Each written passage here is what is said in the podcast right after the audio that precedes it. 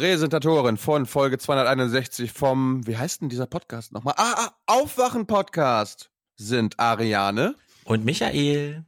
Und diese Unterstützung, auch im neuen Jahr, ist einfach nur wichtig und richtig. Uh.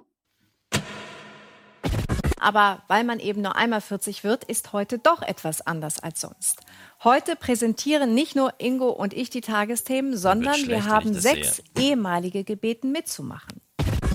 Acht auf einen Streich, das hat es so noch nie gegeben. Und doch gilt nach wie vor das, was seit der ersten Stunde stimmt. Im Mittelpunkt stehen nicht wir, sondern die Themen des Tages. Diese Arbeit, die wir hier jeden Tag machen, die basiert nicht auf unserer Meinung, sondern auf Fakten. Darauf kann man gerade in Zeiten wie diesen nicht oft genug hinweisen.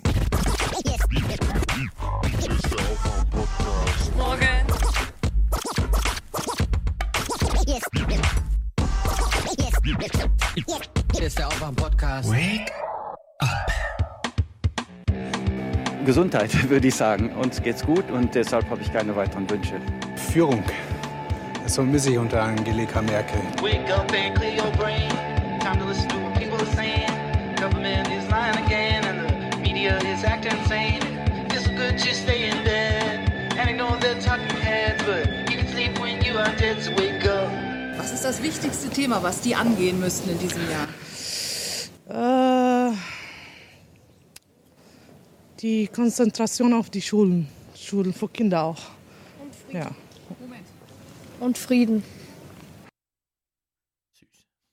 Schulen, auch für die Kinder, ne? Schulfrieden hätte er sagen müssen.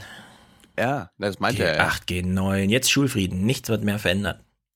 Mhm. Okay. Was war da los bei den Tagesthemen? Die haben 40-Jähriges gefeiert und dann gleich durchgedreht oder was? Heute schnell übrigens auch. Ähm, ich wollte ja die ganze Tagesthemenwoche mitbringen. Dann hast du mich gewarnt, mhm. oh, ich habe schon so viel Zeug. Dann habe ich so Stefan gesagt, okay, Wie hast du jetzt gar nicht? Ich, also. ich, ich bringe nur das Nötigste mit. Und jetzt bringe ich doch, ich, ich habe einfach nur diese Jubiläumstagesthemensendung äh, geguckt und eine Menge mitgebracht.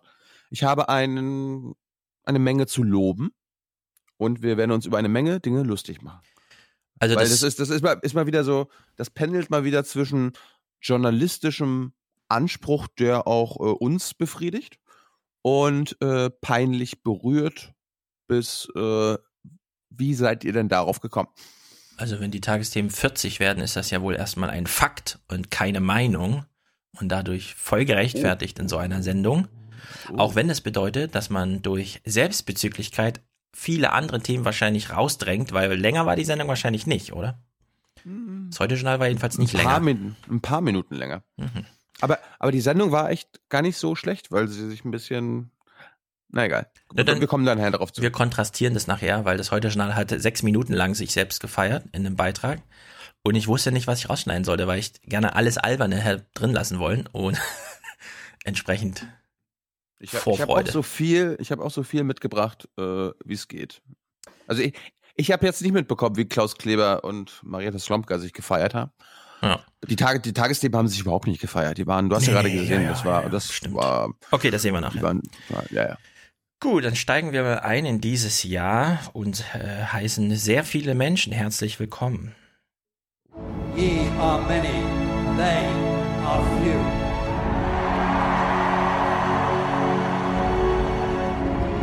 Willkommen im 1% Club. Ich finde das schlimm, was du für eine Propaganda verbreitest. Und ich finde es schlimm, wie viele uns dabei helfen. Hört mal zu, passt mal auf. Matthias schickt 50. Zu lange schon geschlafen, aber jetzt aufgewacht, wo in Österreich der Weihnachtsmann mit Regierung feiert statt Christkind. Okay, den letzten halben Satz habe ich nicht verstanden. Tim, 50. Insgesamt viel zu spät, aber dank erst, äh, dank erstem Job und dieses Jahr keine Geschenke. Endlich auch meine Unterstützung für euch. Liebesgrüße, Tim. Finde ich natürlich gut. Niemandem was schenken. Genauso mache ich es auch. Und dann an den Aufwachen-Podcast denken. Das, das ist gut für unser Land. Dirk. So eine Haltung. Genau. Bloß niemandem irgendwas schenken. Nee. Dirk. Außer uns. Dirk, der fleißige Anerzähl-Podcaster, jeden Tag eine Folge hier aus dem Podcast-Universum Frankfurt am Main. Schickt 100 und schreibt Danke, frohe Weihnachten und hoffentlich noch lange Freude am Projekt. Ja. Anna, 260. Happy Xmas. Guten Rutsch euch allen. Danke für die gute Arbeit. Inspiriert mich. Gespräche mit Freunden. Ach, inspiriert mich und Gespräche mit Freunden. For the many, Lilo. Mir fällt gerade auf, wenn sie 260 schickt, äh, dann haben wir sie nie als Präsentatorin, weil wir es ja heute auch wieder übersehen haben. Dann ist sie einfach das nächste Mal. Ich schreibe mir das gleich mal auf. Anna. Gut. Ulf schickt 100. Meine Frau hört Aufwachen zum Einschlafen. Ich beim Kinderwagen schieben. Grüße aus der Elternzeit und frohe Weihnachten. René schickt uns ganz treu seine Kirchensteuer von 87,23 Euro. André 50. Liebesgrüße. Inga 50 ohne Kommentar. Gerd schickt 50 weiter so. Lasst es medial krachen. Markus 50, Robert 50, Michael 300 ohne Kommentar. Dafür spielen wir einfach ihn hier. Wohlan, Kutscher.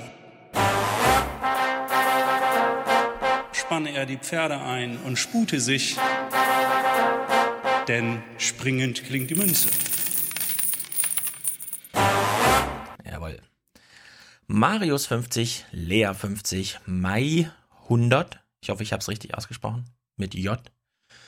Tina 50, danke auch für alles weitere, was ihr macht. Thorsten 50, für Deutschland, 1% Club. Euch und allen Zuhörern alles Gute für 2018. Vielen Dank und weiter so. Und das ist gut für Deutschland, sage ich dazu nur. Jawohl. Kai schickt 52,50 Euro. Aufwachen Ultra.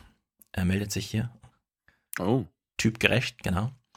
Ariane. Ultras, Ultras, machen ja auch was. Also Ultras machen auch was, ja. Zum Beispiel Songs basteln oder irgendwas anderes oder so. Ja. Also Plakate geht jetzt bei uns nicht oder irgendwelche äh, Spruchbänder im Stadion, das haben wir ja noch nicht.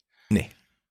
Aber treten ja nicht das ist, mir, das, ist mir, das ist mir eingefallen jetzt im neuen Jahr. Ja. Was, hältst du, was hältst du davon, äh, wenn wir unsere Hörer, wir haben da wahrscheinlich nicht nur Musiker am Start, ähm, sondern wahrscheinlich auch ein paar Grafikgenies. Wenn wir einfach nochmal aufrufen für Junge Naiv, für einen Aufwachen-Podcast, wer meint, dass er uns ein besseres Logo basteln kann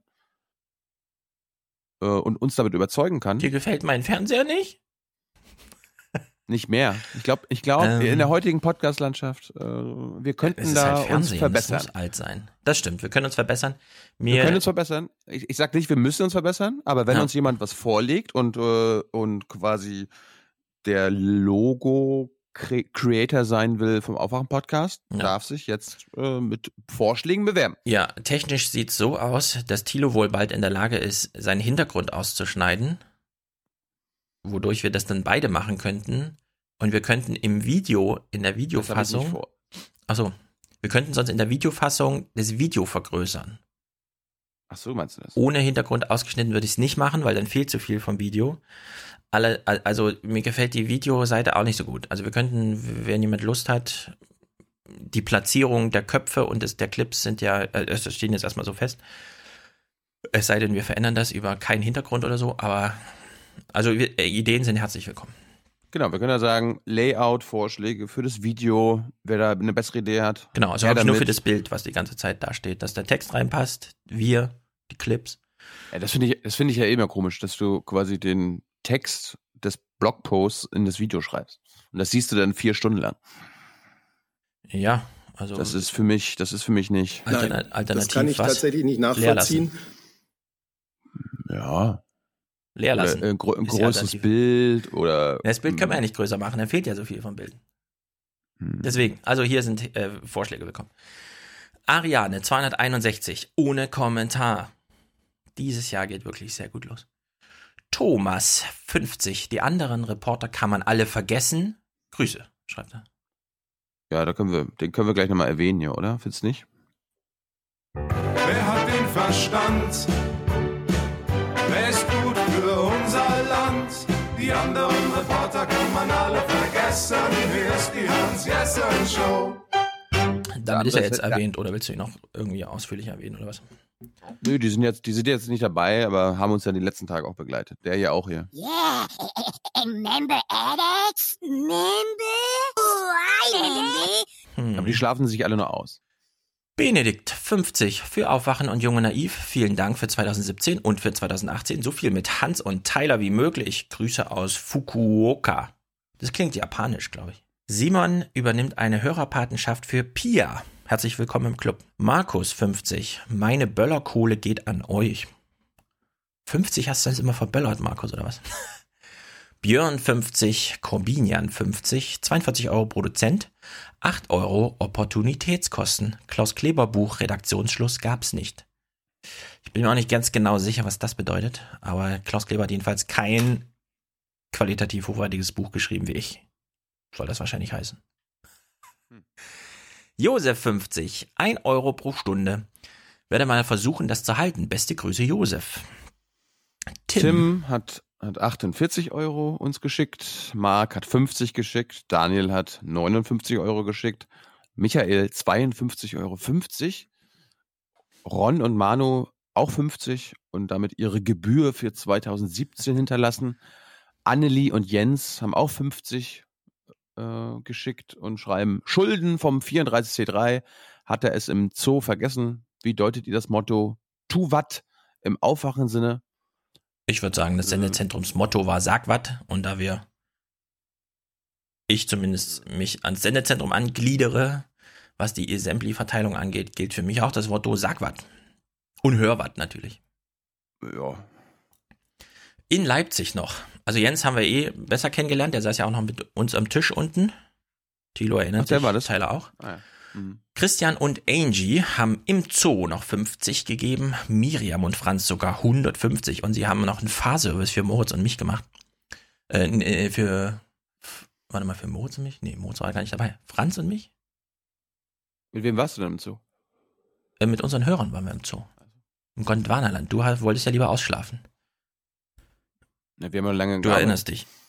Ja. Was habt ihr lange? Ja, wir haben noch lange gearbeitet. Achso. Ellen hat wenn noch, du, ja. Wenn du um 23 Uhr ins Bett gehst und wir erst um drei, dann. Ja, nennen wir es mal halt Arbeit. So. Ja? Ellen, 20 Ist denn Euro. das so schwer zu begreifen? Nein, ist es nicht. Na also. Ellen hat 20 Euro gegeben und das fand ich besonders gut, weil sie auch nochmal angegliedert hat, dass das äh, von ihrem Hartz IV abgeknapst ist oder so. Ich habe es nicht mehr genau im Kopf, aber das freut mich natürlich umso mehr. Äh, Simon hat 100 rübergeschoben, Katharina 15, Thomas 50 und Benito auch mal kennengelernt. 50 Euro. Sehr, sehr gut. Willst du weiter vorlesen? Ein bisschen. Okay. Sören hat 30 geschickt, ist Unterstützer und schreibt, macht auch im neuen Jahr so weiter. Und zwar für. Für Deutschland! Paul schreibt äh, und schickt 25 und schreibt seit einem Jahr beim Podcast dabei und seitdem keine Folge verpasst. Hier ein kleiner Beitrag für das nächste Jahr. Sehr gut. To Thomas schickt 25 und schreibt, KenFM bekommt das Doppelte. nee, den, ihr, seid, ihr seid gut für unser Land. Hm. Nee, das wird nicht belohnt. Nee. War ist klar. KenFM verdient 50 und wir 25, ist doch gut. Martin, doppeltes hm, Weihnachtsgeschenk. Also, äh, da, da, müssen wir Kompromisse eingehen, glaube ich. Ne? Diese Kompromisse dienen Deutschland genau. und sind gut für unser Land. Hm. Komm, KenFM hat so eine schöne Welle gemacht zum Jahresausklang. War echt? Na, mit diesem Preis und so. Ich habe es auch nicht weiter verfolgt, aber es war plötzlich dann doch so, so also wann, wann immer Filterbappeln gekrost werden, bin ich erstmal beeindruckt. Und in dem Fall ist das ja wohl ganz gut gelungen. Diese, Preis, diese Preissache, das war hochnotpeinlich. Naja. Ja. Martin, doppeltes Weihnachtsgeschenk, Geld für euch und im 1%-Club für mich. Sehr gut. Ja. So geht's. Philipp Willkommen. schickt 40 ohne Kommentar. Julia 40, längst überfällige Bezahlung für einige, in, einige interessante Folgen, die ich gehört habe. Ach so, sie hat die anderen dann nicht gehört. Okay, alles klar. Bennett, nach Jung und Naiv nun auch Dauerauftrag für Aufwachenpott. Einfach super interessant und unterhaltsam euch zuzuhören. Liebesgrüße, Bennett. Daniel, Hanne, Lars Christian und David sein erwähnt. David schreibt zum Schutz der Freiheit und für Deutschland. Paula. Moment. Für Deutschland. Genau. Paula, Dirk, gutes neues Jahr 2018 und macht weiter so. Ich will euren Podcast nicht mehr missen. Bernhard, Maximilian, Christian, Christian, vielen Dank für viele unterhaltsame Stunden auch wenn ich nicht immer eure Meinung teile. Das ist besonders wichtig, finde ich. Weiter so und viele Grüße, Christian. Frank, Maren, Felix, danke für ein tolles, informatives Jahr. Bleibt so kritisch, wie ihr seid. Na, auf jeden Fall. Thomas, es macht einfach Spaß, euch zuzuhören. Nicht aufhören. Dominik Felix, der schickt 20,18 Euro. Neujahrsvorsatz. Endlich Mitglied im 1% Club werden. Vielen Dank für eure großartige Arbeit. Ja, mit 20,18 Euro am 1. Januar geschickt. Ist er jetzt schon, äh, hat er seinen Vorsatz des Jahres schon erfüllt. Wer kann das von sich behaupten? Martin, Christoph, Marie, Kevin, Marcel, der hat eine längere Mail geschrieben, in der er unter anderem fragt, wie und wo informiere ich mich am besten, beziehungsweise wie informiert ihr euch? Bei AT Deutsch und KenFM. Ja, also ähm, wenn, wenn, wenn zwei Leute sehr gut dokumentieren in Deutschland, wie sie sich informieren, dann sind das ja wohl wir beide. Also wir bringen einfach jeden Clip, den wir gucken, hier mit und gucken ihn nochmal. Und bei der, ah, bei der Bundesregierung, hallo. Und bei der, bei der Bundesregierung natürlich. Bei der Bundesregierung. First hand. Er jedenfalls schaut alle Fernsehnachrichten, liest Spon und Zeit online. Naja, da ich würde sagen, brauchst du mal dringend eine Nachrichtendiät. Katja, Jens, Jens schickt 26, aufmerksam geworden durch den Eintracht-Podcast, seitdem treuer Hörer. 26 Euro für 260 Sendungen, weiter so. Das ist gut. Ich weiß, dass es hier in Frankfurt einen sehr großen Eintracht-Podcast gibt und eine, der auch eine ordentliche Fangemeinde hat. Ich habe allerdings da gar keinen Bezug oder sonst irgendwie. Ich weiß nicht mal, wie er klingt. Ich werde aber mal reinhören, wenn jetzt schon solche Empfehlungen da ausgesprochen werden für uns.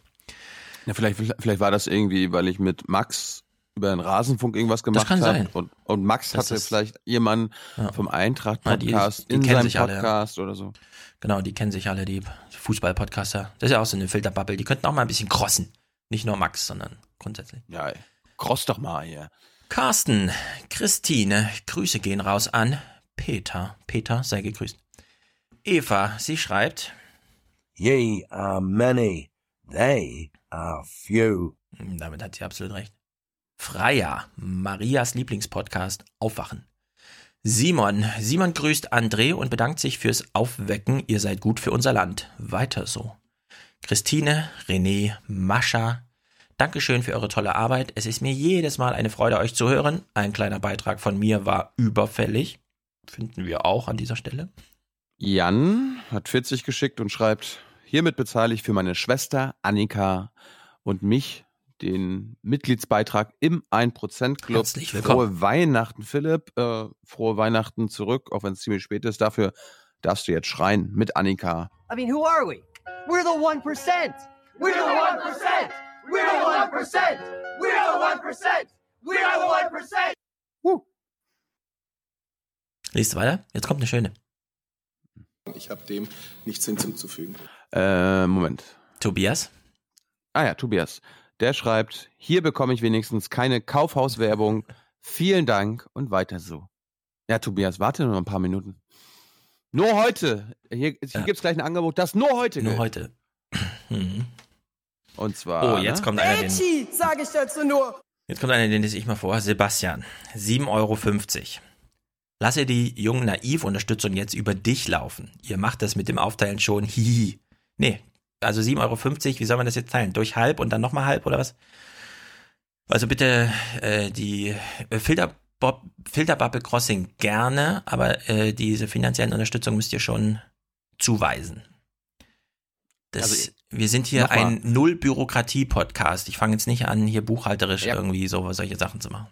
Wenn ihr Aufwachen unterstützt, dann unterstützt ihr Stefan und mich. Wenn ihr Jung Naiv unterstützen wollt, dann unterstützt ihr auch Tyler genau. und mich. Es ist nicht so schwer. Ist denn das so schwer zu begreifen? Das müssen ja. wir Gottlieb schon zum zweiten Mal. Philipp, 15 Euro, ab jetzt jeden Monat mein Parteibeitrag auch an euch. Mindestens genauso gut für unser Land. Das finde ich gut. Ja, Robert. In welcher Partei ist er jetzt? Äh, das könnte man nachgucken. In der Linken wahrscheinlich nee. Na, ich schätze mal der hier, ne? Ähm, erst das Land, dann die Partei und dann man selbst. Oder? Das war jetzt sehr gemein. Warum? Robert, besinnliche Grüße vom Original Regionalexpress Toilettenkommentator. Lasst es euch gut gehen. Alles klar. Jens, ich freue mich sehr. Jens Weinreich gehört zu unserem, ist bei uns im 1% Club. Wer kann das von sich behaupten? Niemand. Den Vorsatz fürs neue Jahr, wir holen ihn mindestens ja. einmal in die Sendung. Gerade weil jetzt eine gewisse äh, Weltmeisterschaft in einem gewissen Ballsport ansteht. Ja. Genau. In, in seinem Lieblingsland mit seinem Lieblingsautokraten. Hm. Da können, können wir uns schon mal freuen. Finde ich. Ganz genau. Philipp, 30. Für das neue Jahr wünsche ich mir, dass Stefan erst den jeweiligen Clip zeigt und dann seine Meinung dazu äußert. Ansonsten weiter so, ihr Halunken. Wie stellst du dir das vor, Philipp? Es ist hier ein Propaganda-Podcast. Bastian, wenn meine Stadt schon mal im Podcast vorkommt, Liebesgrüße aus Chur, der ältesten und schönsten Stadt der Schweiz. Glaube ich sofort. Und macht endlich mal eine Folge über die Schweiz. Hm. In der Schweiz. Also wir haben, Thilo und ich haben vor zwei Jahren oder was auf dem CCC Kongress mal mit einem Schweizer über die Schweizer Politik gesprochen und ehrlich gesagt, das ist medial total untauglich. Wie redet man über die Schweizer Politik? Man fragt so, wer führt eigentlich gerade die politischen Geschäfte? Oh, das weiß ich jetzt auch nicht so genau, sagen die Schweizer irgendwann kriege ich halt immer mal Post, da muss ich so Fragen beantworten, die schicke ich dann zurück. Das, ist, also das mache mach ich jetzt immer, wenn ich einen Schweizer kennenlerne und ich ein paar Minuten Zeit habe, ja. mit dem zu reden, dann frage ich, wer ist denn euer Bundespräsident oder eure Bundespräsidentin? Ja. Und wenn der oder diejenige das nicht weiß, dann sage ich, okay. Mhm. Ja, also Schweiz, das ist irgendwie, das für einen Podcast hinzubiegen, ja. Also da haben es uns die Österreicher sehr einfach gemacht. Letztes Jahr. Torin. Torin hat drei Überweisungen geschickt, so verzweifelt war er. In der ersten stand noch Danke für eure Arbeit, bester Videopodcast. Grüße an Hans und Tyler, Thilo, Stefan. Macht weiter so. Das ist gut für unser Land. Liebesgrüße aus Kamm, Oberpfalz. Kamm Calling. Zweite Überweisung. Achso, zweite Überweisung war dann. Kamm Calling. Hallo und alles Gute für 2018 euch zweien. Werde euch weiterhin so gut es geht unterstützen. Danke. Dann kam die dritte. Weil ich euch vermisse. Freue mich riesig, wenn es wieder losgeht. Also heute geht's wieder los. Ali schickt 39, Sascha 2000, äh, 2018, also 20,18 Euro 18. For the many, sagen. not the few. Bian 17,50 Euro. Endlich einen Weg gefunden, die GZ-Gebühr zu umgehen. Nun sollt ihr sie bekommen. Äh, nun soll sie bekommen, wer sie auch verdient hat. Michael 20, der 1% Club auch für Patrick. Auf dass der Teilhabe an diesem erhabenen Kreis von Michael. Ja, herzlich willkommen, Patrick. Alle weiteren Namen, weil es ja ein Jahreswechsel, ein Monatswechsel und so weiter war, stehen auf der Seite. Da kann jeder kurz nachgucken, ob angekommen ist. Aber ich bin mir ziemlich sicher, da ich mir sehr viel ausführlich Zeit und offene Augen gegönnt habe, dass ich hier nichts groß übersehen habe. So. Gut. Jetzt, jetzt äh, befassen wir uns mal ausführlich mit das, was wir die letzten Tage gemacht haben. Ich kann das äh, so zusammenfassen. Ein toller Nachmittag der allen Beteiligten richtig Spaß gemacht hat. Und mehr wollen wir auch nicht verraten, oder? Na, ich nicht. Nö. Es geht ja Verschwiegenheit. Das Doch, ist, eine Sache ist mir aufgefallen. Eine Sache möchte ich kurz ansprechen, weil 2018 wird ein interessantes Podcast-Jahr. Es wird beispielsweise einen Sozialtouristen-Podcast geben. Uh, zehn Jahre Sozialtouristen, jetzt sprechendes Denken statt schreibendes Denken. Was ist denn das für ein Versuch? Na, mal gucken. Mit dir? Aber, äh, ja, mit mir. Wie, dann, dann hören sich die Folgen so an, als wenn du mit Moritz und Rena Folgen machst? Äh, das gucken wir dann. Eine Sache will ich aber sagen, äh, weil dies ja auch, also Podcast wird eine Nummer und weil ich auch schon in Gesprächen bin, auf großen Bühnen mit großen Podcastern große Gespräche über das Podcasting zu führen. Wir haben jetzt beim ZDF eine Veranstaltung gemacht, bei der ausschließlich Aufwachenpublikum da war, vermute ich, weil der Link zum Ticketing ja über den Podcast hier lief, im Forum, über Twitter, Aufwachen-Podcast und so. Und das Publikum war doch sehr angespannt, als es plötzlich im CDF Hauptstadtstudio stand. Also die Erfahrung beim 34C3 zum Beispiel war ganz anders, wie auch sonst. Äh, also wenn, wenn angenommen, wir sind jetzt häufiger beim ZDF und ihr seht uns da, ihr dürft uns ruhig ansprechen. Ihr müsst nicht so verstohlen um die Ecke und ach, guck mal, da steht der Stefan und da der Tyler und da der, der Hans und so. Wenn ihr uns seht, dürft ihr uns auf jeden Fall ansprechen, weil wenn, wenn wir nicht angesprochen werden wollen, dann seht ihr uns ja auch nicht. Dann sind wir ja irgendwo, dann stehen wir jedenfalls nicht in der Lobby und mit einem Getränk in der Hand rum und so. Also, Nein, die, die, die, haben, die haben schon Angst gehabt. Die haben wahrscheinlich gedacht so. There are folks out there who are genuinely trying to kill us. Ja, Fernsehen schlägt halt nieder aufs Gemüt. Und das, Finde ich nicht so gut. Wir sollten die Lockerheit da beibehalten, obwohl es Fernsehen ist. Aber ja. das, das, haben wir ja, das haben wir ja dann trotzdem zum Ende hin bewiesen, dass das auch locker geht. Ja, ja, genau. Also, aber trotzdem. Also es ist mir doch sehr aufgefallen und ja, naja. Das stimmt. Gut. Nachrichtenwoche ich oder selbst, was? Mhm. Selbst Leute, die Freunde von mir sind. Ja. Enge Freunde, mit denen ich öfter abends essen gehe oder so weiter, standen da einfach nur in der Reihe und wir stehen da so zwei Meter neben denen. und alle ganz, sag doch was. Ah, und so. Ja. ja. Aber ich verstehe das, weil da gab es Sicherheitskontrolle mit Elektroschock-Abtastgerät äh, und man musste sein Handy in der Garderobe lassen und man hat ein Prosecco serviert bekommen. Das kann ich schon mal einschüchtern. Aber muss es echt nicht. Na ja, gut. War, war, schon, war, war schon krass. Na, ich hoffe, es lag äh, an der Situation und nicht, dass wir plötzlich auch eingeschüchtert äh, aussahen und deswegen nicht angesprochen wurden oder so. Aber gut. Ich wollte es nur sagen, es war eine interessante Beobachtung. Die andere interessante Beobachtung war, ein Aufwachenpublikum zu sehen, das plötzlich einen Warm-Upper vor sich hat. Also das war ein Spektakel sondersgleichen. Ah. Aber ja, alle haben sich Mühe gegeben. Ja, auch. Ich fand es sehr gut. Ja, äh, hast du, hast du ihm eigentlich irgendwas gesagt? Ja, klar. Vorher. Ich habe ihm also gesagt. Da, darüber, darüber können wir ja reden. Also ich meine, ich hatte ja Angst, dass das irgendwie ein Warm-Upper sein würde, der irgendwie so quasi Fernsehgartenpublikum anspricht oder Markus Lanz oder so weiter. Weil ja, die Unterschiede sind ja nicht sehr groß.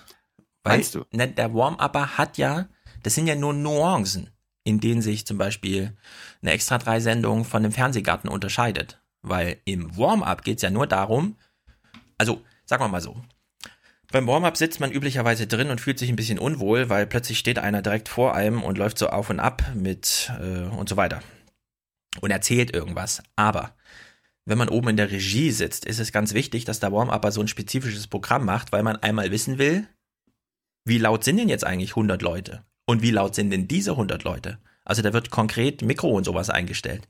Und deswegen wird man dann auch mal kurz angeschrien vom Warm-Upper aus, damit man mal richtig laut Applaus und so, damit man mal weiß, wie die Pegel und so.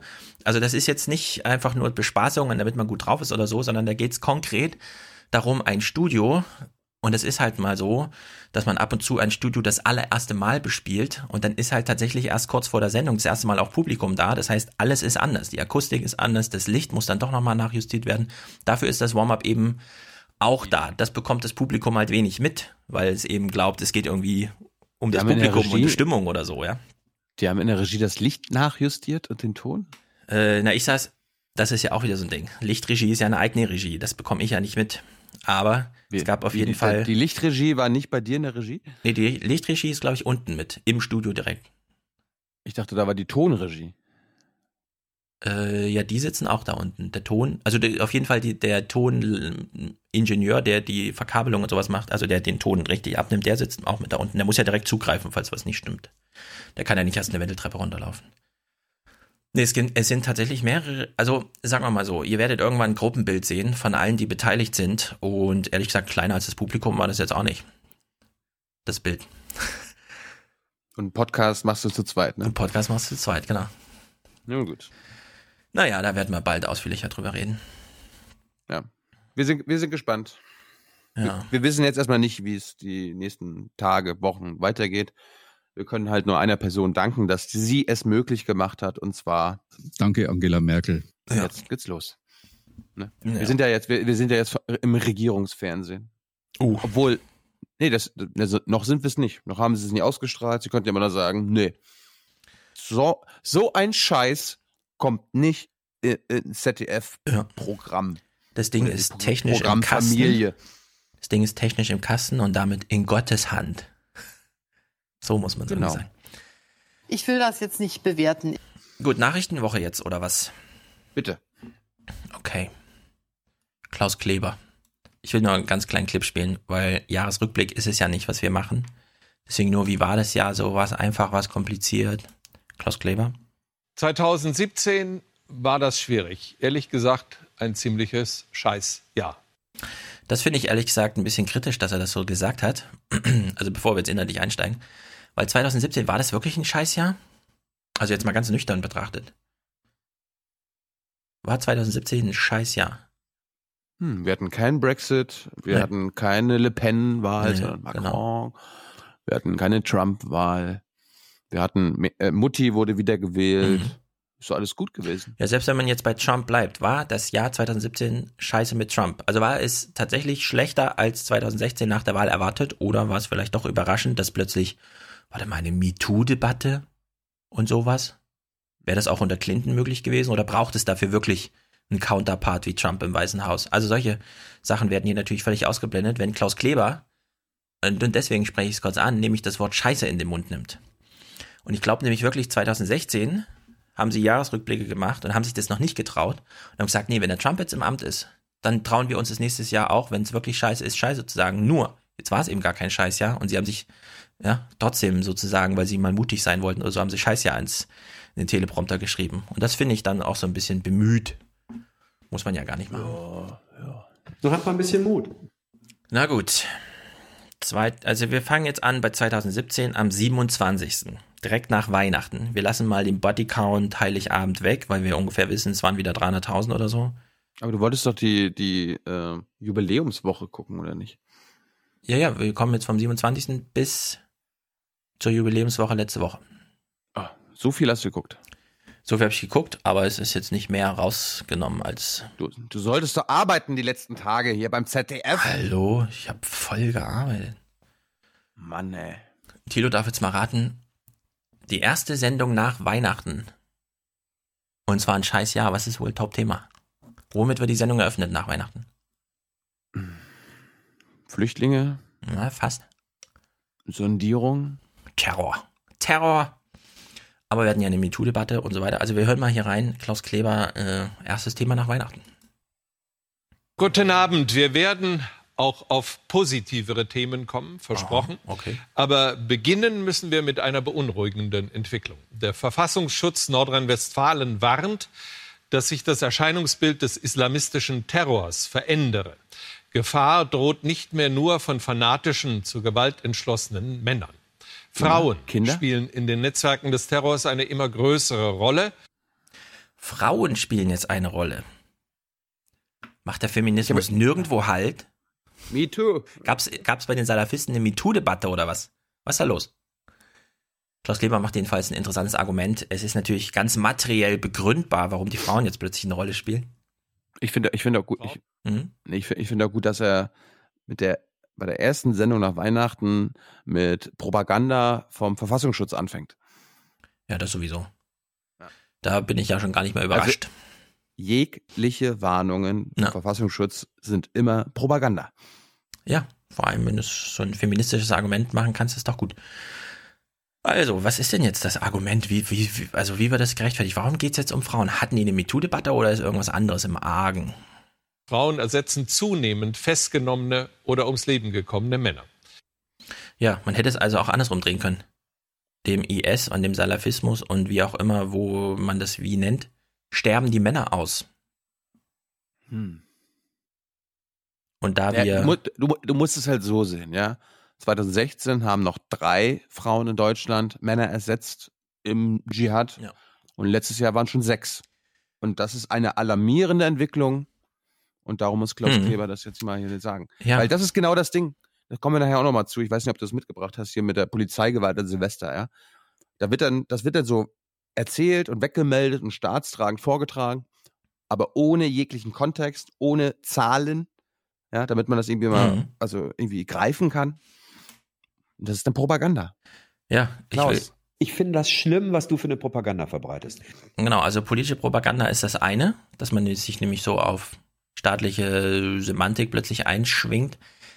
Trotzdem finde ich ja auch nochmal interessant. Ähm, Aber hey, nee, Klaus hat das ja gegengecheckt. Wir wissen doch, er hat auch einen, äh, einen Checker.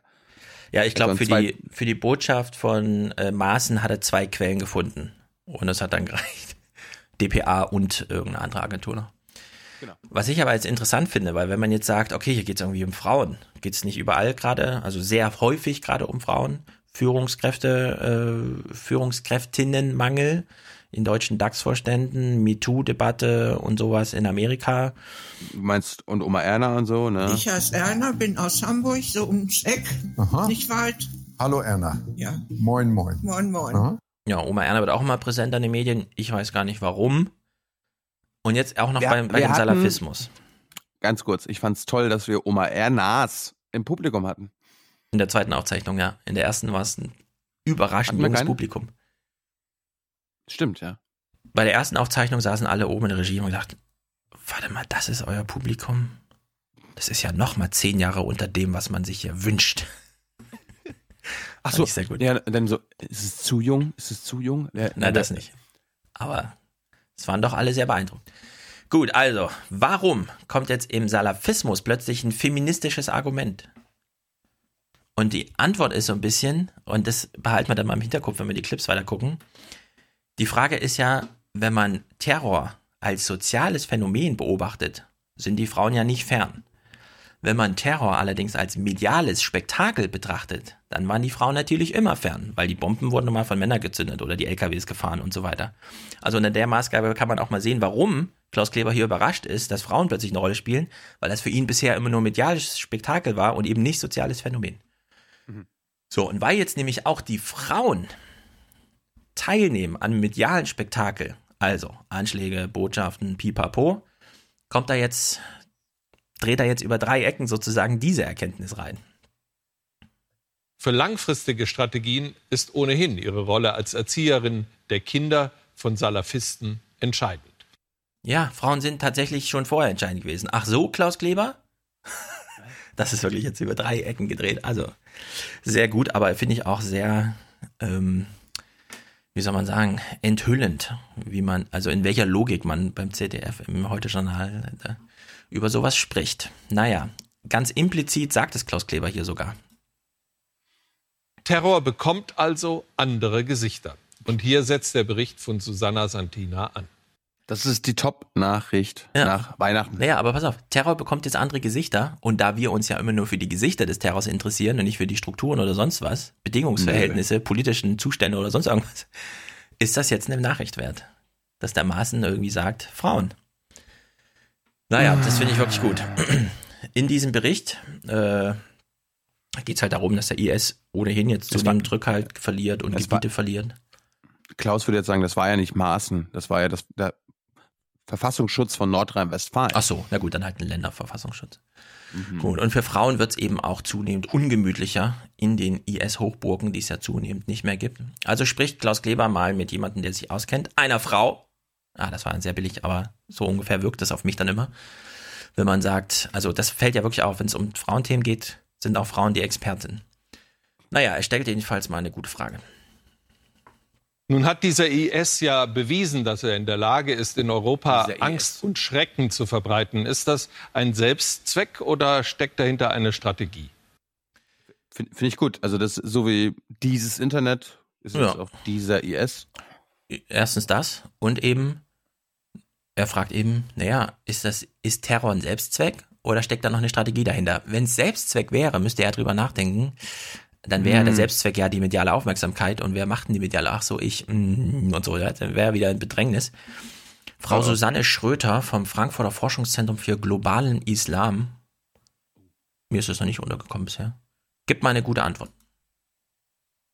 Gibt es tatsächlich eine Strategie, durch Terror, durch äh, das Erzeugen von Angst, repressive Maßnahmen hervorzurufen, die über das Ziel hinausschießen und äh, die dadurch dann den Muslimen, die in Deutschland oder in Europa leben, zeigen, dass der Staat, dass der Westen Krieg gegen sie führt. Und das letztendliche Ziel ist natürlich die innere Zerrüttung der Gesellschaften mit der Hoffnung, dass man dann die Muslime auf die eigene Seite ziehen kann. Wenn also Mehrheitsgesellschaften in Europa sich gegen ihre Muslime stellen würden, wäre das genau dem Ziel des IS entsprechend? Selbstverständlich. Das äh, sollte auf keinen Fall passieren. Ich glaube, man muss sehr genau differenzieren zwischen Extremismus und insbesondere gewalttätigem Extremismus auf der einen Seite und zwischen ganz normalen Muslimen, die vom Terror genauso betroffen sind wie Nichtmuslime.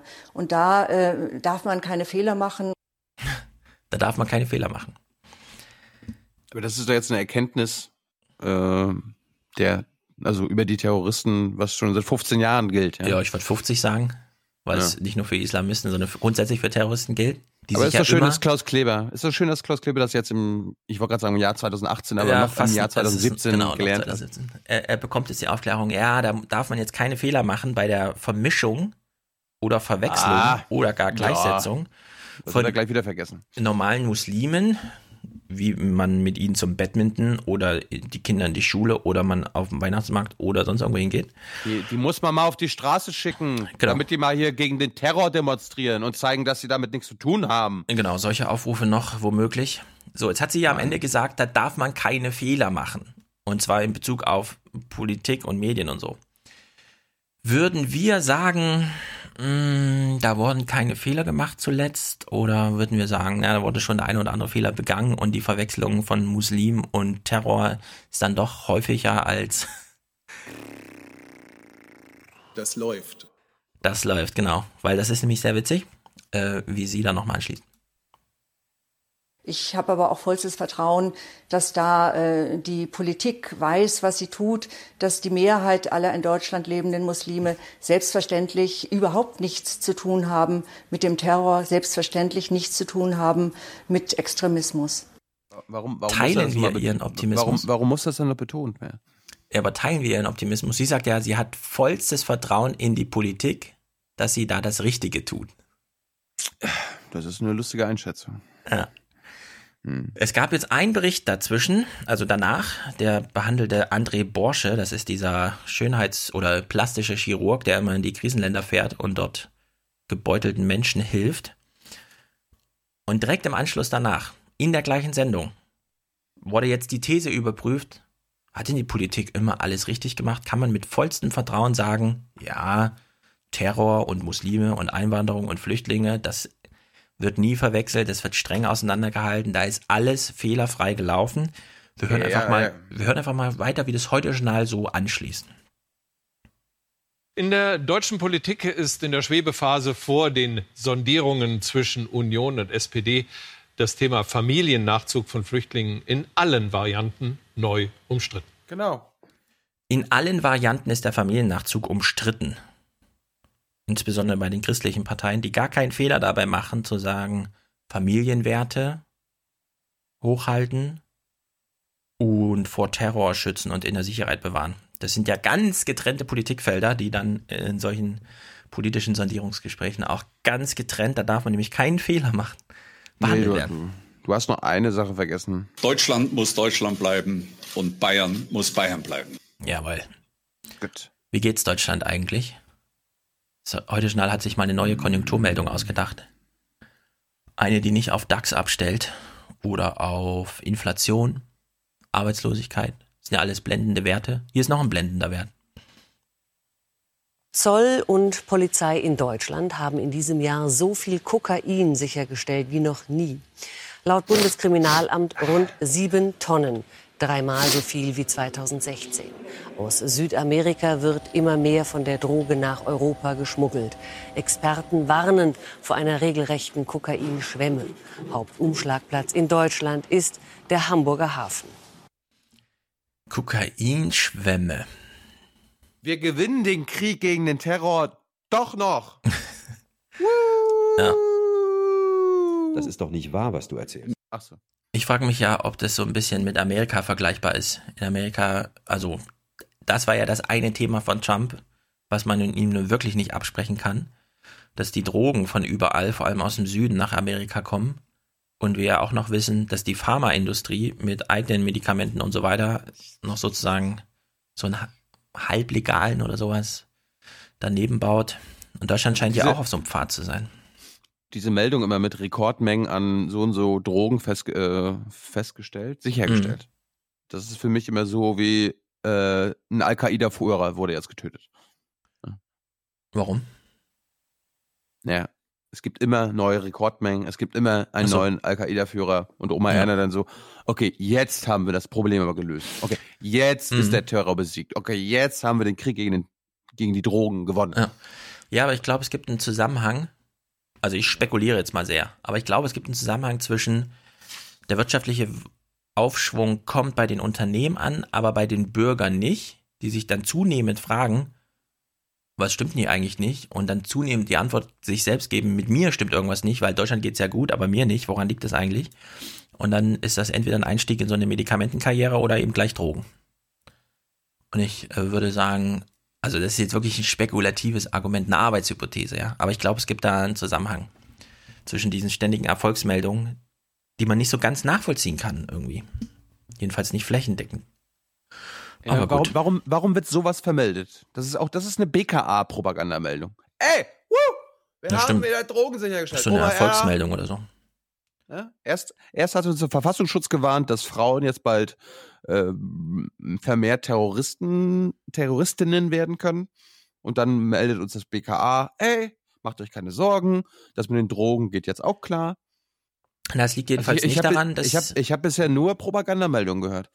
Ja, ich glaube aber nicht, dass das daran liegt, dass das ZDF Hauptstadtstudio in Laufweite zu irgendwelchen, ja, ja, das ist in Mainz, aber Nachrichtenredaktionen haben viel Filialzulieferung. Das ist in jeder Zeitung so und das ist auch hier so. Das stimmt. Unter der Maßgabe ist Maaßen und seine Kollegen oder wie sie auch alle heißen, nicht weit. Und wenn das vorhin NRW Landesverfassungsschutz war, dann ist es eh nicht weit von Mainz. Da steigt man ins Boot in Koblenz. Nee, Koblenz ist auch nicht, noch nicht, ist noch nicht ganz NRW. Aber man steigt ins Boot und fährt einfach mal rein aufwärts. Gut, die Dieselkrise. Was, die Dieselkrise? Die gibt's doch gar nicht mehr. Es ist gibt los? den sauberen Diesel, es ist gar keine Frage. Ja, also ich habe es mal Dieselkrise genannt. Klaus Kleber belehrt uns hier anders. Zur deutschen Wirtschaft und zur Dieselkrise. Dieselkrise. Ob er das vorher übt? Zur deutschen Wirtschaft und zur nee, nee. Dieselkrise. Der hatte im Prompter bestimmt äh, Prom äh, Dieselkrise in Anführungsstrichen und total fett äh, markiert gehabt. Ja. Um weißt, sich zu glaube? merken, okay, das muss ich extra krass betonen. Ich glaube, der saß vorher mit seinem Promptermann zusammen und hat gesagt, bitte mach mir hier das mal, dass ich das sehe, dass ich das irgendwie betonen muss. Und dann hat der Promptermann gesagt, also ich kann dir Striche reinmachen. Absätze sind schon schwierig. Du willst das einrücken? Hm, das geht wirklich nicht. Also reicht dir das Fett? Und dann hat Klaus Kleber halt gedacht, eine Fettung, warte mal, was war das nochmal? Äh, die Dieselkrise. Zurück zu Deutschland? Die Dieselkrise. Also unter der Maske, also wir beide hören uns das jetzt nochmal unter diesen Einschätzungen an. Fürs Publikum vielleicht ja, auch nicht ganz uninteressant. Das ist ja, ist ja sein Text im Prompter. Genau. Wir hören mal. Zur deutschen Wirtschaft und zur Dieselkrise. Dieselkrise. Was denn für eine Dieselkrise? Ja, die, die es am genauesten wissen, stellen genau das Gegenteil fest. Die Mineralölkonzerne haben in Deutschland dieses Jahr mehr Dieselkraftstoff verkauft, das heißt, es wurde mehr verbrannt, als jemals zuvor. Uh. Nochmal, 2% plus gegenüber dem Vorjahr. Ja, hören wir mal weiter. Wie kann das denn sein? Sollte es nicht nach 2015 so ein Achtung, Fahrverbote, mach mal lieber kein Diesel und so, kauf mal lieber Benziner? Wer weiß, wir hören mal.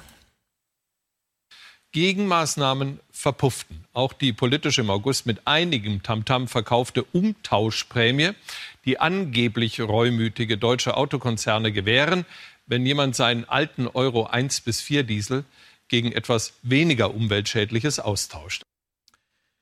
Ja, es ist verpufft. Ähm, ich würde erstmal sagen, dass das ist, ist, eine. Ist, doch, ist, ist ein schönes Wortspiel. Das stimmt.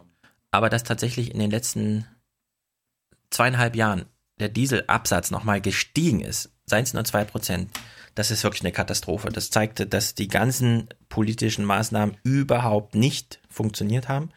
Ja, aber die Frage ist ja, war das jetzt, geht es jetzt nur um quasi Sprit für das Auto oder Heizdiesel. Ja, meine Eltern heizen ja auch mit. Genau. Diesel. Das ist nämlich der andere Punkt. Es geht ja hier um Diesel. Ungeklärt und so weiter. Und jetzt wird es wieder gedreht auf. Ach, warte mal, der Zuschauer, na, der ist ja zu 100 Prozent wahrscheinlich ein Autofahrer. Also der fährt keine Baumaschine, der fährt keine Diesellok.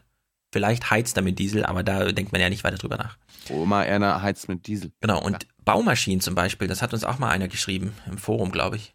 Baumaschinen machen ja wirklich im zweistelligen Bereich äh, die, den Dieselverbrauch in Deutschland aus.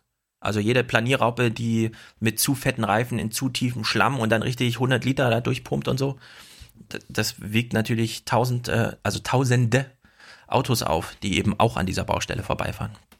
Und so eine Baumaschine, die tauscht man aber nur nicht einfach mal so aus, ja, nur weil es so eine Diskussion irgendwie gibt.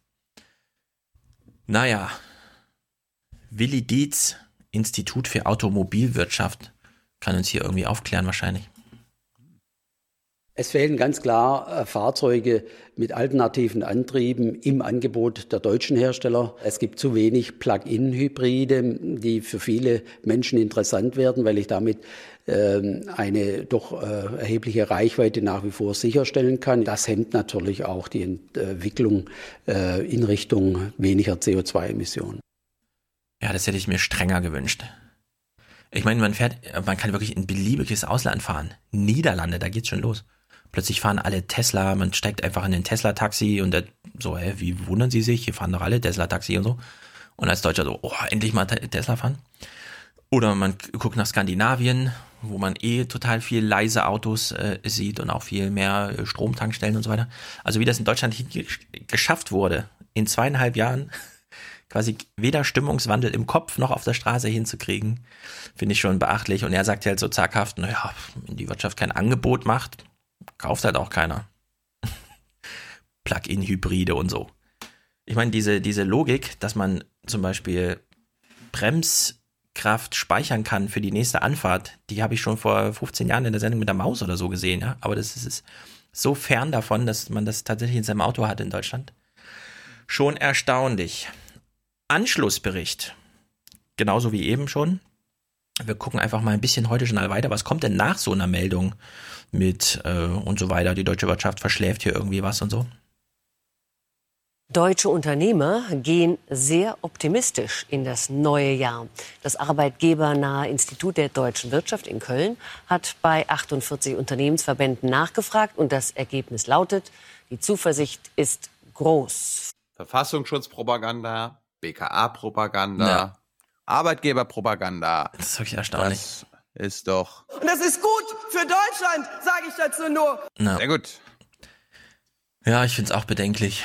Äh, allerdings gibt es ein bisschen Vorfreude. Leonardo DiCaprio hat sich ja die Filmrechte am VW-Skandal gesichert.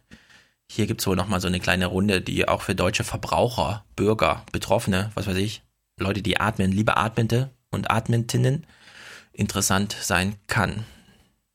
Vor Gericht arbeitet VW mit allen Tricks. Beispiel droht eine Niederlage, werden Kläger wie dieser still und leise mit Geld abgefunden. Bedingung, er muss seine Klage zurückziehen und gegenüber der Presse schweigen.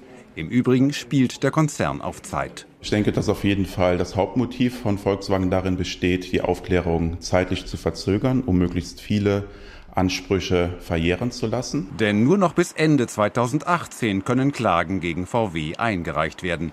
Der Bericht des Sonderermittlers könnte manch einen dazu ermutigen. So, also VW wehrt sich dagegen, dass es einen Sonderermittler gibt, der mal so, ein, so ein, das große Bild aufmacht, bevor die Drehbücher umgesetzt werden, weil dann ist es nämlich zu spät. Das finde ich auch also interessant. VW, also, also VW ist jetzt der Donald Trump der Konzernwirtschaft. Ja, also 2015 im September kommt dieses Thema auf. VW betrügt. Im Dezember 2018 ist schon alles verjährt. Und anspruchsberechtigt waren überhaupt nur diejenigen, die einen VW gekauft haben und nicht etwa die Nachbarn von dem Käufer, die auch die Luft mit einatmen und so weiter. Also die haben sowieso kein Klagerecht. So langsam fragt man sich in Deutschland, wenn jetzt Steinewerfer für dreieinhalb Jahre ins Gefängnis müssen, weil sie eine Flasche geworfen haben auf Polizisten, die dann auch angekommen ist auf eine Hand, die dadurch verletzt wurde. Schlimm genug, aber ob das Strafmaß von eine Flasche werfen und 28,5 Millionen Euro Steuern hinterziehen, Uli Hoeneß, genau das gleiche sein kann überhaupt, das ist schon beachtlich. Und bei den VW-Leuten äh, gibt es jetzt erstens so eine Haltung, äh, naja, einen Sonderermittler wollen wir nicht, das bringt ja nur Leute auf falsche Gedanken, zum Beispiel klagen zu wollen. Und wir schaffen das hoffentlich bis 2018 äh, alles ruhig zu halten, weil danach ist ja egal, danach ist verjährt. Nur, zu, nur also, zu Verständnis, du willst, äh, du findest die Strafe von dreieinhalb Jahren viel zu gering, oder? Ja, genau. Ja. Ich kenne ja das Urteil auch nicht weiter. Nicht übertrieben und. Nee, nee. Also ich ja. finde, wenn, wenn Uli Hoeneß für 28,5 Millionen hinterzogene Steuern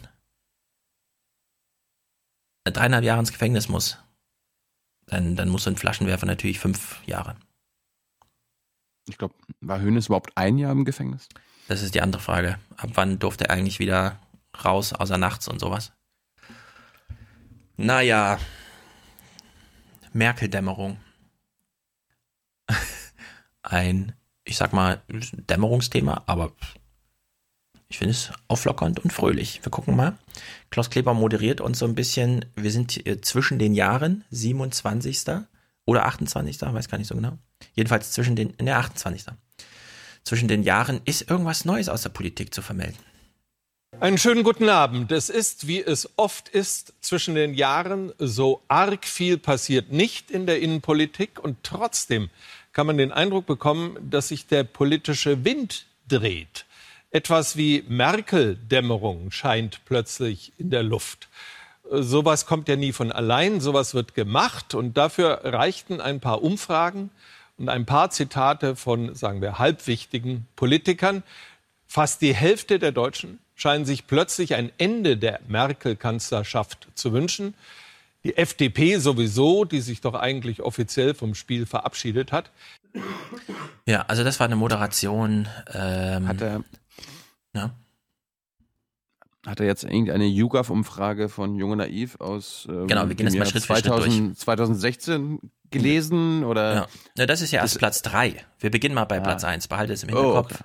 Ja, okay. Es passiert wenig in der Innenpolitik, hat er gesagt, in seinem neuen Moderationslängen. Es passiert wenig in der Innenpolitik. Und dann kommt mhm. ein anderer Halbsatz, der lautet, der Kanzler wird vielleicht ausgetauscht. Ist das jetzt, ist das jetzt wenig in der Polit in, Innenpolitik oder ist das viel? Also da geht es schon mal richtig los. Sowas kommt nicht von allein, sondern wird gemacht mit Umfragen und Politiker. Aber nicht Klaus. Nicht von Klaus ja. oder auch nicht vom heute schon. Genau, er nennt lieber so halbstarke Politiker und sowas, ne? Aber Fernsehnachrichten, die machen sowas nie. Die bringen doch nicht Leute auf die Gedanken, den Kanzler auszutauschen. Also hör mal, da sind sie treu. Nee. Klaus Kleber kann sich jetzt aussuchen. Entweder er glaubt nicht daran, dass er Einfluss hat mit dem, was er da als Arbeit abliefert, oder er muss sich dafür entscheiden, nee, wir sind kanzlertreu. Also wir würden niemals jemanden auf die Gedanken bringen, den Kanzler auszutauschen. Vor allem nicht einen CDU-Kanzler. So, dann, die Hälfte der Deutschen will Merkel weg. Sagt er einfach so in der letzten Woche des Jahres 2017. Hätte man es nicht auch im Mai 2016 schon genauso sagen können? Mit Zahlenmaterial und sonstigem? Also da gab es ja nun wirklich tausende Umfragen. Thilo hat eine gemacht, CDF hat damals auch eine gemacht. Sehr viele wussten schon sehr lange, wenn man die Deutschen fragt, sagt ungefähr die Hälfte oder mehr, nee, nicht nochmal Merkel. Frau Merkel, Sie sind eine Schande für Deutschland. Treten Sie zurück. Genau. So, und dann sein letzter hin, in, inhaltlicher Hinweis. Die FDP will das ohnehin.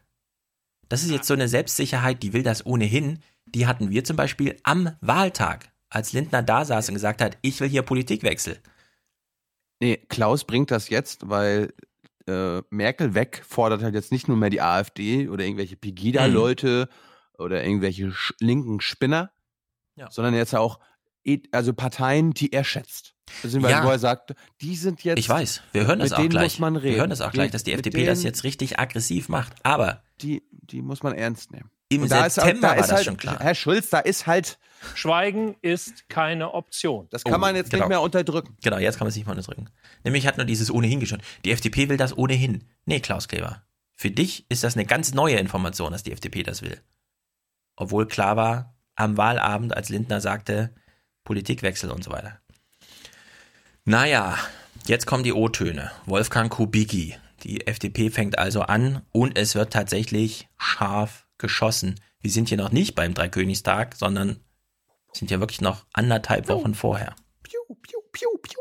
In der Union gibt es eine ganze Reihe von Persönlichkeiten, mit denen man wirklich reden kann. Dazu gehört äh, neben Jens Spahn beispielsweise Daniel Günther, mit dem wir eine erfolgreiche Jamaika-Koalition in Schleswig-Holstein geschmiedet haben. Eine völlig neue Generation von, von Politikern, auch eher moderierend als bestimmend, aber jedenfalls erfolgreich. Dass Angela Merkel glaubt, sie sei die geborene Bundeskanzlerin, ist ihr gutes Recht, aber wir als Freie Demokraten sind nicht gewählt worden, um die Kanzlerschaft von Angela Merkel zu sichern.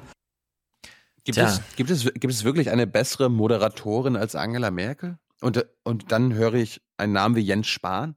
Naja, er stellt sie als Bestimmerin dar und ich würde sagen, am Ende bestimmt sie ja. Na klar. Es gilt ja nur immer so, als, ach, die hält sich immer so schön zurück und dann, wenn sie einen Beitrag macht, ist das ein ganz kluger, aber am Ende ist es halt trotzdem Merkel, die entscheidet. Ey, eine, Kanz eine Kanzlerin, eine Regierungschefin, die am Ende entscheidet? Mhm. Crazy. Ja, ich frage mich auch, was er sich da vorstellt, ehrlich gesagt. Weil, wenn wir da zurückgehen, Schröder und so weiter, das war ja Basta. Aber gut, so sind sie. Ralf Stegner kommt als nächstes. Wir fragen uns, warte mal, Ralf Stegner kennen wir den nicht? Warum ist er immer noch? Und so, warum, also warum gibt's immer nur noch nur Ralf Stegner? Jetzt, wo selbst die Sprecherriege im Willy Brandt-Haus ausgetauscht wurde, könnte man noch mal überlegen, ob man nicht die Sprecher nach außen, also die politischen Sprecher auch mal so ein bisschen austauscht. Ich meine, für, für ihn hast du ja jetzt die letzten Wochen ein Herz gefunden, oder? Ja, allerdings. Seitdem du ihn kennengelernt hast. Es ist genau das gleiche, wie immer über Merkel erzählt wird. Im Gespräch, mit ihr im Raum, super. Vor der Kamera ist natürlich, ich meine, man kann hier richtig sehen, spüren, selbst wenn man nur zuhört, wie er darauf wartet, dass ihm irgendeine Frage gestellt wird, damit er dann seinen vorbereiteten Soundbite und so weiter, und das ist natürlich total daneben, aber gut. Nein, ich glaube, dass der Stil von Angela Merkel jetzt schon zum Ende kommt allmählich. Debatten zu vermeiden, immer nur abwarten, sich im Bundestag nicht stellen. Ich glaube, die Zeiten sind vorbei und wenn es heißt kein weiter so, bezieht sich das auch darauf. Auf der anderen Seite ist es so, alle Parteien regeln ihre Führungsfragen selbst. Und so wie ich die Union kenne, macht die das ziemlich humorlos. Zwei Fragen. ja. Waren Sie bei, waren Sie bei Ralf Stegner zu Hause im Wohnzimmer und haben ihn da mm. unter dem Weihnachtsbaum befragt? Und zweitens, äh, wenn ich an Politiker denke, die sich Debatten entziehen, die sich nicht offenen Formaten stellen. Ich rede jetzt gar nicht von Junge Naiv, einfach nur zum Beispiel der Bundespressekonferenz. Ja, also auch sowas. Mhm. Denk, muss ich da, kann ich da die SPD von freisprechen und ihre führenden Figuren? Würdest du, würdest du das sagen? Ich würde sagen, Ralf Stegner hat recht, aber den Spruch kann man auch für die SPD machen. Da geht man auch sehr humorlos mit der eigenen Führungskraft um. Und sobald Merkel weg ist, ist auch für Schulz Schluss. Oh Gott, jetzt machen wir, jetzt machen wir doch keine Angst. Unter der Maßgabe verstehe ich gut, warum der auch äh, die Öffentlichkeit so ein bisschen scheut. Weil er der, der, der, hat ja zu tun, weißt du doch. Ich will, dass die SPD stark wird. Ich hm. möchte, dass diese Partei stark wird. Naja, in der CDU selbst will jedenfalls niemand über Merkel-Dämmerung reden. Wo kämen wir hin? Aus der CDU beteiligt sich heute niemand an der Diskussion. Eine Personaldebatte sei das Letzte, was die Union nun brauche, heißt es hinter vorgehaltener Hand. Denn auf die Frage, wer, wenn nicht Merkel, weiß bisher niemand eine Antwort. Die suchen immer noch einen Nachfolger. Mhm. Aber, ey, aus Regierungskreisen heißt es oder aus CDU-Kreisen heißt es, äh, wir wollen dazu noch nichts sagen. Nee, müssen wir auch nicht. Das ist, das sind Informationen. Da fehlt sowieso ein Parteitag oder so. Das wird ja nicht zwischen, zwischen den Momenten entschieden, sondern das haben wir ja bei Kohl gesehen. Entweder man nutzt die Gelegenheit, dann direkt die Wahl auch durchzuführen, aber so, so ein halbgares Zeug ist natürlich auch blöd. Angenommen, du bist jetzt ein CTF-Moderator. kann, ich mir, kann ich mir überhaupt nicht vorstellen. und du willst das irgendwie aufgeklärt haben. Ist denn jetzt Merkel Dämmerung oder nicht? Und mhm. du brauchst einen Experten. Ja. Wen nimmst du dir? Erstens, aus welchem Bereich? Wissenschaft, Juristerei, Straßenumfrage, Politik. Ah. Hm. Ich war ein bisschen überrascht darüber, welche Entscheidung da getroffen wurde. Allerdings dann, als ich es innerlich gehört habe, war ich wieder nicht überrascht. Es muss ein langes Vorgespräch gegeben haben. Surprise me. Also, man bedient sich in der Wissenschaft und fragt dann mal bei Münkler nach. Oh. Sicherlich ist im Ach so, wir hören mal direkt rein, weil es, war, es ging ein bisschen langweilig los. Die Überraschung kommt später. Augenblick eine Situation, in der Frau Merkel aus äh, einer Fülle von Gründen ähm, das Heft des Handelns nicht in der Hand hat. Und mhm. das ist eine Situation, in der viele kommen und äh, sich in den Vordergrund spielen. Und das erscheint als Schwäche, muss es aber nicht sein. Muss es nicht sein. Ist halt so medial, da spielen sich Leute in den Vordergrund. Es sind halbgare Leute, Biografien unvollständig. Merkel erstmal, ja, unangefochten, muss sie halt durch irgendwie. Münkler will sowieso ähm, weniger über Merkel reden, sondern lieber über die FDP und die SPD. Aus welchen Gründen erschließt sich dann auch gleich. Wäre jetzt ein absoluter Wille zur Macht nicht eine Ordnungskraft, die willkommen wäre? Im Moment will ja außerhalb der Union praktisch keine Partei wirklich regieren. Ja, das sieht so aus. Ähm, bei den Sozialdemokraten muss man das noch einmal sehen. Ich meine, ihre Werte sind nicht so, äh, dass sie tatsächlich auf äh, Neuwahlen spielen könnten, spielen sollten, äh, zumal sie dann auch das Problem haben, die Frage zu klären, mit wem sie dann antreten.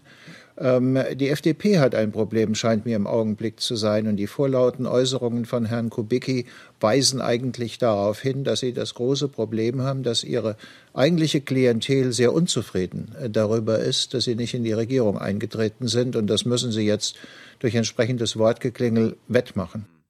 Hat der, hat der Mönkler vielleicht eine andere Einschätzung in Sachen FDP als du? Ähm, Oder der, kommt das jetzt noch? Der Münkler kriegt ja die, die, die Frage, gibt es jetzt eine Merkel-Dämmerung oder nicht? Das ist ja der Aufhänger. Der Bericht war so. Und er dann, nee, also wenn hier jemand ein Problem hat, dann ist das doch die SPD und die FDP. Die FDP hat sich einfach zurückgezogen und muss das jetzt erstmal erklären und das schafft sie nicht. Und die SPD, na, also wenn jemand Angst vor Neuwahlen haben soll, dann ja wohl die SPD. Also er wird quasi gebucht in die Sendung, um FDP und SPD runterzureden. Und dann sitzt er so ganz nonchalant da und redet Merkel plötzlich hoch. Und deswegen möchte ich jetzt die Wette eingehen. Äh, ich sehe es genau entgegengesetzt wie er. Ich bleibe bei meinem Kroko ja, aber ohne Merkel. Er sieht es ein bisschen anders. Also ist, wir können ihn jetzt im Forum, wo wir die listischen aufhaben, auf die Antagonistenseite unserer Wette stellen.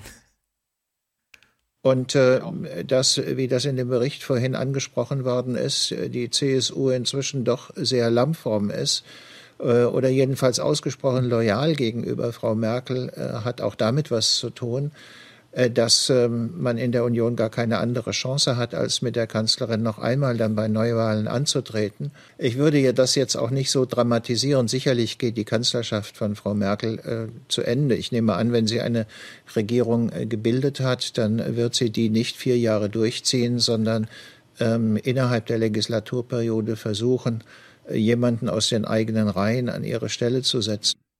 Das ist der größte Quatsch, der immer wieder behauptet wird. Ja, das ist das, ist, was Jörges immer nach jeder Wahl bringt. Ja. Es wird ein, sie wird eine Regierung zusammenstellen mhm. und dann einen geordneten Rückzug machen.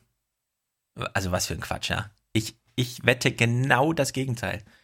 Sie wird keine Regierung zusammenbekommen und es wird eine ganz ungeordnete Regierungsbildung ohne Merkel geben. Weil ich meine, ja. Ja. kann, ich mir, kann ich mir vorstellen. Wir leben ja in. Wir leben in stürmischen Zeiten, das wissen wir. Da kann alles passieren. Ja, also dass ein Kanzler, also dass überhaupt in die Struktur, die das Grundgesetz vorgibt und so weiter, hineingelesen werden kann, auf Länder- und Bundesebene. Ja, ja, da gibt's dann einen geordneten Rückzug, da gibt's dann einen Festtag, den die Partei festlegt und dann wird der Kanzler ausgetauscht und alle jubeln dazu. Nee. Da gibt's entweder Verrat auf Parteitagen oder es gibt eine Abwahl über die Opposition oder sonst irgendwie. Nun ja, wenn wir ins Jahr 1961 zurückgehen, ne, bei der allerersten Koalitionsbildung mhm. in Deutschland, äh, da ist die FDP ja damals mit der CDU zusammengegangen, mit der Adenauer CDU. Und die FDP hatte damals Wahlkampf gemacht mit dem Slogan irgendwie ohne Adenauer. Ja? Also mhm. Adenauer muss weg. Und dann haben sie aber eine Koalition gebildet mit Adenauer. Den haben sie dann zum Kanzler gewählt. Aber sie haben in diesem neunseitigen Koalitionsvertrag, also heutzutage würden wir darüber lachen, äh, mhm. Koalitionsvertrag, in, heutzutage ist das hier die, die Einleitung, ja. Und da haben sie dann aber festgelegt, okay, Adenauer zieht sich im Laufe der Legislaturperiode zurück und wird durch Ludwig Erhard ersetzt. Ja. Also es gibt es gibt's schon. Gute alte Zeit. Damals war der Kanzler auch fast 80 Jahre alt. ja. Merkel denkt, sie steht noch in der Blüte des Lebens und muss sich um Europa kümmern und setzt das einfach als Topthema in die GroKo-Verhandlungen und glaubt, es funktioniert. Ja, glaubst du nicht, dass Angela Merkel bis 80 noch eine gute Kanzlerin sein kann? Nein. Nee, Apropos, also hast, du, das, hast, ja. hast, du, hast du die BBC-Doku, die ich ja im Dezember äh, eine Woche lang Da sie leider nur gehört. im iPlayer zur Verfügung steht, habe ich sie noch nicht gehört. Okay. Sonst hätte Wir ich mir sie einfach auf dem Handy runtergeladen, aber so ist das wieder mit VPN und allem Kram. Ja. Wir werden sie mal verlinken. Also, äh, die heißt Germany Without Merkel, glaube ich. Mhm. Merkel. Und Merkel. Und das ist die Doku, die ich im Dezember mit äh, Anne McElroy äh, in meiner Heimat und auch ein bisschen in Berlin noch produziert habe. Hm. So, zurück zu den Nachrichten. Ich möchte einen, ein wirkliches Lob aussprechen. Man hat sich gedacht, Leute, Chaos Communication Kongress, was ist das? 34. Ausgabe. Wollen wir es wirklich nochmal machen wie jedes Jahr? Nämlich am Eröffnungstag abends einen Beitrag bringen. Und das heißt im Grunde, am ersten Kongresstag musst du 19 Uhr ein Ding fertig haben, konzeptionell, dass du 21 Uhr sozusagen fertig abgeliefert, geschnitten und so weiter fertig hast. Geht das denn? Nein, das geht natürlich nicht. Der Kongress geht ja überhaupt erst am ersten Tag so richtig los und so weiter. Also, große Ausnahme dieses Jahr und hoffentlich großer Lernerfolg für später. Der Bericht vom 34C3 und sie bringen immer nur einen von den vier Tagen, haben sie am zweiten Tag abgeliefert. Sie haben sich die los? Zeit genommen und gesagt, zack Leute, wir machen das jetzt mal ordentlich. Und es ist ordentlich geworden. Die zwei Themen, die man sich rausgesucht hat und die zwei Protagonisten wären genau die gewesen, die ich auch empfohlen hätte nach den ersten beiden Tagen, weil es einfach die Spectac Talks waren. Deswegen gucken wir diesen Bericht in Länge. Es sollte ein schwieriger Dreh werden bei den Hackern vom Chaos Computer Club in Leipzig. Kamerateams und Fotografen wurden von sogenannten Medienengeln begleitet. Auch wir waren keine einzige Sekunde ohne Aufsicht. Die Engel stellten sicher, dass nur der ins Bild kam, der es ausdrücklich wollte, und viele wollten ausdrücklich nicht. Alles, was wir hier tun, ist was, was die Gesellschaft in ein paar Jahren auch tun wird. Nämlich verstehen, dass es eigentlich nicht okay ist, andere Leute zu fotografieren und auf Facebook zu tun. Oder andere Leute ungefragt in einen Kontext abzubilden, weil es dazu führt, dass die Daten verwertbar und verwendbar werden in verschiedenen Kontexten und Möglichkeiten, von denen wir heute möglicherweise noch gar nicht wissen. Datenmissbrauch, das immer wieder aktuelle Dauerbrenner-Thema. Katika Kühnreich hat lange in China gelebt. Dort plant die Regierung in den nächsten Jahren offenbar, die Daten jedes Einwohners in ein Ranking einfließen zu lassen. Wohlverhalten wird belohnt, der Kontakt zu Menschen mit niedrigerem Score zum Beispiel bestraft. Das alles jederzeit und für alle im Internet einsehbar. Die Gefahr? Ich persönlich kann mir nicht vorstellen, dass es bequem ist, für Menschen in einer Gesellschaft zu leben, wo man permanent jede Sekunde bewertet werden kann. Weil das, was viele Leute jetzt schon im Social Media Profile zeigen, nämlich nur ihre Sonnenseiten, nur ihren besten Schmollmund, ist Stress. Was klingt wie ein Horrorszenario aus Fernost, hat längst auch hier Einzug gehalten, ohne aber, dass es einen großen Aufschrei gegeben hätte, denn unser Score wird leise gebildet und intransparent. Die Schufa bewertet ja auch sehr viel mehr als nur das, ob sie ihr Konto überziehen oder nicht. Und auch da sind, haben wir nicht offengelegt. Sie haben nicht irgendwann in ihrem Leben einen Brief gekriegt von der Schufa, wo drin stand, sehr geehrter Herr so und so, folgende Punkte in Ihrem Leben werden ab jetzt bewertet. Die Gesellschaft besser machen, Strukturen offenlegen. Dieser Wunsch treibt die Hacker in Leipzig in Scharen in die Konferenzen, auch hierher zur Big Data Analyse. Der Referent hat Millionen Twitter-Daten aufbereitet und macht grafisch sichtbar, wofür sich Hacker auch interessieren, für Fake News und ihre Verbreitung. Er zeigt, dass Fake News tatsächlich meistens aus Wutbürgerkreisen stammen, doch dass sie kaum Chancen haben, diese Kreise zu verlassen. Es gibt sie also, die Filterblase. Also Filterblasen funktionieren in zwei Richtungen. Zum einen die Leute, die beispielsweise pro AfD auf Twitter unterwegs sind, kriegen äh, viele Diskurse nicht mit, aber der Effekt ist in die andere Richtung noch viel stärker. Äh, viele Leute aus der Öffentlichkeit bekommen die Fake News sozusagen aus dem AfD-Bereich äh, gar nicht mit. Äh, das heißt, äh, es gibt eine Filterblase, die aber eigentlich in die umgedrehte Richtung äh, stärker wirkt.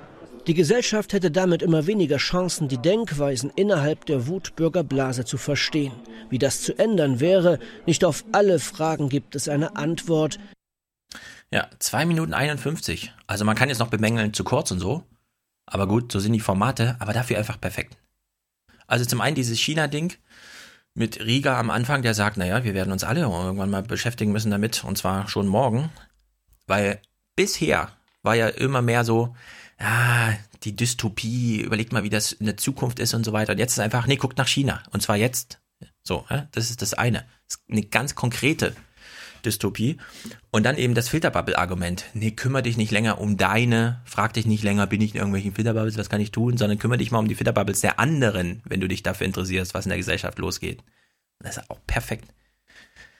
Also Klaus Kleber sollte sich unbedingt den Vortrag von Herrn Kreil angucken. Ja. Ja, also hier gerade in Sachen Social Bot. Fake auf jeden News Fall. und so weiter. Und wenn er danach noch einmal Socialbot zum Thema macht, ist aus die Maus. Nee, ja, er macht das noch einmal zum Thema und sagt dann: Wir haben uns geirrt. Genau. Ich möchte allerdings anfügen, da wir gerade bei Cyber, Cyber, Cyber sind. Cyber, Cyber, Cyber, Cyber, Cyberangriff, Cyber, Cyber, Cyber, Cyber, Cybersicherheit. 34C3-Reportage super.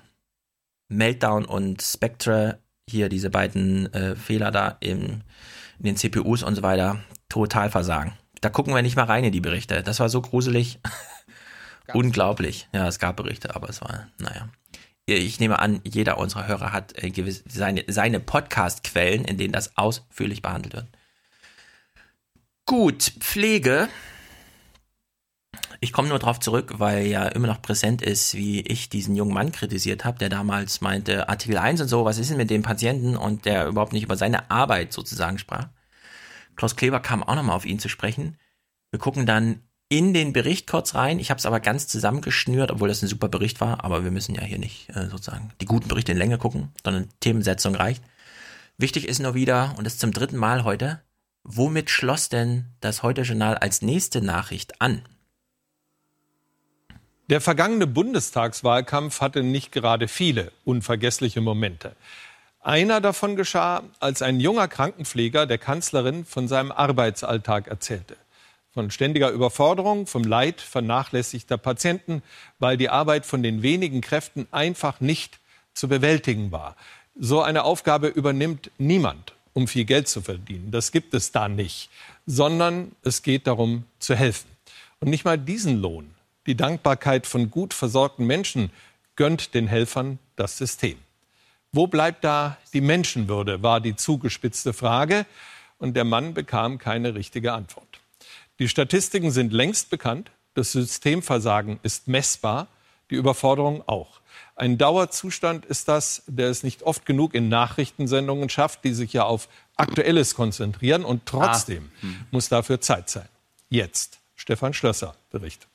Auf die Patienten eingehen, ein paar Worte wechseln. Meist ist die Zeit dafür viel zu knapp. Man würde gern am Bett stehen bleiben und mit dem Patienten reden und es ist zeitlich nicht machbar. Der nächste klingelt, der nächste muss in OP geschoben werden. Die Pflegekräfte in nahezu allen großen deutschen Krankenhäusern arbeiten am Limit. Es fehlt an Personal. Hier auf der chirurgischen Station liegen viele Krebspatienten, die besonderer Betreuung bedürfen. Seitdem die Behandlungskosten pauschal abgerechnet werden, nach der Einführung der Fallpauschalen wurden überall Pflegekräfte abgebaut. Das rächt sich jetzt. Im Frankfurter Krankenhaus Nordwest der Stiftung Hospital zum Heiligen Geist sind zurzeit 20 Stellen offen. Und der tatsächliche Bedarf an Personal ist viel größer, als von den Krankenkassen finanziert wird.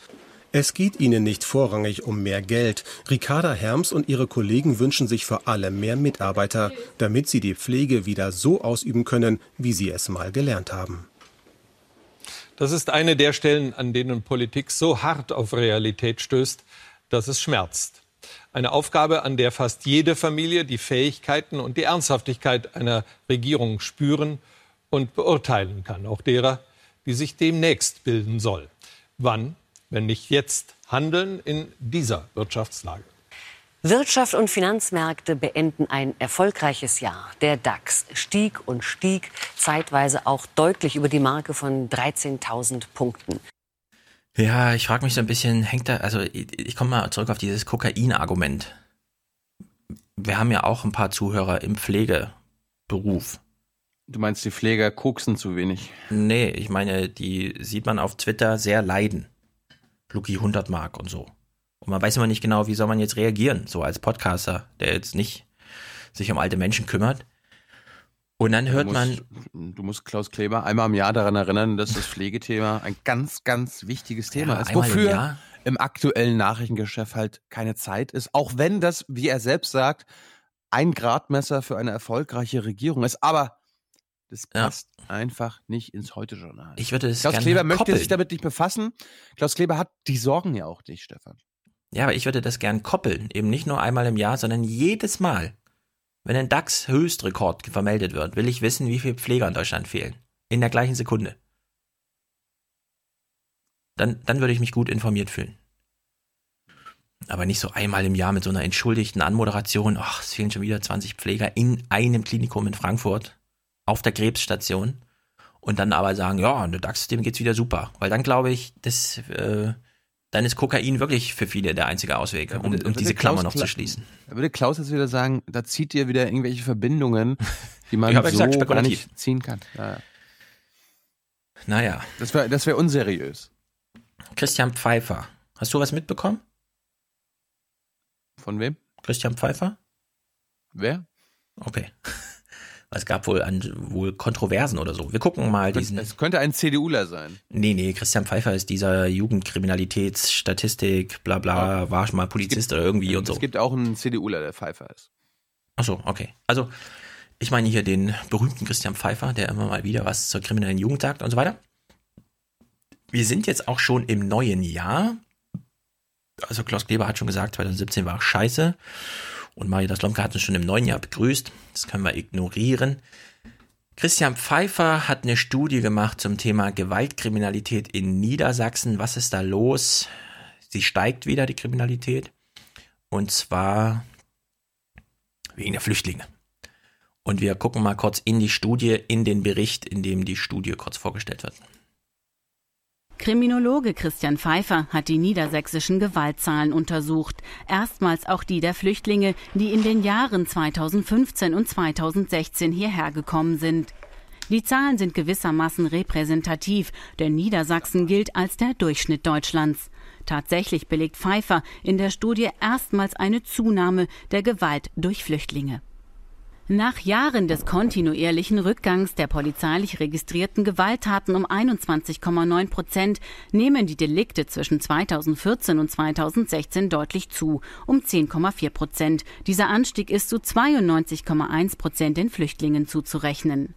Manchmal bin ich wirklich überrascht, dass das hier einer Untersuchung bedarf, weil ich dachte, die Erhebungsmethode läuft so, dass man einfach auf den Knopf klickt und dann kriegt man das ausgespuckt von der Statistik, aber das muss man wahrscheinlich erst untersuchen. Aber gut. Die Studie benennt Gründe für diese Zunahme. Besonders eine Gruppe ist immer wieder polizeiauffällig. Es sind die männlichen 14- bis 30-jährigen Flüchtlinge. Im Jahr 2016 werden sie für zwei Drittel der aufgeklärten Fälle der Gewaltkriminalität von Flüchtlingen in Niedersachsen verantwortlich gemacht. Sie kommen überwiegend aus muslimischen Ländern, die von männlicher Dominanz geprägt sind. Untersuchungen zeigen, sie sind gewaltbereiter, vor allem wenn sie sich in eine Gruppe zusammentun. Folgende Grafik zeigt neue Erkenntnisse, was die Opfer von Gewaltkriminalität angeht. Deutsche sind bei Tötungen höchst selten betroffen. Ihr Anteil liegt bei 8,9 Prozent. Vorsätzliche Tötungsdelikte und Körperverletzungen spielen sich eher unter Flüchtlingen oder Nichtdeutschen ab. In Flüchtlingsheimen haben beengte Wohnverhältnisse offenbar dazu geführt, dass Konflikte entstehen, wenn Menschen unterschiedlicher Kulturen aufeinandertreffen. Anders ist das bei Raubdelikten. Hier sind Deutsche zu 70 Prozent betroffen. Vermutlich spielt eine Rolle, dass Täter sich bei Deutschen eine höhere Beute versprechen. Auch bei der Vergewaltigung gibt es mehr deutsche Opfer. Ihr Anteil liegt bei mehr als 58 Prozent wobei die Studie anmerkt, dass die Zahlen hier nicht zuverlässig sind, da insbesondere Flüchtlingsfrauen aus Angst schweigen. Bei ihnen ist die Quote vermutlich viel höher. Außerdem zeigen deutsche Opfer solche Delikte viel häufiger an. Ja, ich habe es bei Thilo jetzt krummeln gehört, aber ich fand das erstmal einen sehr sachlichen, eine sehr sachliche Darstellung einer Problemlage, bei der man sich fragt, ist sie jetzt polizeilich zu lösen oder muss man auch politisch noch was lösen? Und wenn es politisch gelöst werden muss, muss man dann noch die öffentliche Meinung wieder abfragen und so weiter und so fort. Aber das mal ausgeklammert, ist das ja ein ganz interessanter Hinweis oder nicht? Bist dagegen? Nö. Willst du lieber schweigen über die Probleme oder was? Christian Pfeiffer, der diese Untersuchung gemacht hat, von der ich dachte, sowas steht schon automatisch drin, ist jetzt hier im Gespräch und ich habe es mal in drei Teile, weil ich glaube, es war auch so angelegt in drei Teile. ich, ich, ich finde es immer, immer gut, dass Studien nur von einem einzigen Menschen offenbar gemacht werden. Also da ist ja die Fehlerkorrektur innerhalb der Studie vielleicht. Wer weiß. Also wenn an dieser Studie noch mehr Menschen mitarbeiten mussten, damit diese Erkenntnis zutage, dann bin ich wirklich ein bisschen enttäuscht. Ich hätte gedacht, das ist automatisch da drin. Wenn jetzt Christian Pfeiffer das nicht noch alleine hingekriegt hat, Also dann haben wir ein echtes Problem, weil dann wissen wir ja gar nicht Bescheid. Ich, ich, ich finde ich find diese Grafik halt irgendwie. Äh, ja, was ist mit der Grafik? Wenn Oma Erna die jetzt sieht, hier mit 92,1 mhm. Prozent Flüchtlinge, ja. Ja. Ich, ich, weiß ja, wie es gemeint ist, aber das kommt äh, halt, halt, komisch rüber. Und auch hier, ja, seit 2014 ist das dann angestiegen. 2014 bis 2015 gab es gar keinen Anstieg und dann. Ja, aber würdest, würdest du das jetzt anders machen, damit Oma Erna nicht die falschen Schlüsse draus zieht? Ich weiß nicht, ich müsste, ich müsste mir die Studie mal äh, von selbst durchlesen. Das ist jetzt quasi der Bericht. Ja, ich meine jetzt nicht die Studie, sondern die, die drei Zahlen, die hier genannt werden. Also in den letzten zehn Jahren, ich, ich trage mal kurz vor. In den letzten zehn Jahren ist die Gewalt um 21,9 Prozent zurückgegangen.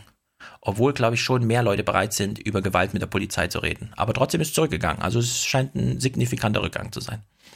Dann ist sie seit 2014 bis 15 gleich geblieben und dann in einem Jahr um 10 Prozent. Also sie hat einen 10 Jahres Abstieg innerhalb eines Jahres um die Hälfte wieder wettgemacht und zu 92 Prozent sind als Täter Flüchtlinge identifiziert. Das ist schon eine ziemlich krasse Aussage und die sollte man jetzt auch nicht irgendwie anders von darstellen. Oder von diesen 10 Prozent mehr. Von den 10 Prozent mehr, ja. Ja, ja, genau. Von den 10 Prozent mehr geht 90 Prozent auf das Konto von Flüchtlingen als Täter. Da, da verlierst du Oma Erna schon. Weil die Oma Erna denkt 92 Prozent, oh, dann ist sie erschreckt, weil es eine große Zahl ist. Ja. Kann natürlich sein, aber sollen wir Oma Erna jetzt belügen? Nee, aber das ist halt, ich finde, es könnte irreführend sein. Man, man könnte ja auch mal an, äh, wo, woanders das irgendwie auch. Also was ist denn irreführend? Ja? Was ist denn die alternative Darstellung, um die 92 Prozent zu interpretieren? Ich, ich, ich kenne die Studie jetzt nicht. Ja, aber wenn du diese Grafik siehst und was dazu gesagt wurde, was kann man denn missverstehen an den 92 Prozent? Ja, das, äh, diese Gewalttaten der letzten Jahre von 92 Prozent von Flüchtlingen ausgegangen sind ja, und jetzt nicht. Das ist ja extra farblich äh, abgehoben. Das finde ich schon ja, ich korrekt. Das kapieren wir. Ja, also aber dieser, nee, so werde ich ja irgendwie nicht rangehen. Und so wollen wir auch nicht rangehen an die Sachen. Dass wir sagen, mhm. wir verstehen es und die anderen nicht. also das wäre es ja. Dann haben wir ja die ganze Aufwärmer-Podcast-Logik einmal auf den Kopf gestellt. Christian Pfeiffer im Gespräch Teil 1 Erklärungen, weil das ist ja das Gute, nach dem sehr sachlichen Einstieg mit sehr vielen Zahlen zugegebenermaßen, erklärt Christian Pfeiffer jetzt und stellt ein spekulatives Argument. Das ist vielleicht auch interessant jetzt für dich, Tilo, weil er spekuliert jetzt und zwar in die Richtung, dass du sagst, diese Meinung teile ich. Er verlässt aber damit wieder diesen sachlichen Pfad. Ja, also es ist sozusagen, weil ich es gut finde, finde ich auch das gut, dass er spekuliert. Aber wir hören ihm mal zu. Teil 1. Guten Abend, Herr Pfeiffer. Guten Abend, Frau Schlomka. Wenn man sich Ihre Studie anguckt, dann fällt eines sehr ins Auge, nämlich dass es offenkundig einen großen Unterschied macht, ob Flüchtlinge eine Bleibeperspektive haben oder nicht, was ihre Kriminalitätsneigung angeht. Genau das hat sich bestätigt. Nehmen wir die Flüchtlinge, die als Raubtäter tatverdächtigt wurden. Von denen sind 16 Prozent Kriegsflüchtlinge aus den Ländern Syrien, Irak und Afghanistan. Aber 54 Prozent aller Flüchtlinge kommen dort her. Die sind also gewaltig unterrepräsentiert beim Raub. 31 Prozent der Raubtatverdächtigen kommen aus Nordafrika. Die sind aber nur 0,9 Prozent der Flüchtlinge. Die sind um das 35-fache überrepräsentiert. Sind die einen also die Braven und die anderen die Bösen? Kann so nicht ganz stimmen. Wir haben herausgefunden, dass die Nordafrikaner eben von vornherein ja klar gemacht bekommen haben, ihr habt hier keine Chancen, ihr müsst alle wieder nach Hause, während man den Kriegsflüchtlingen sehr schnell signalisiert hat, ihr könnt bleiben, ihr bekommt einen festen Status und dann bemühen die sich natürlich, ja nichts falsch zu machen, keine falsche Bewegung mhm. in Anführungszeichen und verhalten sich brav und angepasst im Vergleich. Klingt logisch. Nicht zu, hab nichts zu meckern. Ist aber nur eine Meinung ist wirklich nur eine Meinung. Das steht in den Zahlen nicht drin. Er hat mit keinem der Betroffenen gesprochen. Das ist eine Schlussfolgerung, die er jetzt daraus aber, zieht. Aber die fehlende Bleibeperspektive, beziehungsweise diese deutsche politische Haltung, naja, ihr gehört hier eh nicht her, ihr kommt aus einem sicheren Herkunftsstaat mhm. raus hier, das löst natürlich Frust aus. Das, ja. Hat, das sind natürlich Gründe für Gewalt. Aber in der Wertigkeit der Aussage dadurch, dass es eine Meinung von ihm ist, ist das gleichrangig mit, nee, da gibt es kulturelle Unterschiede und die in Afrika rauben halt mehr. Das hat, glaube ich, nichts mit der äh, Nationalität zu tun, sondern einfach nur. Ja, das sagst du ja jetzt, aber von der Wertigkeit junge, ist es genau gleich. Junge Männer mhm. sind in jedem Land die Gruppe äh, mit der höchsten Kriminalitätsrate. In jedem Land auf der Welt. Ja. Ja. Das hat jetzt erstmal nichts mit, der kommt aus Afrika also zu tun. Wenn wir dem aber jetzt, ja, wenn der aus Afrika kommt. Das ist doch nicht meine Meinung. Ich sag nur, von der Wertigkeit der Argumentation ist das gleichrangig mit Pfeifers, weil es beides Privatmeinung sind. Dafür gibt es Argumente, es gibt aber auch Gegenargumente. Es ist jedenfalls kein Wissen, das man jetzt aus, aufgrund des, der Studiendaten oder so einfach herauslesen kann, sondern da muss man dann politisch geschult sein und wissen, ah, Perspektive ist entscheidend, okay. Aber das ist noch kein Gegenargument gegen eine andere Haltung, die sagt, nee, da gibt es ethnische, moralische Einstellungen und in Afrika rauben sie halt mehr. Ja, also es ist erstmal gleichrangig. Teil 2 jetzt beginnt er richtig zu spekulieren und das finde ich gut, weil dieses ganze Nachrichten müssen faktisch richtig sein und dürfen darüber hinaus. Das finde ich ist eben für 2018 wirklich mal zu hinterfragen. Ich wünsche mir sowas wie jetzt kommt häufiger, weil es ist wichtig, dass er das jetzt sagt, was hier gesagt wird. Aber nun kann man ja nicht daraus die Konsequenz ähm, ziehen, zu sagen, okay, alle werden anerkannt. Es gibt ja nun mal nicht anerkannte Asylbewerber. Ja, klar. Wir können nicht das Land sein, das alle mühselig und Beladenen aufnimmt. Also keine Kritik an der politischen Entscheidung. Menschen aus Nordafrika wollen wir nicht als Asylbewerber anerkennen.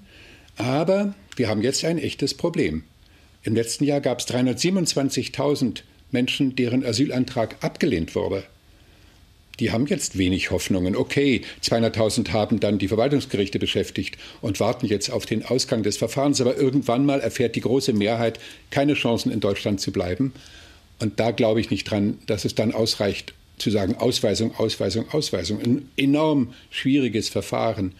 Ich denke, es ist Anlass, jetzt die neuen Koalitionsgespräche für eine neue Perspektive in der Flüchtlingspolitik zu nutzen, nämlich riesig viel Geld für ein Rückkehrprogramm zu investieren. Ich finde mal eine Milliarde. Warum? Wir brauchen Entwicklungshilfe für diese Länder, wo die ungewollten Flüchtlinge herkommen, damit wir denen bieten können. Ihr nehmt bitte eure Landsleute zurück und dann kriegt ihr von uns auch Förderung, damit die bei euch landen können. Wir unterstützen euren Arbeitsmarkt. Wir tun alles, damit diese Rückkehr auch gelingt, aber ihr müsst sie nehmen. Diese Klarheit hat es bisher so nicht gegeben und vor allem müssen wir den hier Lebenden ohne Chancen bei uns existierenden Flüchtlingen Sprache vermitteln, Lehrgänge vermitteln, damit sie erhobenen Hauptes nach zu Hause zurückkehren können und was mit sich anfangen können. Ich hätte ja 10 Milliarden genannt. Meint ihr jetzt, die sollen hier Deutsch lernen, damit sie in Marokko ihre Deutschkenntnisse nutzen können, oder was? Naja, das hat man halt lange so gemacht, als eine Null fehlte in der Migrationsbewegung. Da konnte man die in Deutschland einfach eine Ausbildung machen lassen, das du ja in, in Afghanistan auch erlebt. Das sind ja alles, die in Deutschland Bildung genossen haben. Geht natürlich nicht, wenn du eine Million Flüchtlinge hast, geht nur bei 100.000. Teil 3, jetzt hat er sozusagen der Politik die Aufgabe mitgegeben, naja, ihr müsstet dann schon, wenn er über Flüchtlinge redet, nicht über Familiennachzug, sondern über eine Milliarde, ich würde sagen 10 Milliarden reden und die Diskussion mal führen. Teil 3 ist jetzt auch ganz interessant, weil unser Reflex, das werdet ihr gleich bei Tilo hören, ich prognostiziere mal Geräusche, während der Clip läuft, nein, und so. Aber ehrlich gesagt, wie die Diskussion führen, wenn ich mit einer inhaltlichen Antwort auf das, was er jetzt sagt. Ich kann sie nicht geben, gebe ich offen zu. Jeder Hörer kann ja für sich überlegen, hätte, wie würde ich jetzt antworten? Tilo kann das natürlich auch überlegen. Nun würden Ihnen Kritiker vielleicht entgegenhalten, damit setzt man erst recht Anreize zu kommen, um dann hier sozusagen Unterstützung für eine Rückkehr zu bekommen, also zum Beispiel Kredite zu bekommen, um sich zu Hause ein, ein Geschäft aufbauen zu können. Richtig. Das klappt alles nur dann, das Rückkehrprogramm, wenn unsere Grenzen sicherer sind, wenn wir die Kontrolle darüber behalten, wer kommt rein. Dann erkennen wir ja, der kommt aus Nordafrika. Nein, der hat hier keine Chancen, den weisen wir an der Grenze schon zurück. Es ist mühsam, sie reinzulassen und dann wieder in einem Rückkehrverfahren in ihre Heimatländer zu bringen. Also ist das ganze Rückkehrprogramm abhängig davon, ob es der EU gelingt, die Außengrenzen sicherer zu machen, gerade aus den Ländern, wo wir die Flüchtlinge nicht aufnehmen wollen. Moment. das ist gut für unser Land. So eine Haltung. Ja. Also der bisherige Plan, Außengrenzen zu schützen, lief über Abschreckung, nämlich möglichst viele Nachrichten darüber, wie tödlich das Mittelmeer ist. Und es hat ja soweit auch gewirkt. Die andere Abschreckung war, Balkangrenze zu schließen und die Leute einfach am Zaun stehen zu lassen. Jetzt ist sozusagen die dritte, der dritte Weg ist jetzt gefragt. Ich kenne auch keinen. Er kennt auch keinen, er sagt auch einfach nur Grenzen schließen. Ich habe nochmal in die Studie geguckt. Da gab es noch ein paar interessante Befunde, zum Beispiel, zum, Beispiel zum Zusammenhang äh, mit dem Aufenthaltsstatus. Da mhm. heißt es, wer als Kriegsflüchtling kommt oder aus anderen Gründen für sich gute Chancen sieht, in Deutschland bleiben zu dürfen, wird bemüht sein, diese Aussichten nicht durch Straftaten zu gefährden. Und das andere Interessante, was ich. Genau, hat er vorhin auch gesagt. Genau. Und das andere, was jetzt, glaube ich, jetzt nicht so deutlich wurde, ähm, die Frage natürlich, werden Flüchtlinge pauschal einfach häufiger angezeigt als Deutsche für die gleiche Straftat mhm. zum Beispiel oder für den gleichen Gewaltdelikt. Und da ist die Studie, die er gemacht hat, sagt ganz deutlich ja. Äh, die Anzeigenbereitschaft der Opfer von Gewalttaten ist in etwa doppelt so hoch, wenn Opfer und Täter sich vor dem Geschehen noch nie begegnet sind oder wenn sie in verschiedenen ethnischen Gruppen angehören. Ja. Die Gewalttaten von Flüchtlingen würden etwa doppelt so häufig angezeigt wie die von deutschen Tätern. Ja, wenn du als Türke durch Frankfurt gehst, wirst du zehnmal so häufig von der Polizei kontrolliert. Und das ist keine ausgedachte Zahl, sondern das ist gefühlte Empirie, die mir berichtet wurde und die mich auch betrübt, ehrlich gesagt. Sobald die Sonne untergeht, äh, gilt hier so ein eigenes Polizeistraßenrecht. Unter der Maßgabe würde es mich nicht wundern, wenn wirklich für jeden Scheiß die Polizei gerufen wird. Die Frage ist ja am Ende, identifiziert die Polizei denn den Sachverhalt auch wirklich als Gewaltdelikt oder nicht? Und dann fließt dann natürlich in die Statistik ein, aber ich glaube, die wird auch sehr oft gerufen, ohne dass es dann so weit geht, sondern dass es die Polizei vor Ort klären kann. Hm. Naja, wir erinnern uns ja noch mal kurz an Susanne Schröter von vorhin. Ich habe aber auch vollstes Vertrauen, dass da äh, die Politik weiß, was sie tut. Und fragen uns, mit welcher Nachricht könnte denn das Heute-Journal direkt an dieses Gespräch mit Pfeiffer, das so viel Gesprächsbedarf mitbringt, anschließen? Mhm. Sagt der Kriminologe Christian Pfeiffer. Ich danke Ihnen sehr für das Gespräch. Danke Ihnen. Das Interview haben wir aufgezeichnet und mit dem Thema Asyl geht es jetzt auch in den Nachrichten noch weiter, Kai. Da plädiert die CSU für schärfere Regeln. So will sie bestimmten Asylbewerbern die Sozialleistungen kürzen, zum Beispiel denen, die nur geduldet werden oder bei ihrer Abschiebung nicht kooperieren. Ein entsprechendes Positionspapier will sie auf ihrer Fraktionsklausur beschließen. Ich wollte, ich wollte noch bevor du es abspielst raten, und zwar mit mhm. dem hier. Aber wir äh, haben ja. mit AfD-Positionen überhaupt nichts am Hut. Und das war noch nie unsere Position. Ja, das muss man sich mal vorstellen. Das ZDF behauptet ja, das Heute-Journal sei so eine Art Magazinsendung. Da wird eingeordnet. Da wird auch mal erklärt. Da geht man mal raus. Und dann führt man ein Gespräch mit Christian Pfeiffer. Und direkt im Anschluss, nachdem er sagt, Perspektive spielt wahrscheinlich eine sehr, sehr große Rolle bei der Frage, benimmt man sich in Deutschland oder schlägt man über die Stränge und muss sich sowieso anders ernähren, weil kein Arbeitsrecht und pipapo, äh, keine Arbeitserlaubnis. Und direkt im Anschluss kommt die Forderung der CSU, noch mehr Perspektive wegzunehmen. Uneingeordnet. Einfach nur, weil, ja, das ist halt jetzt Programmpunkt 42 von 100. Also das finde ich wirklich ein Abgrund an Menschenverachtung. Ja. Naja, was hier nicht drin vorkam, was aber auch ganz interessant ist, ähm, nicht nur ist die Gewaltbereitschaft, wenn man sie danach abmisst, wie viel denn bei der Polizei als Anzeige landet, um 20 Prozent in zehn Jahren zurückgegangen, sondern Jugendgewalt hat sich in Deutschland halbiert in den letzten zehn Jahren. Und ich möchte nochmal an Richard David ja, Brecht bei Jung und Naiv erinnern, die Liebe in der Erziehung. Ist wir, haben, wir haben aber auch einfach weniger Jugendliche. Das muss man ja auch mal sagen. Äh, nee, haben wir nicht. Im, äh, nee, nee, das ist jetzt, es ist jetzt tatsächlich nicht zurückgegangen in dem Maße, sondern dieser Knick war vorher. Wenn haben wir jetzt eher wieder, mehr Jugendliche noch nicht, aber es sind schon wieder mehr Kinder zumindest. Also die Zahl ist gleich geblieben. Wir sind noch nicht im Hand, Handmaid's Tale Schicksal angekommen. Die, die wollte ich immer noch gucken. Die, die ja, mach das mal. Ich habe jetzt angefangen. Hast du Black Mirror jetzt schon später drin? Nee, habe ich noch nicht geguckt. Ich muss dann erstmal Punisher gucken. Oh nein. Das ist wirklich sehr gute Unterhaltung. Außerdem gucke ich immer noch Arrow. Das ist auch sehr gute Unterhaltung. Nein, nein, Gut. nein. Das hat mit der Wahrheit so viel zu tun wie eine Schildkröte mit dem Stabhochsprung. Was ich ja auf jeden Fall geguckt hätte, wäre dieses hier. Sorry, I think there's something wrong with my television. It's it's showing images and sounds from a universe I don't recognize. Aber wenn der Charlie meint, nee, ich schreibe lieber Black Mirror Folgen, als einen ordentlichen Wipe zu machen von diesem Scheißjahr 2017, denke ich mir, okay Leute, dann rutscht er halt runter in meiner Liste. Vielleicht muss man sowas halt selber machen. Was? Gut. Wipe? Achso. Ja, kann man auch. Macht halt echt Arbeit, hat er geschrieben. So, diese Tat in Kandel, ja. die lassen wir mal weg, oder? Da gibt es echt nichts zu sagen. Da hat jeder seine Meinung und da müssen wir jetzt auch nicht groß einsteigen. Ich will nur eine Sache noch anfügen.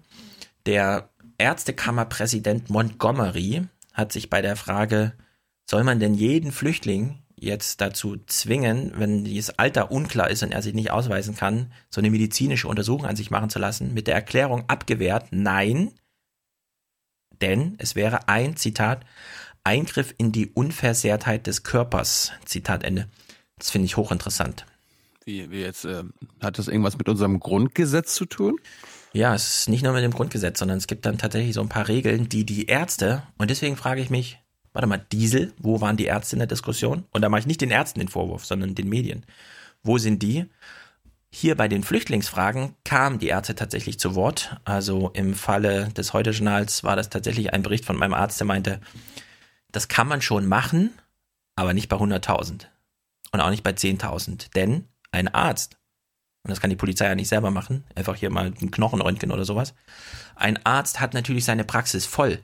Und so eine Flüchtlingsuntersuchung könnte man allenfalls machen, falls gerade keine Not am Mann ist. Also wirklich niemand im Wartezimmer oder sonst irgendwo rumsitzt. Und da es das nicht gibt, dank schwarzer Null, hat sich der Staat da selbst ins Knie geschossen mit seinem dämlichen äh, Vorschlag, sowas zu machen.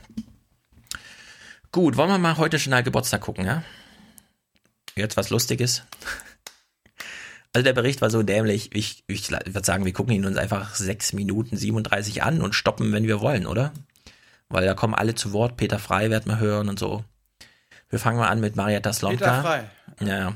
Marietta Slomka steht ja nochmal im neuen Studio, das allerdings eine grüne Hölle ist, weshalb man alles in ihr zeigen kann, wie zum Beispiel das allererste Studio. Am Anfang der Sendung haben wir es ja schon angesprochen. Das Heute-Journal feiert heute seinen 40. Geburtstag. Bestes Alter also. Zumal man im Fernsehstudio immer jung und modern bleiben kann. Damit meine ich jetzt nicht die Moderatoren. Das Heute-Journal ist 40 und damit immer noch halb so alt wie seine Zuschauer. Hat sie, hat sie, äh, hat sie irgendwie irgendeinen Tee getrunken oder irgendwelche Drogen genommen? Nee, die moderieren so? alle neu. Das ist ja bei Klaus Kleber auch schon auffällig gewesen. Zurück nach Deutschland und damit bla bla bla bla. Und das ist bei ihr genauso. Die haben, entweder sie haben alle was im Tee oder sie hatten vorher eine Redaktionskonferenz und haben das eingestudiert. Warum, warum bekomme ich den Tee beim ZDF nicht? Weil Tyler deinen Ingwer-Tee gemacht hat.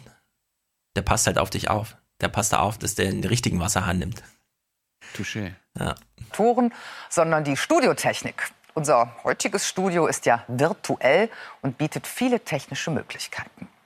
Vor 40 Jahren ging es noch etwas spartanischer los. Da gab es eine Stellwand mit einer analogen Uhr und einem Lichtkasten. Der war damals technisch sozusagen der letzte Schrei. Damit wurde zum Beispiel der Schriftzug Heute Journal hinter die Moderatoren gesetzt. Crazy. Ja, und sonst ein Tisch mit Telefon, Kabeltelefon wohlgemerkt und Mikros.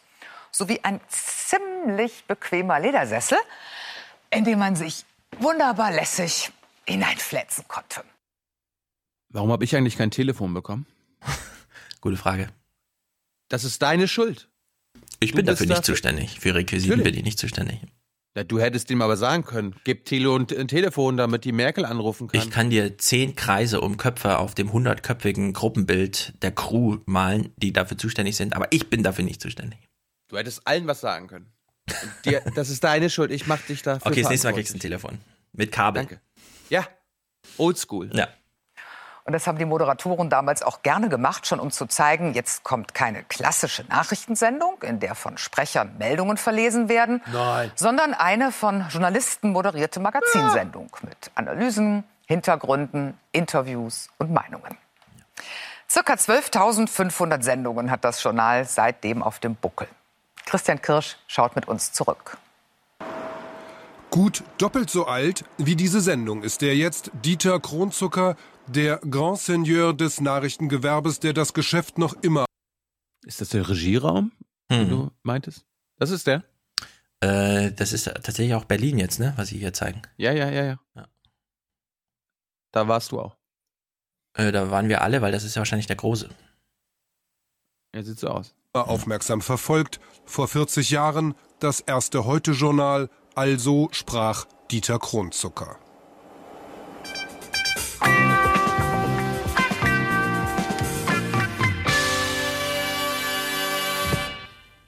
Also, wir begrüßen Sie zum Heute-Journal. Ein Also zu Beginn eine Lockerung des politischen Diskurses. Und was noch? Ein äh, Appell gegen den Verlautbarungsjournalismus, oh. eine Veränderung der Nachrichtensprache, anschaulichere Bilder, weg mit Konjunktiv und Passiv. Die haben das damals gegründet gegen Verlautbarungsjournalismus. Von Verfassungsschutz, BKA, Regierung. Psch. Direkte Ansprache Wie, von Ross und Reiter. Die einen fanden das lässig, anderen war es nicht geheuer. Seither jedenfalls, seit Januar 1978 ist das Heute-Journal auf Sendung. Und Klaus. bietet seine Sicht der Dinge an. an Geschätzt Arbeit. und angefeindet, jedenfalls immer sehr wahrgenommen und Teil der täglichen Debatte. Teil der täglichen Debatte. Da geht's ja, schon äh, los. Wann war, wann war das heute Journal? Ich meine, wir, wir machen ja jetzt seit zweieinhalb Jahren, fast drei Jahren den Aufwachen-Podcast. Mhm. Wie oft waren heute Journal-Sendungen wirklich Teil der täglichen Debatte? Nie. Ich, ich, Nie. Naja, äh, ich habe es einmal ab, erlebt. Es gibt einmal im Jahr ein Interview von Maria Slomka ja, mit irgendeinem, mit dem sie dann da äh, Hast du das überhaupt, hast du das mitgebracht? Das gucken also wir gleich, wurde, ja, ja. Die, die, die wurde ja gefeiert. Ja, das den, gucken wir gleich. Den Doper. Ah, okay. Nee, also ich habe einmal einen Moment erlebt, da saß ich bei der IG Metall im Foyer und man hat ein Gespräch Hast gemacht. du ein einziges Mal, genau. bist du ein einziges Mal in Mainz gewesen? Bist du ein einziges Mal? Äh, bist die, du ein einziges Mal? In die, Mali, in einem In Mainz gewesen. In Somalia. Ja. Bist du dort gewesen? Hast du dir angeguckt und hast du mit Menschen gesprochen? Nee, du hast, warst in Berlin, Stefan. Nicht in Mainz. Also die Führung durch Mainz werden wir wohl dieses Jahr machen. Ich kann ja mit der S-Bahn hinfahren. Es müssen wir äh, ohne Scheiß, das müssen wir machen. Also jetzt, ja. wo wir gute Connections Das ist dann Hörertreffen, wo du mitkommst, oder was? Okay, festgenagelt. Ja.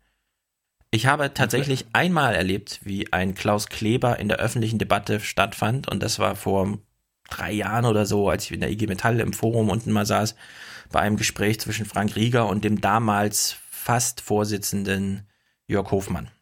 Da wurde begonnen mit einem Beitrag des Heute-Journals, den Klaus Kleber anmoderiert, weil es um ein IG Metall-Thema ging und man sich gefreut hat und dachte, jetzt sind wir mit diesem Thema im Mainstream angekommen, die Kampagne hat funktioniert.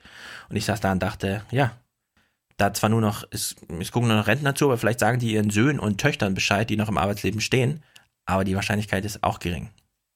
Also in der Maßgabe, Teil der täglichen Debatte ist nun wirklich wir können ja mal weiterhören, es kommen ja noch ein paar Zitate von äh, CDF-Lern. Jetzt das Heute-Journal. Den ganzen Tag prasselt es auf einen ein, hier aus den Computern, aus dem Handy, überall aus der ganzen Welt. Ungemischt, ohne Kontext, wahres, gelogenes.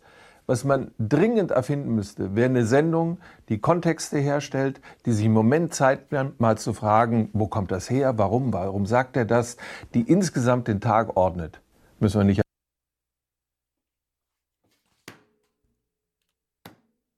Hast du die Pointe gehört? Bei mir kam sie noch nicht ganz. Ich lasse sie mal spielen. Ja, warum? So. Warum ah. sagt er das? Die insgesamt den Tag ordnet. Müssen wir nicht erfinden. Haben wir schon. Haben wir schon. Müssen wir nicht erfinden. Gegen Verlautbarungsjournalismus. Haben wir schon. Heute schon. Wir gucken einfach mal ja, weiter, oder? Wir haben, wir haben ja eigentlich schon alles, also 200, ja. Folge 250, da haben wir es ja schon. Ja. Er ist ja, er ist ja auch nicht staatstragend oder so. Nein. Das ist beim Wie kommt ZDF dieser unerwünscht. Eindruck auf? Guck mal weiter. Beim ZDF unerwünscht. Mhm. Als die Sendung sich aufmachte vor vier Jahrzehnten, da war der Ort noch unbesetzt, an dem die Nachricht und ihr Hintergrund gemeinsam präsentiert wurden, jedenfalls im Fernsehen. Es wurde Zeit. Bis heute sitzen Redakteurinnen und Redakteure täglich auf Konferenzen über der Flut der Neuigkeiten Wolf. und versuchen zu sortieren und zu gewichten. Eine Aufgabe tagesaktuell und zeitlos zugleich. Viele fragen mich, was willst du ändern beim Journal? Und dann sage ich, ehrlich gesagt, ist das gar nicht meine vorderste Aufgabe, hier alles zu ändern. Ich glaube, das geht sehr evolutionär. Wir brauchen keine Revolution, weil wir sind modern und wir sind nicht modisch. Ey, wo hat Wolf Schmiese mhm. seinen geilen Satz aus dem DWDL-Interview untergebracht? Ja, das weiß ich auch nicht. Wir können ihn ja nachspielen. Du, du bist bei Schmiese, ich bin der Fragesteller. Herr Schmiese, wie oft mhm. gelingt Ihnen eigentlich eine perfekte Sendung? Oh, ja, wissen Sie, also ich will jetzt nicht übertreiben, ja, also ähm, vielleicht, vielleicht dreimal im Jahr. Äh, äh, sorry, nee, nee, sorry, dreimal pro Woche. Genau. Höchstens. Also Höchstens Zitat, dreimal pro Woche. Zitat, vielleicht dreimal pro Woche, hat er gesagt. Gelingt eine perfekte Sendung. Persönlichkeiten wie Edmund Stoiber und Theo Weigel mitmachen, dann verbreitert es die Basis und deren Erfahrung ist wichtig für die Partei. Also, da habe ich Sie da gerade richtig verstanden. Sie sagten, es gibt in der CSU keine Lager? genau. Nicht ernsthaft, oder? Ihre Erregung kann ich ja verstehen. Ich glaube, das geht ganz vielen Menschen Nein, so. Sie können sie überhaupt Doch, nicht verstehen. Kann ich weil das Sie verstehen, stellen immer nur die Frage, ja, ich die, es wird gekämpft. Ja. Tun Sie mir einen Gefallen, lassen Sie uns den Quatsch beenden. Das also, hat Herr Gabriel, diesen Quatsch, der wird von sehr ernsthaften, dieser Quatsch wird von sehr ernsthaften Verfassungsrechtlern diskutiert. Das, was man vorher und hinterher sagt, immer interessanter ist als das Aufgezeichnete. Da haben Sie alle wissend gelacht. Sie können das alles äh, senden. Ich bin ganz sicher, dass äh, das auch eine Zukunftsmarke ist. Und zwar deshalb, weil gerade in dieser verwirrenden Welt, in der Welt, ja. in der so viel Unsicherheit ja auch gestiftet wird über diese sogenannten neuen Medien, ja. in der so viel Gewalt und Häme verbreitet wird und man sich eben nicht verlassen kann, ist das Heute-Journal auch so eine Art äh, Pfadfinder durch den Informationsdschungel, an dem die Zuschauer sich eben festhalten können. Also, das will ich mal kurz kontrastieren. Ähm, wir können uns da festhalten. Wir können genau, uns da festhalten. Es, es gibt ja einen Nachrichtenchef, Elmar Thewissen, der ja durch oh. das Zitat berühmt ist, die Leute fahren irgendwie Slalom um die Nachrichten herum, war das Zitat. Mhm. Also sie halten sich nicht fest. Wenn er jetzt sagt, ne, das ist alles so verwirrend heutzutage, muss man auch echt mal sagen, nee, für die Leute, für die die Welt verwirrend ist, also die, die die ganze Zeit mit dem Smartphone, Internet und so weiter, die gucken ja gar kein Heute-Journal. Heute-Journal gucken ja nur noch die, die an dieser Chaoswelt eben nicht teilnehmen also all die Omas und Opas, die wir zu Weihnachten sehen und denen wir sagen, äh, warte mal, kann man ja. dir jetzt nicht per WhatsApp ein Bild schicken oder so? Hast gar kein Handy, ne? Also wo aber das den, immer wieder aber den, aber den Omas muss ja gesagt werden, wie in welcher Bubble sie eigentlich leben, in der heute Journal Bubble. Genau. halt nicht. Genau, das Filterbubble-Argument. Liebes heute Journal, ihr habt es von selbst gesendet, das müsst ihr mal umdrehen. Es geht um die Filterbubble der anderen und in dem Fall, welche Filterbubble bespielen wir hier eigentlich? Es ist unglaublich, wie die sich selbst feiern. Ja, vor allem Peter Frei wieder. Jedes Mal das Gleiche, wirklich. Ach. Ich finde nur lustig, dass sie das einzige Interview-Highlight von Klaus Kleber in seiner Zeit als Heute-Journal-Moderator dieses eine Seehofer-Ding. Mhm. Ansonsten hat anscheinend nur Marietta Slomka ja. mit meisten CSU-Lern, wie wir nachher auch noch sehen werden, ja. immer kontroverse Gespräche. Ja. Das ist natürlich auch lustig, ne? Das stimmt. Ist, das Muster ist so eingefahren, aber das, das muss, nee, das, das muss einfach nur Zufall sein. Stimmt, Zufall. Warum nicht? Es war eine sensationelle Meldung, was die Nachrichtenagentur. Seit 40 Jahren also Schneisen im Dschungel der Nachrichten. Hier in der Mitte Sigmund Ein markanter Beitrag zur politischen Debatte und Vielstimmigkeit. Vielstimmigkeit. Moderatoren werden älter. Vielstimmigkeit, das bedeutet Unionsmeinungen und SPD-Meinungen. Ja, ja. Das ist immerhin schon zwei. Reicht ja, aber Nachrichtensendungen nie. Also jedenfalls nicht älter als einen Tag. Warum? Naja, weil sie immer versuchen müssen, den Augenblick zu packen, am späten Abend noch hellwach sein, viele Konzepte zu planen und am Ende alles wieder umzukrempeln und zu sehen, dass sie die Story des Tages erwischen. Und? Ist uns das gelungen? Äh, nicht immer. Also jedenfalls zu meiner Zeit nicht. Heute seid ihr natürlich ganz toll. Also das, ich bin ein bisschen stolz, dass nach 40 Jahren das, was wir damals vorhatten, im Prinzip eingehalten wurde. Natürlich. Ja, und das ist nämlich, vor 40 Jahren haben wir damit angefangen, heute machen wir noch immer genau das Gleiche, wir haben es eingehalten. Finde ich als Hinweis gar nicht so schlecht. Hat sich die Sprache der Moderatoren ein bisschen geändert. Ein bisschen. Aber die Filme sind genauso einordnend, wie sie damals waren. Die sind genauso, entweder 1,30 oder 2,51, wie sie damals waren. sagt der Gründungsmoderator und nickt milde. Wir versprechen dran zu bleiben. Also machen wir weiter. Wir sind geil. Wir sind hm. geil. Ja, machen wir. Ja, klar. Aber der Blick zurück macht natürlich auch Spaß. Das ist ja fast so ein bisschen wie eine kleine Zeitreise. Videos mit Erinnerungen an 40 Jahre Heute-Journal finden Sie deshalb auch auf heute.de. Und außerdem ehrt uns oh, der Slam-Poet und Kabarettist Lars Ruppel mit einem Heute-Journal Poetry Slam. Hier schon mal eine kleine Kostprobe. Die Arbeit im Takt von Sekundenbruchteilen im Fokus der Aufmerksamkeit. Wie sie ausbalancieren, entdecken, entwirren bei einem Ziffern der Zeichen der Zeit. Ja, mit den Zeichen der Zeit befasst sich aber nicht nur das Heute-Journal seit 40 Jahren. Zeitgleich, am 2. Januar 1978, gingen auch die Kollegen der ARD mit ihren Tagesthemen auf Sendung und sind seitdem unsere liebste und hochgeschätzte Konkurrenz. Ja, wissen ja. Sie, äh, da kann ich nichts mehr zu sagen. Da fällt einem nichts ein. Nee, mir auch nicht. Also Poetry Slammer aufs Dach zu stellen, das dann Poetry Slam zu stellen, wenn, sagen wir dann so ein japanisches Kurzding plötzlich und so, das ist doch einfach. Also altbackener ging das gar nicht. Es, äh, vielleicht kam der Beitrag ja von einem Heute-Journal-Redakteur, von damals. der seit Anfang ja, an dabei ist. Der seit 40 Jahren in der Redaktion arbeitet. Das kann ja sein. Der hat mit 20 angefangen. Ja, Grundzucker hat einmal seinen Redakteur da mitgenommen und ja. die haben das gerockt. Gerockt haben das wir haben ja gerade gehört, nicht nur das Heute-Journal hat gefeiert, sondern die, die Konkurrenz mhm. von den Tagesthemen. Wir haben ja ein Teil der Begrüßung von 40 Jahre Tagesthemen am 2. Januar schon im Intro gehört. Darum hören wir uns jetzt mal den anderen Teil an. Das war ja ein total ein krasser Tag, ja.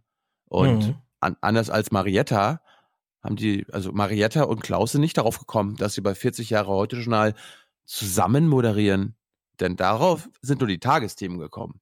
Weil, äh, darum. Guten Abend. Im Umgang mit Superlativen ist Vorsicht geboten. Sie nutzen sich leicht ab. Aber heute Abend darf man einen riskieren.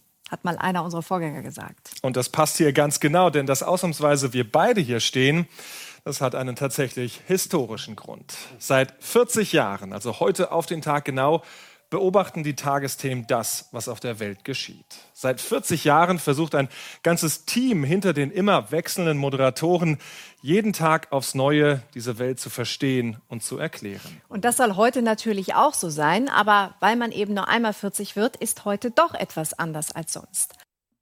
Aha. Mhm. Ja, und den Rest hast du ja schon im Intro gehört. Heute machen mal mehr mit als nur wir beide ja, oder ich, ich alleine. Ich könnte mir nur vorstellen, wenn, wenn man die große Leinwand nutzt, indem man Bilder von links nach rechts durchlaufen lässt, dann wird sehr vielen Leuten schlecht auf ihren Riesenfernsehern im Wohnzimmer. Weil man denkt dann, das Studio dreht sich oder sowas. Mhm. Auf jeden Fall, ich habe ja gesagt, es gibt lobende Sachen, die ich zu erwähnen habe in diesem, in dieser Tagesthemen-Spezialsendung und weniger gute Sachen. Lobend muss ich jetzt Nathalie Amiri erwähnen, äh, eine geschätzte Kollegin, die sich, ich weiß jetzt, ob sie, weiß gar nicht, ob sie jetzt gerade im Iran ist, weil sie wird jetzt auch gerade so als ähm, als Vorzeigereporterin der ARD rumgereicht, hier in allen Sendungen. Erzähl doch mal. Da nutzt man jetzt jede Chance. Es ja, gab ja. Und, äh, Kritik von rechts. Ja, wegen deinem Sofort ein Podest so. aufbauen, Leute. Holt einen ja, Scheinwerfer her. Aber bloß nicht die Themen der Rechten äh, bespielen und so. Nein, nein, nein. Aber komm doch mal ins Morgenmagazin und erzähl doch mal wegen Kopftuch und so. genau. Antonia Rados, das war jahrelang nie ein Thema, aber jetzt in der ARD, ja. Es haben sich Leute beschwert. Im ja. Internet. Ja.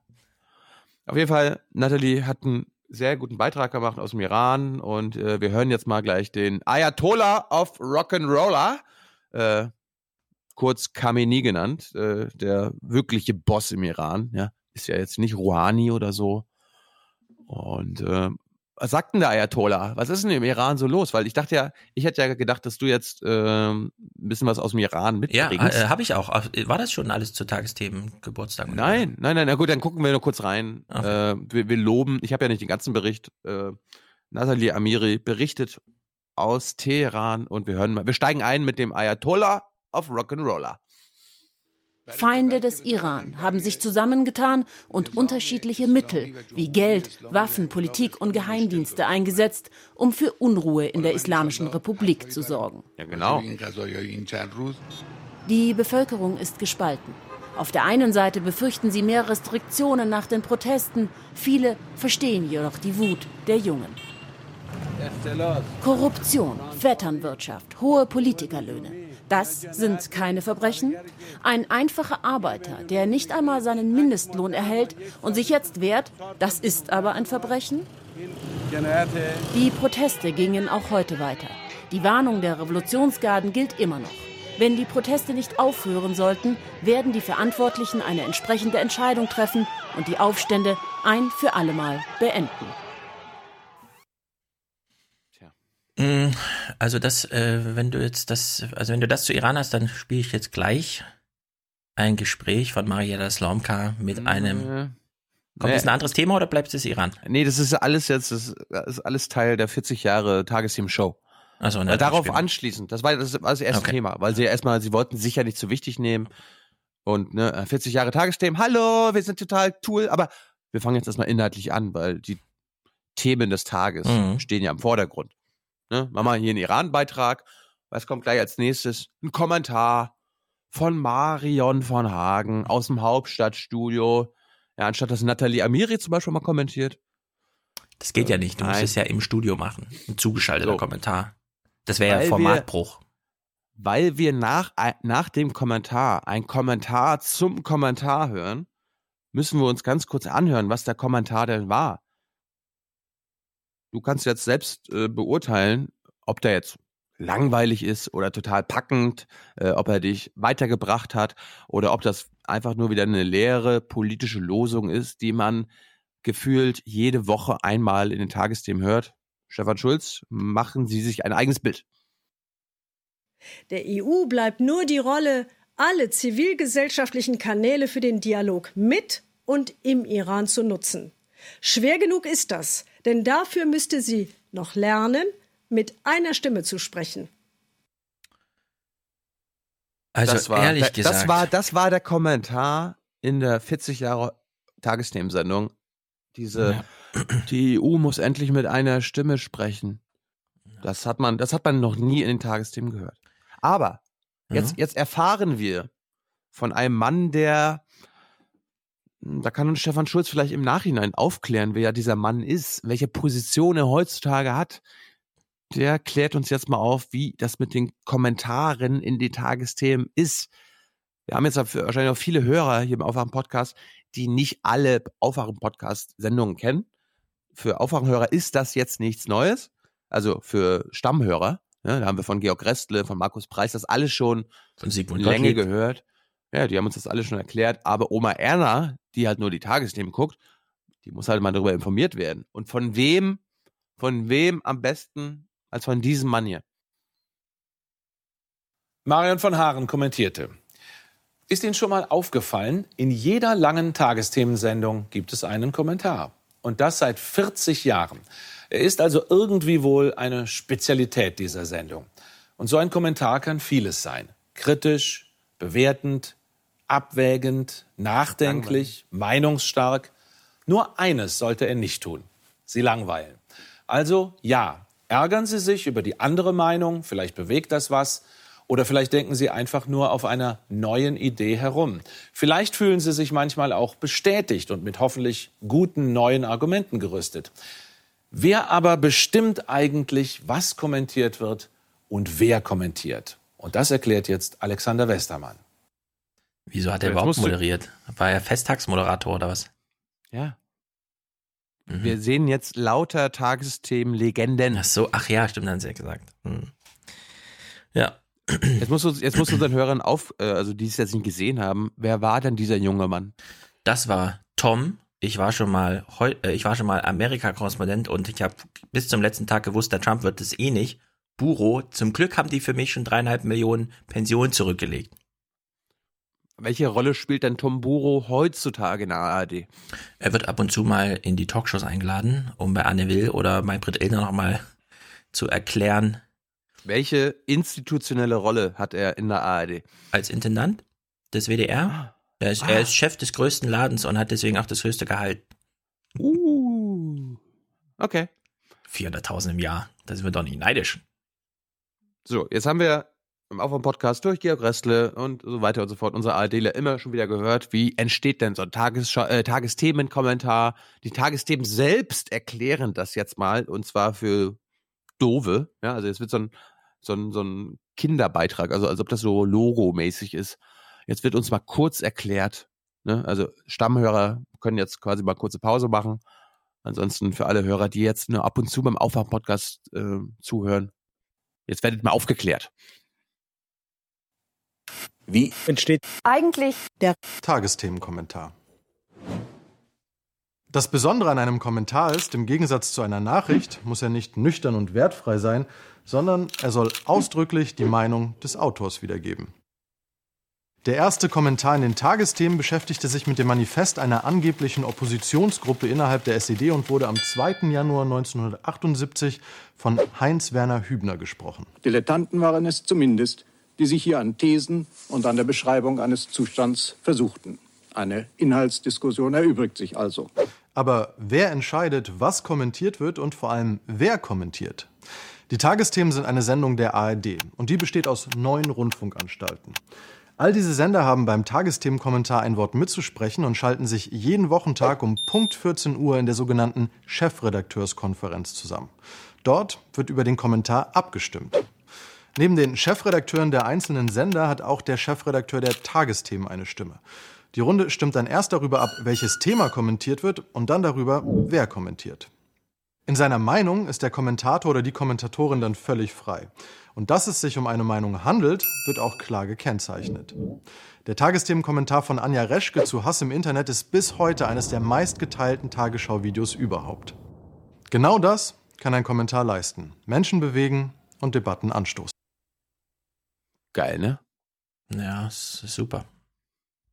Und jetzt hat sich Ingo Zamperoni auch nicht nehmen lassen, dem noch was hinzuzufügen. Und das finde ich auf so vielen Ebenen genial. Also den werde ich mir ab der nächsten Sendung auch auf, äh, aufs Mischpult packen, also auf mein, auf mein Soundboard. Hör mal, hör mal genau zu, Herr Schulz. Ein Kommentar. Das ist also ganz klar Meinung, aber diese Arbeit, die wir hier jeden Tag machen, die basiert nicht auf unserer Meinung, sondern auf Fakten. Darauf kann man gerade in Zeiten wie diesen nicht oft genug. Unsere Arbeit hier basiert ja. auf Fakten. Hm. Finde ich, find ich erstmal lustig, ja. Also wir werden jetzt gleich noch Beiträge hören, wo, wo ich mich genau das frage. Wo sind denn da die Fakten und wo ist denn da keine Meinung? Und das andere ist, ich musste da sofort an Hollywood denken. Weil erinnere dich mal so an Filme, die dann so beginnen mit Based on a True Story. Achso, ja, basierend auf. Na klar. Und das ist das, das hier. Ne? Ja. This show is based on a true story. Also es ist, es ist Fiction. Ja, mhm. wir, haben hier, wir, wir, sehen hier Fiction. Eine, eine eigene Realität. Aber äh, es basiert auf einer wahren Geschichte. Naja, würde Ingo Zamperoni jetzt sagen. Wir würden ja alle nicht bestreiten, dass es Amerika wirklich gibt, dass dort tatsächlich ein Präsident regiert und dass es in der Tat Donald Trump ist. Und oh, damit ja. ist die Basis, auf welchen Fakten das beruht, was man so über Trump erzählt, gegeben. Und man kann Nachrichten drüber schreiben. Das stimmt. I love honesty. I like honest reporting. Gut. Tomburo war jetzt gerade schon der Erste. Ne? Der Intendant muss als allererstes quasi hineinschneien.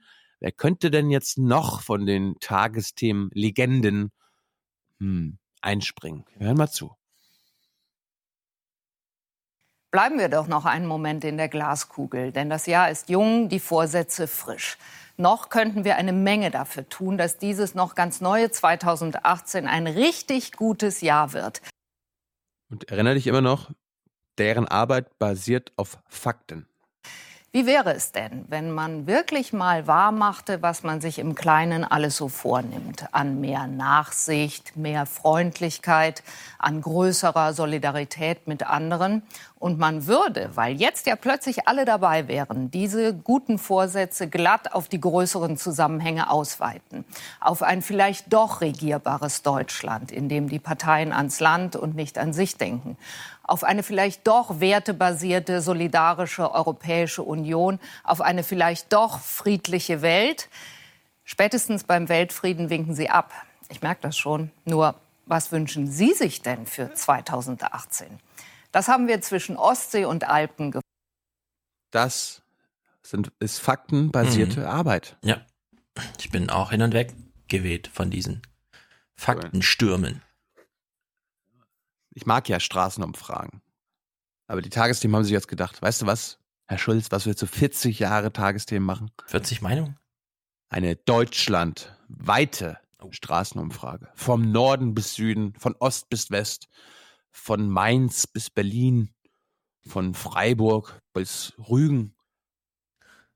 Jetzt kommt die, kommen die Vorsätze der Deutschen in den Tagesthemen, die ja nur faktenbasierte Arbeit machen. Aber die Straßenumfragen sind halt irgendwie da reingerutscht. Beziehungsweise sind, sind jetzt Straßenumfragen, gehört das zur Faktenarbeit? Ähm, na, zumindest ist klar gekennzeichnet, wer sagt, also wer spricht. Das, das, ist das, das ist ja das Lustige, ne? Also, wir haben ja vorhin gehört, ja, das wird dann auch mal, also die Meinungen werden immer klar, klar gekennzeichnet in den Tagesthemen. Hä? Bung, Kommentar.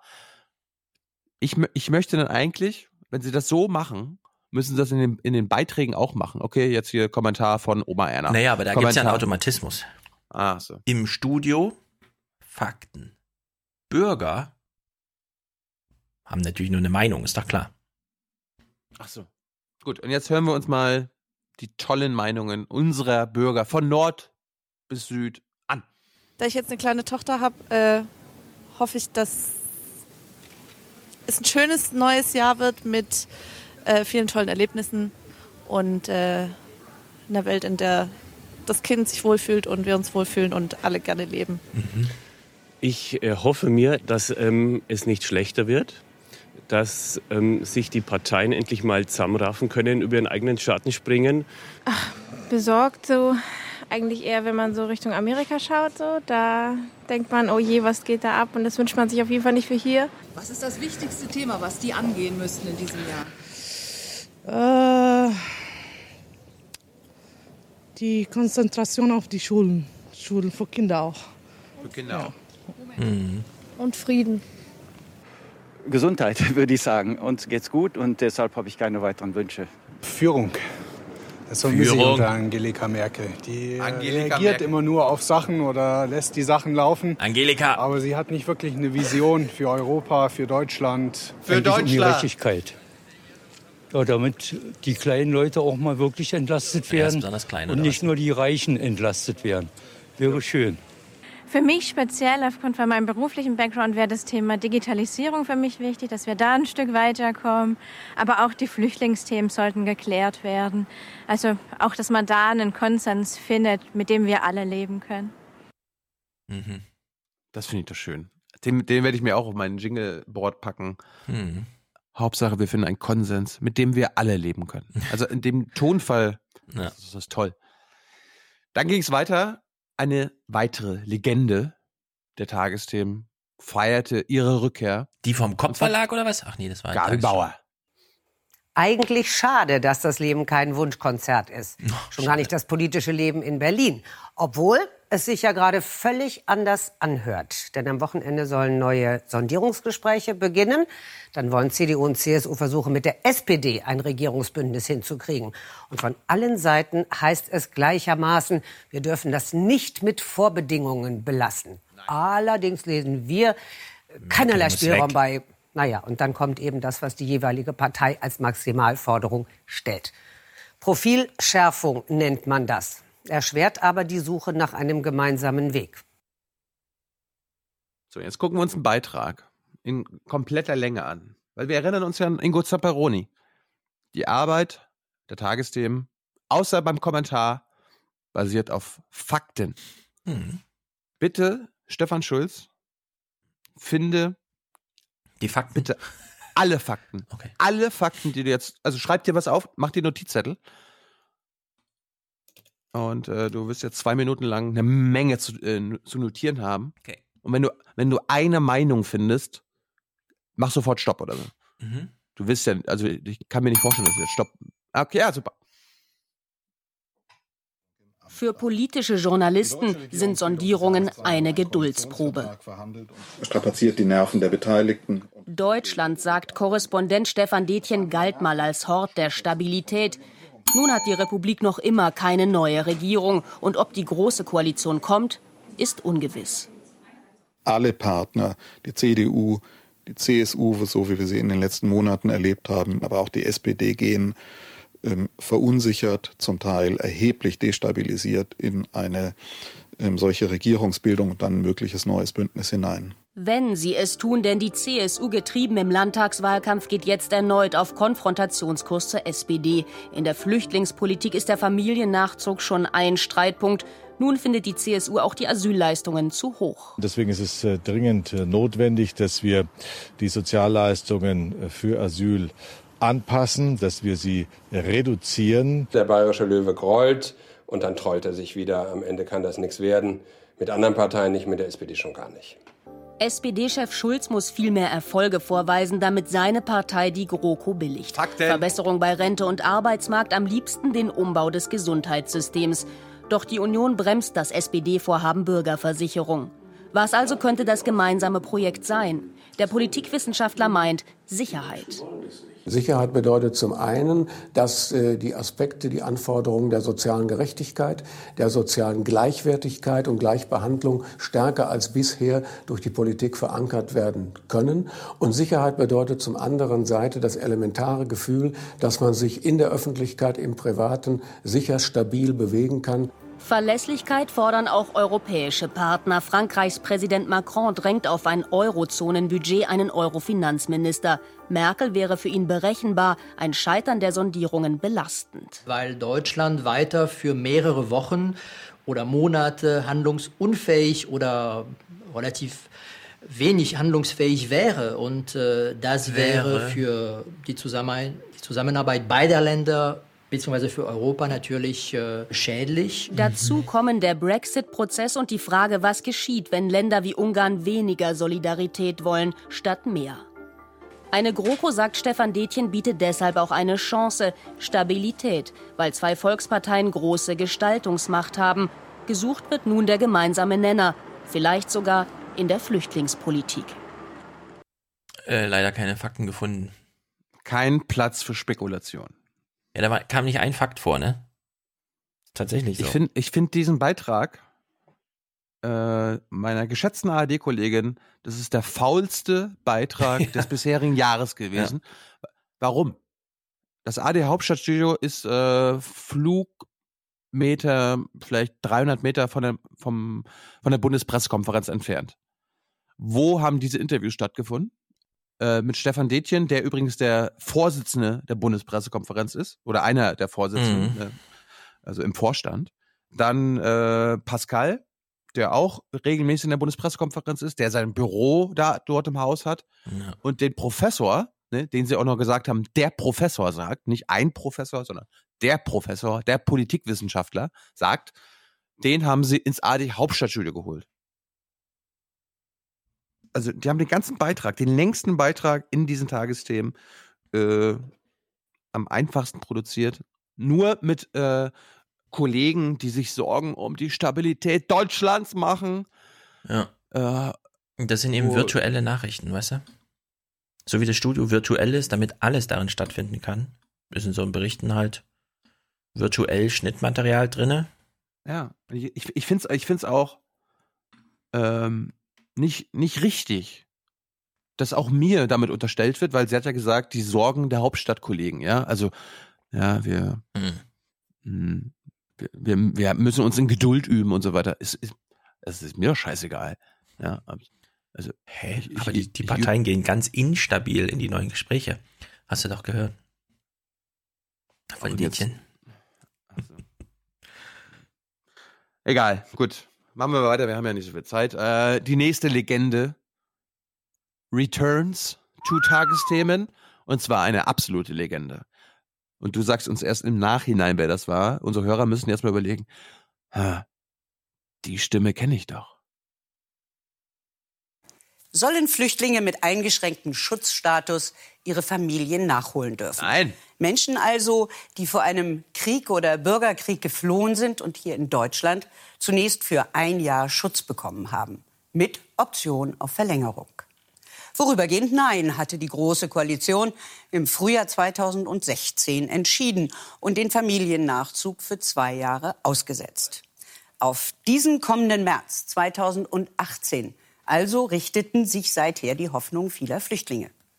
Im Vertrauen darauf, dass die Zeit des Wartens für sie dann endlich vorbei sein wird. Inzwischen aber sehen, hören und lesen sie, wie ihre Schicksale zum Streitthema der Regierungsbildung geworden sind. Teil einer politischen Verhandlungsmasse. Wie leben diese Menschen mit der dauernden Sorge und der neuerlichen Ungewissheit? Isabel Schajani und Falach Elias berichten. Das war, das war bisher die beste Anmoderation. Und ja, zwar von wem? Das war auch inhaltlich die wichtigste. Richtig. Von Sabine von Christiansen. Hm. Ich frage mich ja, ob die, als sie die Tagesthemen an dem Abend produziert haben, ob die anderen sechs äh, Presenter, mhm. ob die alle in dem Studio in dem Abend waren und sich nacheinander ins Studio gestellt haben oder ob sie das vorher aufgezeichnet haben. Nö, das haben die im Durchlauf gemacht. Meinst du? Also ich wäre schwer enttäuscht, wenn die jetzt nicht alle tatsächlich da waren und eine richtige Sendung produziert haben, sondern wenn die diesen Sendungsablauf nochmal so über den Haufen geworfen haben, um das über Tage zu produzieren. Das wäre dann wirklich. Oder im Laufe des Tages. Du musst dir überlegen, wir wissen ja jetzt Bescheid. Wenn du nur eine Person im Studio hast, mit der du mal eben was aufzeichnen willst, brauchst du 20 Leute in der Regie. Die äh, saßt lieber einmal da und sortierst dann die Nachrichtensprecher jeweils. Also, das war bisher die beste Anmoderation und wir gucken uns den Beitrag, der darauf folgte, komplett an, weil das war auch der wichtigste Beitrag, den ich in den letzten Monaten in den Tagesthemen gesehen, gesehen habe. Jetzt taucht Saleh El-Shecho wieder tief ab. Zu seiner Familie, nach Syrien in den Krieg. Hast du deine Medikamente genommen? Morgens oder abends? Das Netz ist schwach. Abgebrochen. Saleh El-Shechos Frau Amal hat Brustkrebs. Chemo, OP, er lebt mit ihr, im Handy. Er wollte seiner Frau und den sechs Kindern die gefährliche Flucht über das Meer ersparen. Deshalb floh er alleine. Er hoffte, sie bald nachholen zu können. Dann landete er in diesem Heim in Kürten und bekam erst mal nur ein Jahr Schutz. Er darf seine Familie nicht nachholen. Ich denke immer an meine Kinder. Ich denke immer an meine Frau. Ich bin ständig in Sorge. Als er 2015 aus Syrien flüchtete, da hatte er noch sechs Kinder. Mein Sohn Ahmed war 16 und wir telefonierten. Er sagte, ich muss immer zu Hause bleiben, Papa. Ich kann gar nicht raus. Ich will zu dir. Er wollte den Jungen davon abhalten, aber Ahmed hielt es nicht mehr aus und machte sich mit anderen zur türkischen Grenze auf. Da wurde Ahmed angeschossen. Einen Tag blieb er ohne Hilfe im Grenzstreifen liegen. Er starb Tage später im Krankenhaus. Saleh El-Shecho starrt gen Berlin.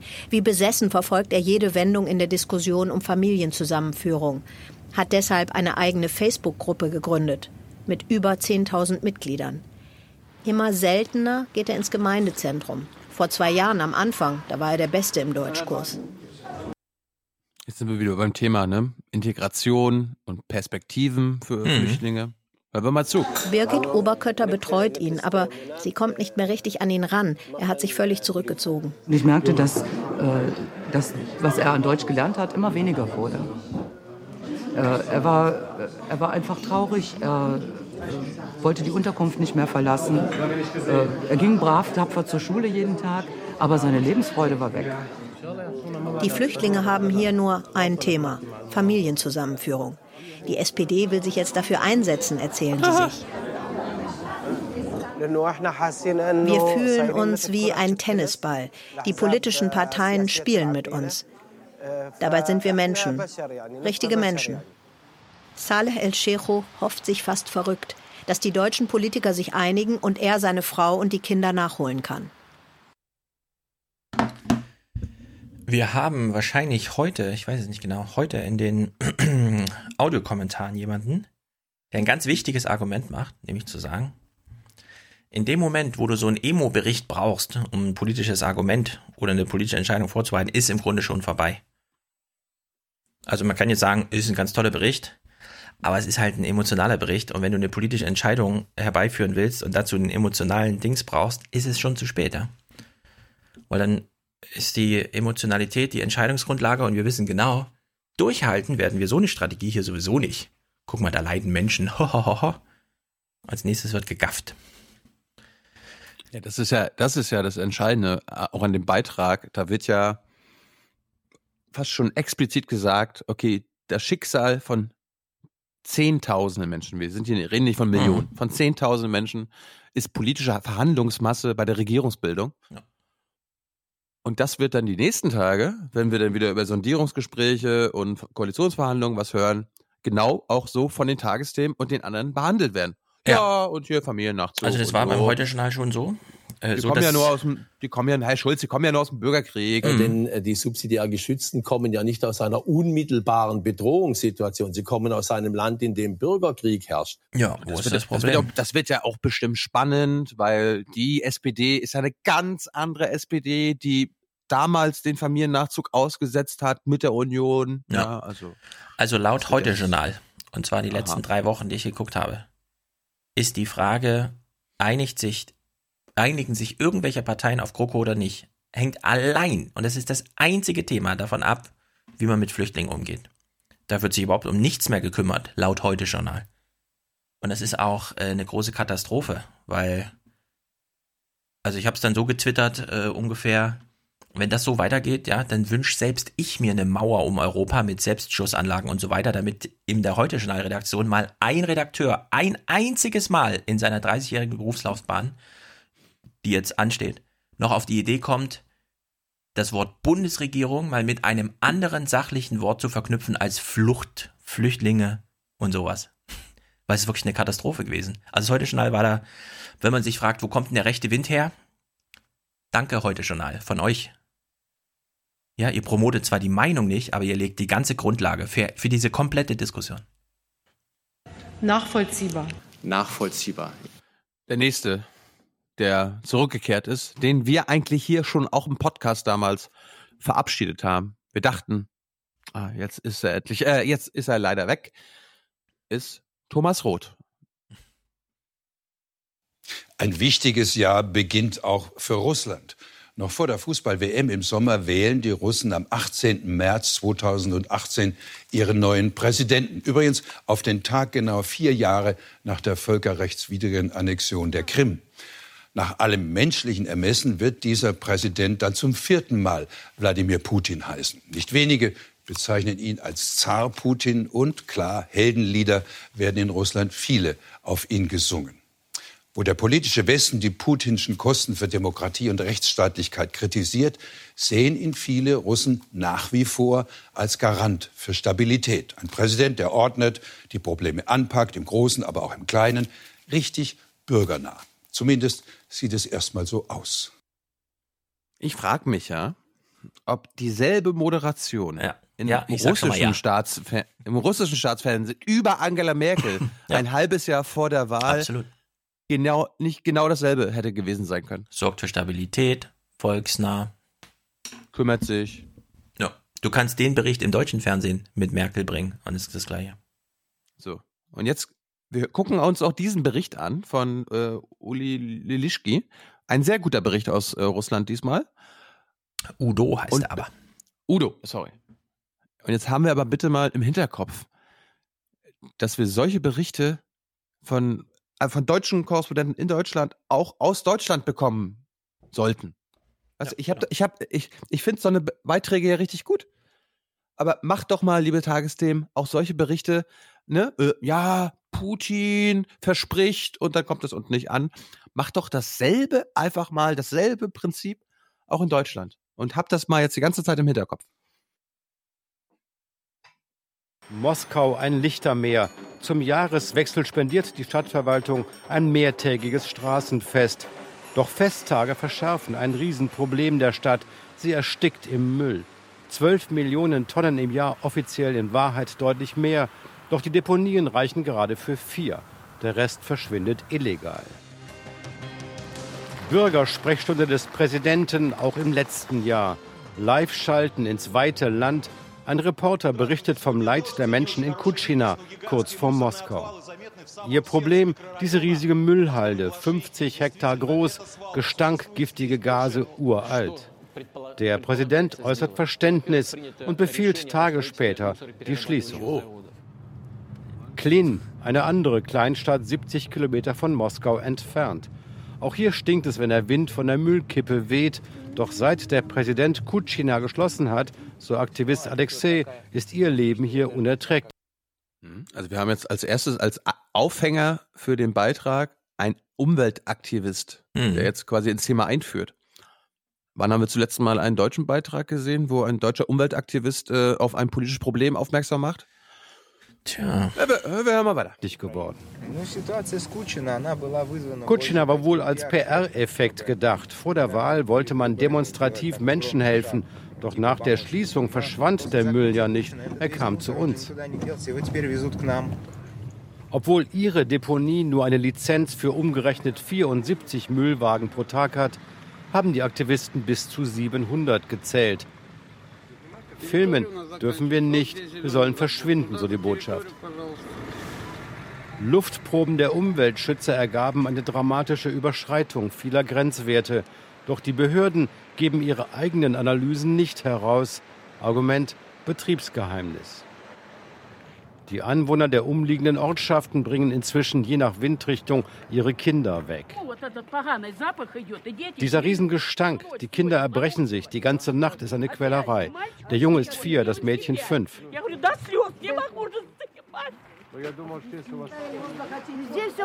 Es stinkt überall, in der Schule, im Kindergarten, in der Wohnung. Wir kriegen keine Luft. Wieso hilft der Präsident dann nicht auch Ihnen, fragen wir, wenn die Lage doch so dramatisch ist? Natürlich versucht Putin etwas zu tun, klar, aber die lokalen Bürokraten machen irgendwelche Geschäfte. Putin erfährt wohl nicht alles, was bei uns passiert.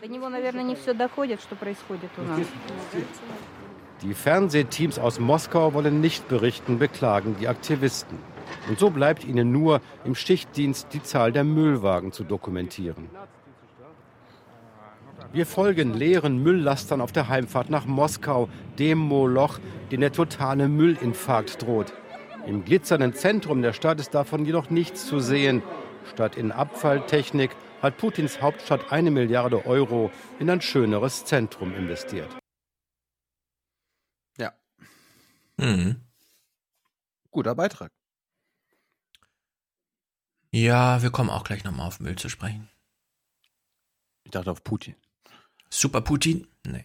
Ja, ja, klar. So, jetzt kommen wir ganz kurz. Ähm, es gab ja trotzdem noch ein paar, äh, ein Segment ne, fürs Wegmelden. Mhm. Wir kommen jetzt zur, zur Meldung äh, in Sachen Gewalt gegen Einsatzkräfte, gegen die Polizei an Silvester. Was, Stefan Schulz, bitte hören Sie jetzt mal genau zu. Bekommen wir Zahlen? Bekommen wir einen Kontext? Bekommen wir Vergleichs, äh, Vergleiche zu Vorjahren? Und bekommen wir einfach nur politische Aussagen von einem Maß oder einem Rainer Wendt. Das ist jetzt deine Aufgabe. Mal genau zuhören. Die gewalttätigen Angriffe auf Polizei und Feuerwehr an Silvester haben eine Diskussion über die bestehende Gesetzeslage ausgelöst. Bundesjustizminister Maas erklärte, es sei höchste Zeit, Einsatzkräfte wirkungsvoller zu schützen und tätliche Angriffe härter zu bestrafen. Nach Angaben der Gewerkschaft der Polizei gibt es seit längerem eine Tendenz zu mehr Gewalt gegen Polizei, Feuerwehr und Rettungskräfte. Und zwar nicht nur zum Jahreswechsel. Ja. ja, also die Angaben der Gewerkschaft der Polizei die müssen ja stimmen. Mhm. Sonst hätten die Tagesthemen ja äh, gesagt, das, äh, das ist eine Meinung von Herrn Wendt. Also ehrlich gesagt, jetzt wo ich das Bild schon wieder sehe, jemand hat zwei Flaschen in der Hand und wirft und so. Wir wissen ja, dass die höheren Strafen nicht abschreckend wirken, vor allem nicht, äh, wenn sozusagen eine Stimmung in der Luft liegt und man beteiligt sich, weil man glaubt, ah, die fangen mich schon nicht, wenn ich jetzt hier und so. Ich bin ja nicht auf einer Demo, wo alle mit Kameras tagsüber, sondern es ist ja mitten in der Nacht, da sieht mich schon keiner. Deswegen würde ich sagen, äh, diese politischen Urteile, äh, Flaschenwürfe mit mehr als drei Jahren zu bestrafen, sollte man eh nochmal evaluieren hinsichtlich zukünftiger Flaschenwürfe. Nimmt das jetzt zu? Wo und überhaupt? Ja. Aber nochmal für alle unsere Hörer, wir haben gerade keine Zahlen ja. gehört. Wir haben keinen Kontext bekommen. Wir haben nur, nur zwei, zwei Meinungen von Maas und Rainer Wenz Gewerkschaft gehört. Ja. Das ist ab, das ist Propaganda. Stimmt. Das ist Propaganda. Und wenn man sich da nochmal wirklich die Zahlen, äh, ich habe jetzt leider, ich habe jetzt auf die Schnelle nicht mehr gefunden, äh, was ich nämlich mitbekommen habe, dass die Gewalt an den Einsatzkräften und an der Polizei vergleichsweise niedrig war, die Zahlen waren niedrig dieses Jahr oder jetzt an Silvester im Vergleich zu den Vorjahren. Ja, ja. da eh. Aber das, Oma Erna äh, denkt halt jetzt, das war total, das war die totale Katastrophe. Es muss anscheinend an jedem, an jeder Silvesternacht, entweder muss was in Köln passieren, dass die Flüchtlinge äh, äh, die Frauen angrapschen, ja, irgendwie antanzen, Navris und so. Dann die nächste Silvesternacht, was ist in Köln los? Haben sie es wieder gemacht? Nein, gab Racial Profiling. Bloß keine, bloß keine Kritik an der Polizei. Und diese Silvesternacht war mal wieder, okay, mhm. wir müssen, wir müssen die Polizei wieder in den Mittelpunkt bringen. Die wurden Opfer. Die wurden Opfer. Ja. Wir haben keine Vergleichswerte. Wir wissen nicht, ob das jetzt viel oder wenig ist, ob das vielleicht sogar eine, eine in Anführungsstrichen sogar gute Entwicklung ist, weil es äh, zurückgeht, ja, die Gewalttaten an ja, Silvester. Also das, Nö. das statistische Problem bei den Polizeibeleidigungen, äh, ja, ist ja, ist, ist Beleidigung jetzt schon Gewalt oder nicht? Das war ja lange unklar, zum Beispiel bei der G20-Statistik und so weiter. Ja. Gut, zum Abschluss. Eine Legende darf natürlich nicht fehlen. Eine eher linksorientierte Legende in den Tagesthemen. Darf die jetzt, du darfst jetzt mal raten, darf Ulrich Wickert, mhm. darf der jetzt ein politisches Thema einführen? Mit seinem linksgrün, mit seiner linksgrün versifften Haltung? Und der erzählt bestimmt was zu Werten. Hm, ja, oder wollen wir ihn einfach ganz politisch rauslassen und ihm irgendwas mit Kultur oder so an die Hand geben? Was meinst du? Politik? Na, da Kultur? die Sendung fortgeschritten ist, würde ich sagen Kultur. Hm. Oh. Ein paar Takte zu Beginn und schon weiß man Bescheid. Das ist ein Bond. James Bond. Manche Filmmelodien sind eben so einprägsam, dass sie schnell ein Eigenleben führen. Dr. No war der erste der Bond-Filme und Sean Connery ist für mich der einzig wahre Bond geblieben. 1963 saß ich als Student in einem New Yorker Kino und war begeistert von ihm und seinem modernen Kampf gegen das Böse. Das alles begleitet von Musik, die sofort Bilder von Verfolgungsjagden, Martinis, geschüttelt, nicht gerührt und mondänem Leben heraufbeschwört. Aber nicht nur der Charakter der Bond-Filme, sondern vieler Filmklassiker wäre ohne ihre Musik nur halb so stark. Jetzt haben Hollywoods größte Komponisten über ihre Musikgeheimnisse geplaudert in dem Streifen Score, eine Geschichte der Filmmusik. Wie, und hat er nicht Hans Zimmer, der dieses Jahr 60 wurde, erwähnt? Doch, Oder natürlich. Was? In dem Beitrag kommt das. Okay. Der Beitrag ging auch super lang. Ey, so ja. ein Scheiß. Gut. Also äh, Ulrich Wickert hat natürlich immer so einen Frosch im Hals, ne? Damals schon, jetzt wieder. Hm. Das nervt auch. Wir kommen zum Abschied, zum Abschluss der 40 Jahre Tagesthemensendung. Und ähm, Ingo und Karen haben sich nochmal, sind nochmal richtig in sich gegangen. Und sie wenden sich jetzt auch nicht nur an Oma Erna, sondern auch an uns und an euch, liebe Hörer. Weil ihr seid ja die treuen Zuschauer, ihr seid treue Beitragszahler, die das gerne machen, die in einem Land leben, in dem man gut und gerne lebt und äh, wir hören uns mal den kompletten Abschied. Ich habe eine Stelle ein bisschen äh, vorgespult oder verkürzt, weil es aber irrelevant ist. Aber hier ist der Abschied von 40 Jahre Tagesthemen. Und zwar ohne Pathos. Und das war's von uns. Aber bevor wir uns verabschieden, wollen wir noch schnell einer Redaktion gratulieren, die heute ebenfalls ein rundes Jubiläum feiert. So ist es, denn heute vor 40 Jahren starteten nicht nur die Tagesthemen, sondern auch das Heute-Journal im ZDF. Und deshalb schicken wir an dieser Stelle auch die allerbesten Wünsche direkt an die Kollegen nach Mainz. Und eins wollen wir zum Abschluss auch nicht vergessen, und zwar uns zu bedanken. Bei Ihnen, liebe Zuschauerinnen und Zuschauer, für Ihren Zuspruch, für Ihre Kritik oh. auch und vor allem aber für Ihr Vertrauen oh. in uns, mit dem Sie uns einschalten. Und wenn Sie die vergangenen 40 Jahre noch mal ein bisschen Revue passieren lassen wollen, dann schauen Sie unbedingt gegen 0.50 Uhr können Sie mich hören. So heißt eine Dokumentation über die Höhepunkte aus 40 Jahren Tagesthemen. Wir verabschieden uns jetzt und wir versprechen Ihnen, dass wir auch in den kommenden 40 Jahren für Sie tief in die Themen des Tages eintauchen werden. Dass wir uns auch weiterhin für Sie über irdische Grenzen hinwegsetzen werden. Dass wir auch weiterhin immer wieder die Perspektiven wechseln werden. Und dass wir auch mal die Klappe halten können.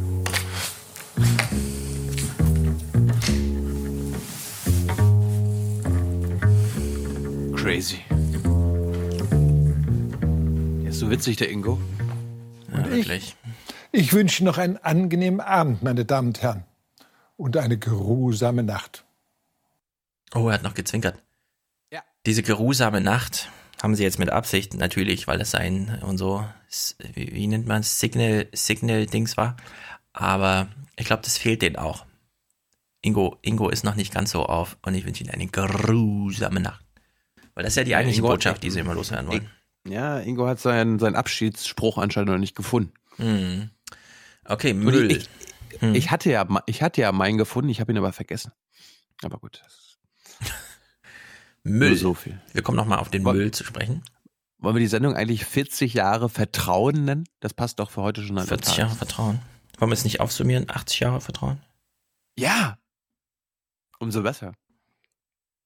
80 nee, Jahre Vertrauen. 80 Jahre absolutes Vertrauen. bisschen Kritik, aber dafür ist man immer dankbar. Aber ansonsten absolutes Vertrauen. Er hätte ja wenigstens mal sagen können, auch danke für eure Gebühren oder so, ja. Das, das machen die nie. Nee. Schweine. Bloß nicht. Okay, ja. Müll. Reden wir mal kurz über Müll. Hm. Wir, wir schlängeln uns langsam auf Dobrindt zu. In Deutschland gehen wir ja sehr gut mit Müll um, ne? Ich, ich dachte, du meinst jetzt den hier. Wir werden sie jagen. Wir werden Frau Merkel oder wen auch immer jagen. Und wir werden uns unser Land und unser Volk zurückholen. Aber den Müll meinst du jetzt nicht? Meine den echten Müll.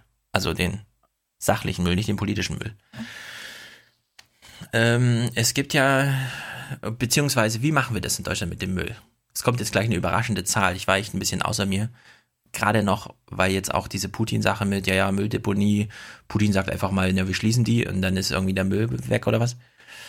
In Deutschland haben wir ja auch mit Müll zu tun. Und wir haben ja einen gelben Sack.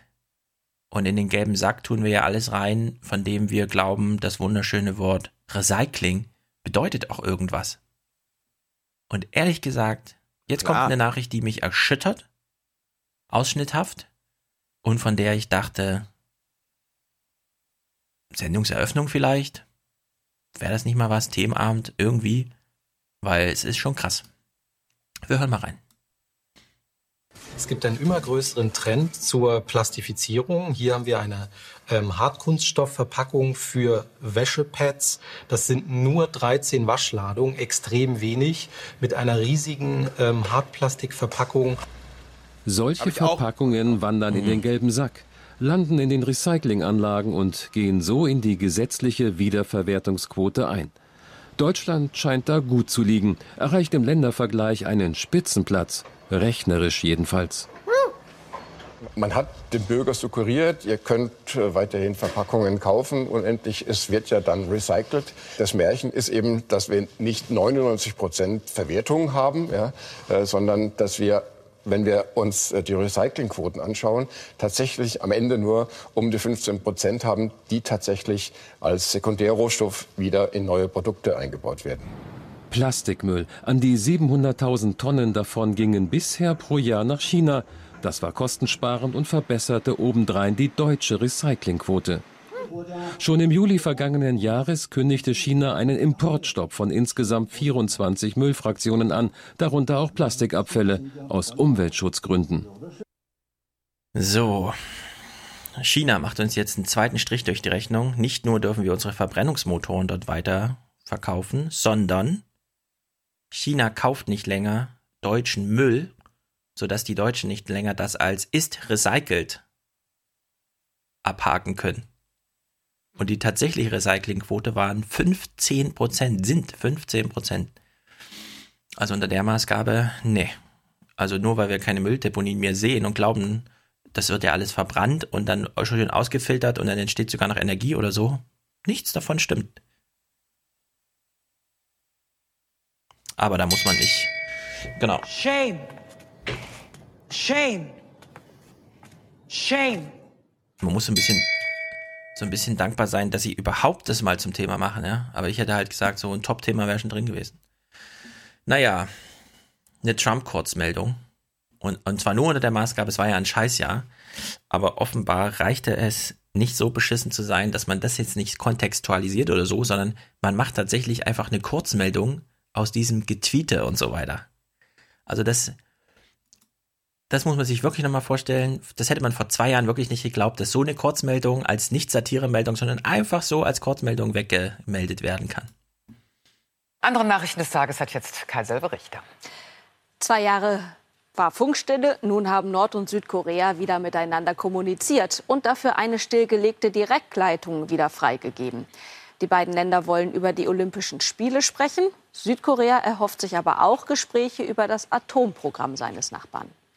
Bei diesem Thema sorgt US-Präsident Trump mit einer Twitter-Botschaft für neuen Zündstoff.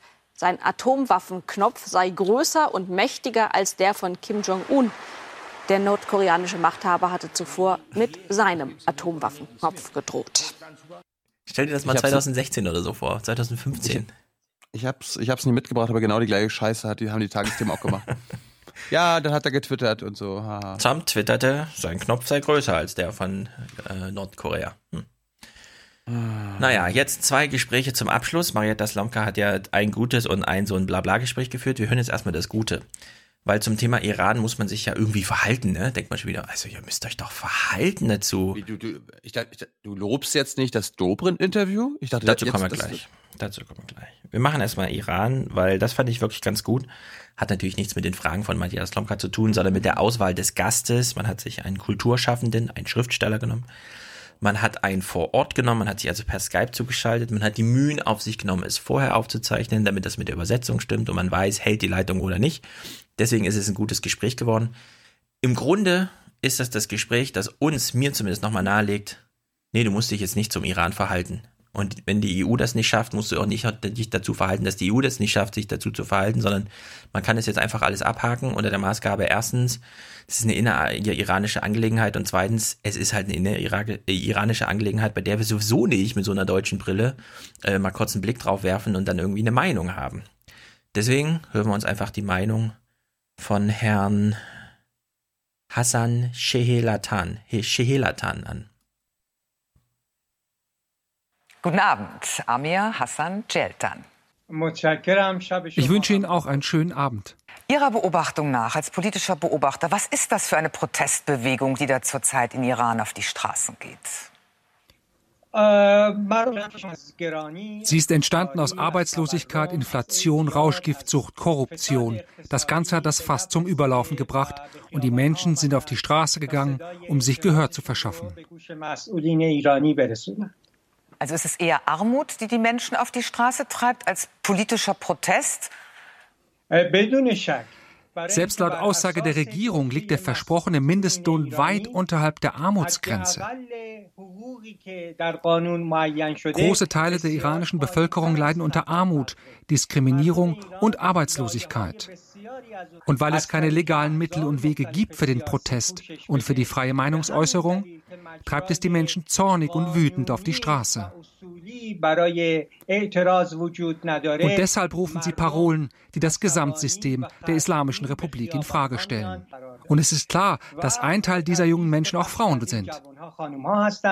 Allerdings ist die iranische Bevölkerung so sehr mit dem Kampf um das tägliche Brot beschäftigt, dass Freiheit und Demokratie bis zu einem gewissen Grade zu abstrakten Werten geworden sind. Aber die Verschleierung ist natürlich ein Problem für die meisten iranischen Frauen. Doch an erster Stelle kommt für sie die Sorge um Arbeitslosigkeit, Armut und Inflation. Ich bin mir sicher, dass diese Demonstrationen langsam abebben. Vielleicht hat das Regime seine eiserne Faust noch nicht gezeigt. Und heute hieß es in den Nachrichten sogar, dass es in zahlreichen Städten ruhig geblieben ist. Das Problem ist, dass die Forderungen und Probleme der Menschen bleiben. Glauben Sie denn, dass es überhaupt irgendwelche Reformen in Iran geben wird? Ich glaube, der einzige Weg, das Land zu retten, ist die Durchführung von Reformen und keine Revolution. Okay, er sagt. Das, das findet Julian Reichel natürlich wieder Propaganda. Ne? Ja, also, ich meine, Propaganda beginnt heute da, wo man sagt, vielleicht geht es gar nicht um eine feministische Revolution oder um eine Abschaffung des Mullah-Regimes, also irgendwas Religiöses oder so. Vielleicht sind es einfach nur soziale Probleme. Also hör mal, muss ich doch dazu verhalten. Terrorregime. Naja. Reichelt will halt die Welt brennen sehen. Kann er ja eine Headline dazu schreiben. Dobrindt. Hm. Vielleicht denkt er einfach nur, das ist so, das Neokon-Denken, okay, lass mal da einen richtig schönen Bürgerkrieg aus, aus, ähm, ja. auslösen, auch durch unsere Berichterstattung im Sinne von, ja, ja, die, wir sind auf deren Seite, ne, was ja dazu ja. führt, dass das Mullah-Regime dann sagen kann, ha, hier, da sind eure Freunde aus dem Westen. Ja. Und äh, genau deshalb äh, bekämpfen wir euch jetzt. Und das führt dann wieder zu, dass dann irgendwann Julia Reichel sagt: My resolution: airstrikes. Bomb them. Bomb them. Keep bombing them. Bomb them again and again. Und dann haben wir den dritten Weltkrieg. Ja, mittlerweile muss man ja sagen, und das finde ich auch witzig, äh, Trump hat in seinem Buch über Iran gewettert, der Michael Flynn damals, der fand nichts scheißiger, als dass es ein Land Iran auf, in, auf diesem Globus gibt. Und unter der Maßgabe muss ich, musste sich ja Amerika wirklich rechtfertigen. Also Pompeo als CIA-Chef war ja da im Fernsehen, musste die Frage klären, haben wir da auch unsere Finger im Spiel? Also nein. Aber im Grunde, das Trump-Regime ist so dumm, dass man das mittlerweile im Mainstream sagen nicht. kann, ja? dass das einfach so ist egal auf welcher Ebene dann. Das wäre dann zu beweisen, wie und so, aber keiner glaubt, dass hier nicht so ein Schnellschießer Trump so eine Situation nutzt und sowas. Merkt ihr doch mal, Regime Change, ja. das wollen nur die Russen, die Chinesen und andere und die Iraner. Wir machen humanitäre Interventionen. Absolut. Wir wollen nur das Merkt, Beste für die Leute. Merkt ihr das? So, in Politik Dobrindt wir äh, müssen das Gespräch ein bisschen, das kann man nicht einfach so spielen. Wir müssen uns den Kontext kurz angucken. Es Hashtag große Weile, äh, Langeweile, große Langeweile. Wir gucken mal in diese Berichte rein, die O-Töne. Konservative Revolution. Äh, genau. Äh, konservative Revolution natürlich. Aus Langeweile, warum auch sonst. Ähm, wir hören O-Töne von Ralf Stegner, der ist gelangweilt. Dann hören wir Dobrindt selbst, der ist auch nochmal gelangweilt. Also zu dem ganzen Pipapo. Wir wissen ja, im Grunde ist nichts los innenpolitisch, außer ein Kanzlerwechsel. Also ich lasse das mal kurz abspielen, danach können wir dann Dobrindt gucken. Das ist die CSU, wie wir sie kennen. Verbale Kraftmalerei auf allen Kanälen. Da wird das eigene Lederhosenpublikum bespaßt sozusagen, aber das hat wenig Bedeutung für andere Parteien. Mhm. Die wissen ja sehr genau, dass vieles, was sie da an die Mikrofone reden, äh, mit anderen Parteien nicht machbar sind, mit der SPD schon gar nicht. Und auch dieses Gepolter ist eher an die eigenen Leute gerichtet als an die CSU. Es ist ein Schaukampf und Dobrindt lädt nach. In einem Zeitungsartikel ruft er gar zur Revolte auf gegen die vermeintliche Diktatur der Alt-68er. 50 Jahre nach 1968 wird es Zeit für eine bürgerlich-konservative Wende in Deutschland. Auf die linke Revolution der Eliten folgt eine konservative Revolution der Bürger. Wir unterstützen diese Revolution und sind ihre Stimme in der Politik. Jawohl. Eine Rhetorik, die an jene rechte Partei erinnert, die Dobrindt bekämpfen will. Es ist ein bisschen wie das Spiel guter Polizist, böser Polizist. Dobrindt attackiert, Seehofer macht den Staatsmann und geht im Zweifel auch mal dazwischen. Wir bleiben konstruktiv, so wie auch in den vergangenen Tagen und Wochen. Machen Sie keine Sorgen um Berlin. Das kriegen wir schon hin. Wir bleiben da konstruktiv. Sorgen machen sich manche in der CSU eher um Bayern. Eine starke CSU in Berlin kann helfen. Doch wenn die Umfragen nicht nach oben gehen, steht die CSU wieder vor einer Zerreißprobe. Denn im Herbst muss jemand eine Wahl gewinnen, dem Berlin herzlich egal sein dürfte, wenn es um die absolute Mehrheit in Bayern geht. So, das Problem der CSU ist, sie hat jetzt nochmal 5% verloren in den Umfragen. Also sie ist weit, weit, weit von der absoluten Mehrheit entfernt. Und Scheiße muss sich jetzt halt irgendwie bewegen. Und es ist halt in dem Fall eine Verteidigungsstrategie gegen die, die in den Umfragen gut sind und so weiter. Aber im Grunde hat Dobrindt auch auf nichts Lust. Das sieht man auch in dem Gespräch und man hört es auch. Er steht mit verschränkten Armen da, lässt sich besonders lange Zeit zu antworten und rauskommt nur, was halt mindestens so rauskommen muss. Allerdings gucken wir es in voller Länge, um es auch hier zu dokumentieren. Wir können den Staffelstab dümmster CSU-Bundesminister aller Zeiten jetzt von Hans-Peter Friedrich wirklich zu äh, Dobrindt weiterreichen, weil es war unfassbar, also wirklich unsäglich, wie er dieses Gespräch führt. Selbst wenn er mit Marita Slomka allein ohne Publikum gesprochen hätte, wäre das noch ihr gegenüber eine Frechheit gewesen. Aber gut, jetzt hat er es vor Publikum gemacht. Also gucken wir uns das mal an. Und Alexander Dobrindt ist uns jetzt zugeschaltet. Guten Abend, Herr Dobrindt. Guten Abend, Frau Slomka. Wir haben es eben im Beitrag gehört. Sie den Ton hat übrigens das CDF nicht hinbekommen und da sind wahrscheinlich auch fünf Kopfe gerollt dafür, aber das Gerausche und so, das ist von denen sagen in diesem Artikel, den Sie heute veröffentlicht haben, 50 Jahre nach 1968 wird es Zeit für eine bürgerlich-konservative Wende, für eine konservative Revolution. Jawohl. Nun erinnere ich mich an 1982, 83 an die geistig-moralische Wende und danach 16 Jahre Helmut Kohl. Hat der Mann denn damals überhaupt nichts erreicht, dass Sie jetzt noch sich an den Alt-68ern abarbeiten müssen? Nein, aber wir haben ja auch eine Erkenntnis aus dem letzten Jahr gewonnen, nämlich dass sich eine Gruppe von Menschen in der politischen Debatte mit ihren Meinungen, mit ihren Einschätzungen, mit ihren Gefühlen nicht wiedergefunden haben. Und aus äh, diesem ja, Gefühl, nicht verstanden zu sein, nicht Teil der Diskussion zu sein, daraus entsteht Protest. Dieser Protest also man muss ja wirklich mal sagen, er hat festgestellt, dass sich ein Teil der Bevölkerung nicht wiedergespiegelt fühlt in der Politik. Das trifft natürlich für linke Gruppen und rechte Gruppen zu. Nur, die Rechten haben halt eine äh, Wählerwanderung gemacht. Auf der linken Seite ist ja alles fest. Also zwischen links, grün und SPD gibt es ja null Bewegung. Deswegen gibt es da auch nichts zu gewinnen. Nur deswegen findet die Diskussion so statt, wie sie stattfindet. Weil da eben, ja, also wenn die AfD mit 14 Prozent und so, da ist halt Bewegung und da könnte man noch und so. Und das ist diese Hoffnung, an die sich alle knöpfen. Wir erinnern uns ja, ne? Wir wollen die Wählerinnen und Wähler der AfD zurückgewinnen. Genau. Auf der anderen Seite, das ist gefestigter Grund. Ist zwar auch unbequem für alle, aber da gibt es halt nichts zu gewinnen. Aber hier auf der rechten Seite. Es entlädt sich dann auch bei Wahlen. Und mir geht es jetzt darum, mal festzuhalten, dass es äh, eine bürgerlich-konservative Mehrheit gibt. Die Mehrheit der Menschen in Deutschland lebt bürgerlich, denkt bürgerlich, so hat aber das Gefühl, dass sie im linken Meinungsmainstream nicht wirklich vorkommt. So, und das gilt es zu ändern und das ist äh, der Auftrag dieses Debattenbeitrags, den ich gegeben habe. Die Frage ist ja, ob das so zutrifft, dass der Mainstream ähm, quasi von einer Art linken Diktatur hierzulande verhindert wird. Sie sagen zum Beispiel, Deutschland ist nicht Prenzlauer Berg. Ich weiß jetzt nicht, welche Vorstellungen Sie vom Prenzlauer Berg haben, aber da wohnen nun vor allem deutsche Familien mit kleinen Kindern, die so bürgerlich sind, dass sogar ein Eiscafé Ärger wegen Ruhestörung bekommt. Die gehen auf Weihnachtsmärkte, die werden auch so genannt. Ist ja auch für Sie ein Thema. Die schwenken Deutschland fahren, wenn wieder Fußballweltmeisterschaft ist. Also gegen wen wollen Sie da eine Revolution anführen? Erstens hat ja keiner von Diktatur gesprochen. Die sind einfach noch nicht rechts genug.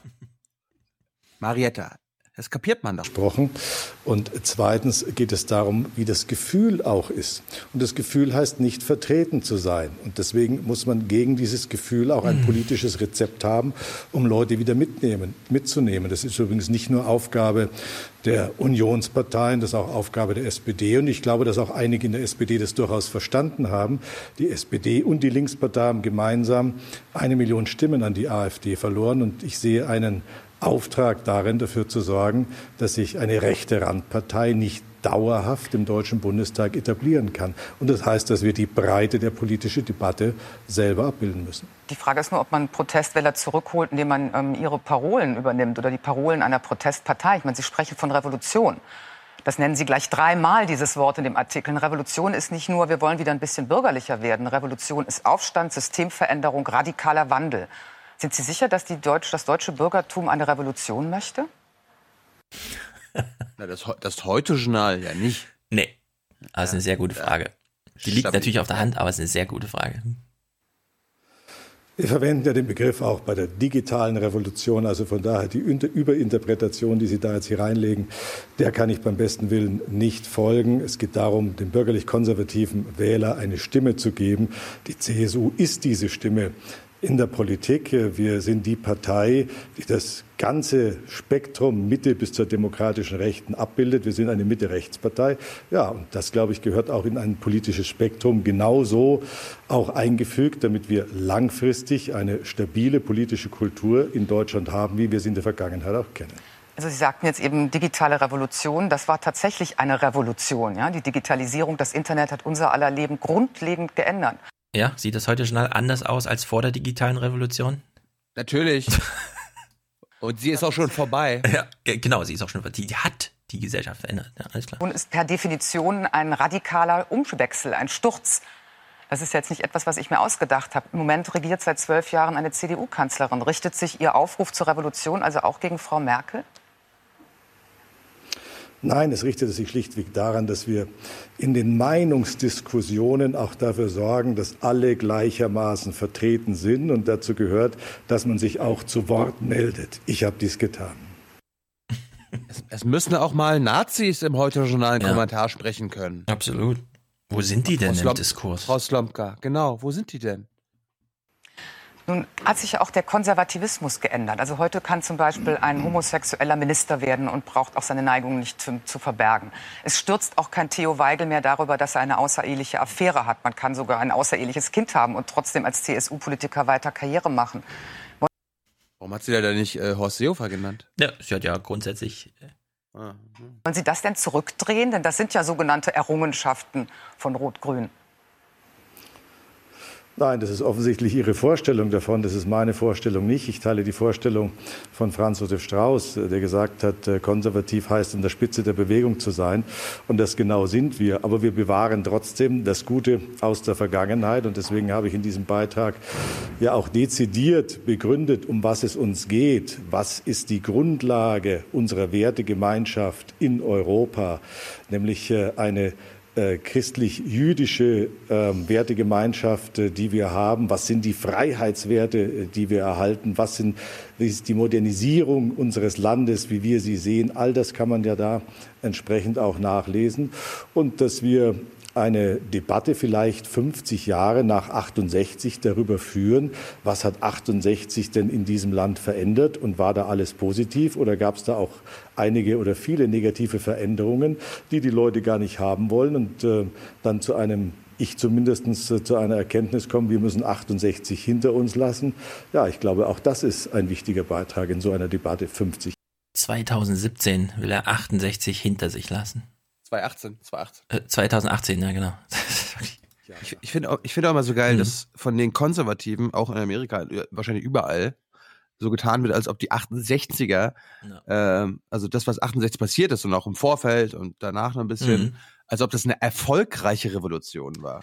Ja, es erstens hat, das. Es, es, es, es hat die Gesellschaft verändert, aber es war keine Revolution. Und es gab ja eine Konterrevolution.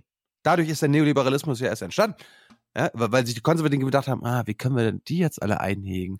Ah, die sind ja alle so individuell. Erstmal daraus ein Wirtschaftssystem stellen. Ja, also ah. zum einen das und zum anderen, es sind natürlich nicht, was weiß ich, Seehofers außereheliche Kinder, die plötzlich nur noch iPhone spielen wollen und auch mal gerne eine Reise und äh, dann, dann haben sie halt doch mal einen Freund, der eine dunkle Hautfarbe hat. Nee, es sind die 68er, die das damals gemacht haben. Die haben den Befehl der Gesellschaft gegeben, jetzt ab jetzt Veränderung, Revolution und dann haben alle erzwungenermaßen Revolution gemacht. Wir hören mal den, den Schluss noch. Damit provozieren Sie nun aber vor allem die SPD und nicht die 68er, die alle schon längst in Rente sind und weit über 70. Nun wollen Sie mit der SPD aber trotzdem eine große Koalition bilden. Ist das dann stimmungsmäßig dann ein gelungener Jahresauftakt für die Sondierungsgespräche? Ja, ähm, ich äh, habe ja vier Jahre jetzt mit der SPD regiert. Ähm, ich glaube, ich kenne die Schmerzgrenze der SPD ganz gut, umgekehrt äh, vielleicht auch. Die hat keine. Und äh, wenn wir jetzt gemeinsam die nächsten vier Jahre bestreiten wollen, dann müssen wir auch Projekte definieren. Ein Projekt Zukunft Deutschland. Und da geht es ja dann auch genau um diese Fragen. Und wir stehen ja direkt vor den Sondierungen. Und äh, es ist ja auch spannend, dass wir mit all den Beschlüssen, die wir hier in Seeon machen, einen Transmissionsriemen haben, der so kurz ist wie niemals zuvor, weil das, was wir heute hier beschließen, das steht dann am Sonntag schon auf den Sondierungspapieren und äh, wird äh, in diesen ähm, Gesprächen der Arbeitsgruppen äh, diskutiert. Also wir werden sehen, sehr schnelle Umsetzung dessen, was wir hier beschlossen haben, dann auch in den Sondierungen. Sagt CSU-Landesgruppenchef Alexander Dobrindt. Danke Ihnen für das Gespräch. Ja, gerne. Okay, ich ja, habe jetzt eigentlich, ich, ich kannte das ja nicht.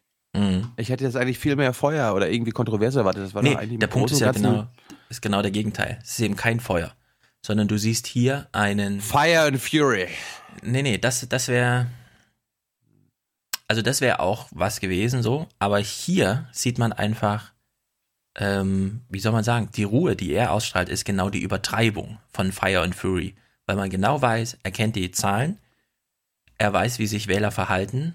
Es gibt wirklich nichts zu gewinnen für ihn. Aber das Einzige, was noch, ist halt in diese Richtung zu gehen. Also man kann es ja mal, ich meine, die ähm, AfD liegt jetzt bundesweit bei 14 Prozent. In Bayern, weiß ich nicht, vielleicht ein bisschen mehr oder so. Nehmen wir mal diese 14 Prozent. Davon heißt es, die Hälfte seien Protestwähler, also sieben. Diese sieben Prozent sind die einzigen, die sich bewegen würden. Alles Nazis. Alles so. Und die 7% dominieren jetzt komplett. Die dominieren jetzt 8 Minuten heute Journal hier. Und da muss man einfach, also, was ich soll man sagen? Ne? Gewartet, ne? Ich habe jetzt nur noch gewartet, dass entweder er sagt oder Slomka fragt, ja, warum machen sie nicht gleich eine Koalition mit der AfD? Ja, wenn sie es ernst meinen. Ja, man müsste gehen ihn. Doch, gehen Sie doch die, äh, die konservative Revolution ein und machen genau. hier CDU, CSU, AfD. Koalition. Das wäre das eine, das offene Ansprechen und nicht nur so halb, wie Sie, also im Bericht kam das ja nur vor. Äh, das ist bekannt aus einer anderen Partei, da würde ich sagen, nicht nur aus einer jetzt gerade, sondern aus, auch aus also NSDAP und sowas, ja. Es ist ja nicht so, dass die bürgerlichen Kräfte da aufgestanden sind und äh, äh, sozusagen die konservative Revolution ist ja keine bürgerliche Angelegenheit. So, und jetzt kämpft man um die sieben Prozent und ich wünsche mir von den, vom Heute-Journal entweder eine Aufklärung darüber, also eine richtige Einordnung, Wählerwanderung, Wählerpotenzial, was kann man ausbeuten, wie ist das mit der Zeitlinie, wann ist die Wahl und so weiter oder eben eine direkte Konfrontation. Das, was Sie hier machen, ist doch mit der AfD. Wieso, wieso haben Sie so viel Angst vor der AfD in Bayern? Mit der können Sie das doch noch am besten machen, was Sie da gerade ja, vorhaben. Hab doch nicht so viel Angst. Genau, dass man hab das einfach so offen anspricht. Aber gut, da trauen Sie sich nicht. Obwohl ich nicht glaube, dass die AfD schon im Fernsehrat vertreten ist irgendwo, sodass man da Angst haben müsste. Aber machen sie trotzdem nicht. Naja. Wie auch immer. Das war's. 2018 ist eröffnet. Du musst jetzt mal was raten. Das ist jetzt ein Goodie für unsere Zuschauer. Mhm. Äh, du musst mal versuchen zu erklären, was du dort siehst. Äh, versuch mal herauszufinden, was das ist. Mhm. Irgendeine Wissenschaft. Ja, warte. Das jetzt oder? Also eine Explosion. Aber was explodiert da? Ein, ein Neutrino-Stern? Nee, das ist eine Atombombe. In der Luft explodiert. Ja, ja. Äh, die Amis haben äh, Bilder veröffentlicht. Oder mhm. sowas. Unterirdisch, pass auf. Also es gibt jetzt äh, einen YouTube-Kanal, der die Filmaufnahmen von Atombombentests der Amerikaner ähm, veröffentlicht. No. Und das können wir nochmal verlinken. Finde ich sehr interessant. Das macht, das macht nochmal mehr, äh, ich will nicht sagen mehr Angst. Stephen Colbert würde sagen, ja, sieht doch aber einfach geil aus, oder? Du willst den Leuten Angst machen? Nein, nein, nein. Einfach nur ein bisschen aufklären. Tja, Atombomben sind in der Welt. Ich hatte jetzt noch einen kurzen Beitrag von Sapp, mhm. äh, der, der sich mit den Sorgen der BBC befasst. Aber ich weiß nicht, ob das können wir uns auch sparen. Aber Was haben die denn für Sorgen? Ja, die, die müssen ja auch schlank gemacht werden. Da gibt es ja auch eine neoliberale. Ist er kürzer als drei Minuten? Nein. Achso, nein, dann schwierig. Aber, aber, du kannst sagen, du kannst sagen, wenn du nach einer Minute sagst, interessiert dich nicht. Ja, wenn du schon nicht überzeugt bist. Na, wir gucken mal rein. London in den Morgenstunden. Niemand hat hier Zeit zu verlieren. Das bisschen Zeit zwischendrin, das bleibt, wird auch dazu genutzt, die News zu checken. Die Stimmung im Land hat sich spürbar verändert seit dem Brexit. Täglich gibt es Neuigkeiten über die mühsamen Austrittsverhandlungen. Neuigkeiten, über die sich die Briten vor allem auch durch die BBC auf dem Laufenden halten.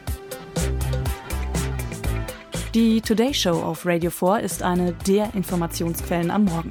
Eine wichtige Bühne für Politiker im Tagesgeschäft. Journalisten wie Nick Robinson stehen unter massivem Druck. Der Brexit, er hat auch die BBC verändert. Die Leute reagieren sogar auf den Ton meiner Stimme. Warum ich so traurig klingen würde, wenn es um den Austritt aus der EU geht. Oder aber so euphorisch. Egal von welcher Seite.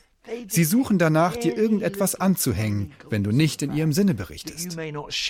Dann werden sie richtig böse. Robinson ist seit 31 Jahren bei der BBC. Politische Krisen, Sparmaßnahmen und Gegenwind hat er oft genug miterlebt. Doch die Stimmung unter Kritikern ist aufgeheizter als früher. Einer aktuellen Reuters-Studie zufolge vertrauen gerade mal 7% der Briten den Medien weniger als in anderen europäischen Ländern. Ein Tiefpunkt, den auch die BBC zu spüren bekommt. Jean Seaton ist Medienwissenschaftlerin, beobachtet die aktuellen Entwicklungen skeptisch. Die BBC steht unter immensem Druck von Politik und Gesellschaft. Die Privaten wollen etwas von ihrem Kuchen abhaben. Und die Politik will sie verkleinern. Die BBC hat reagiert, sich schonungslos selbst reformiert und eine neue Führungsstruktur gegeben. Es werden Kosten eingespart. Gut, dass wir das nicht aus Deutschland kennen, wenn die Verleger irgendwie Druck machen und die, äh, der WDR und so weiter sagt so, ja, ja, okay, wir beschränken uns mal selbst. Das mhm. ist gut, finde ich gut. Zu einem Grad, der fast schon gefährlich ist, weil Programme ausgelagert werden. Aber die BBC braucht Leute, die aber ernst, BBC, die kommt schon nach Deutschland und holt sich da so einen deutschen Reporter, ja. Hm, das wird ja, dann, wird ja auch ausgelagert. Wissen, was sie tun.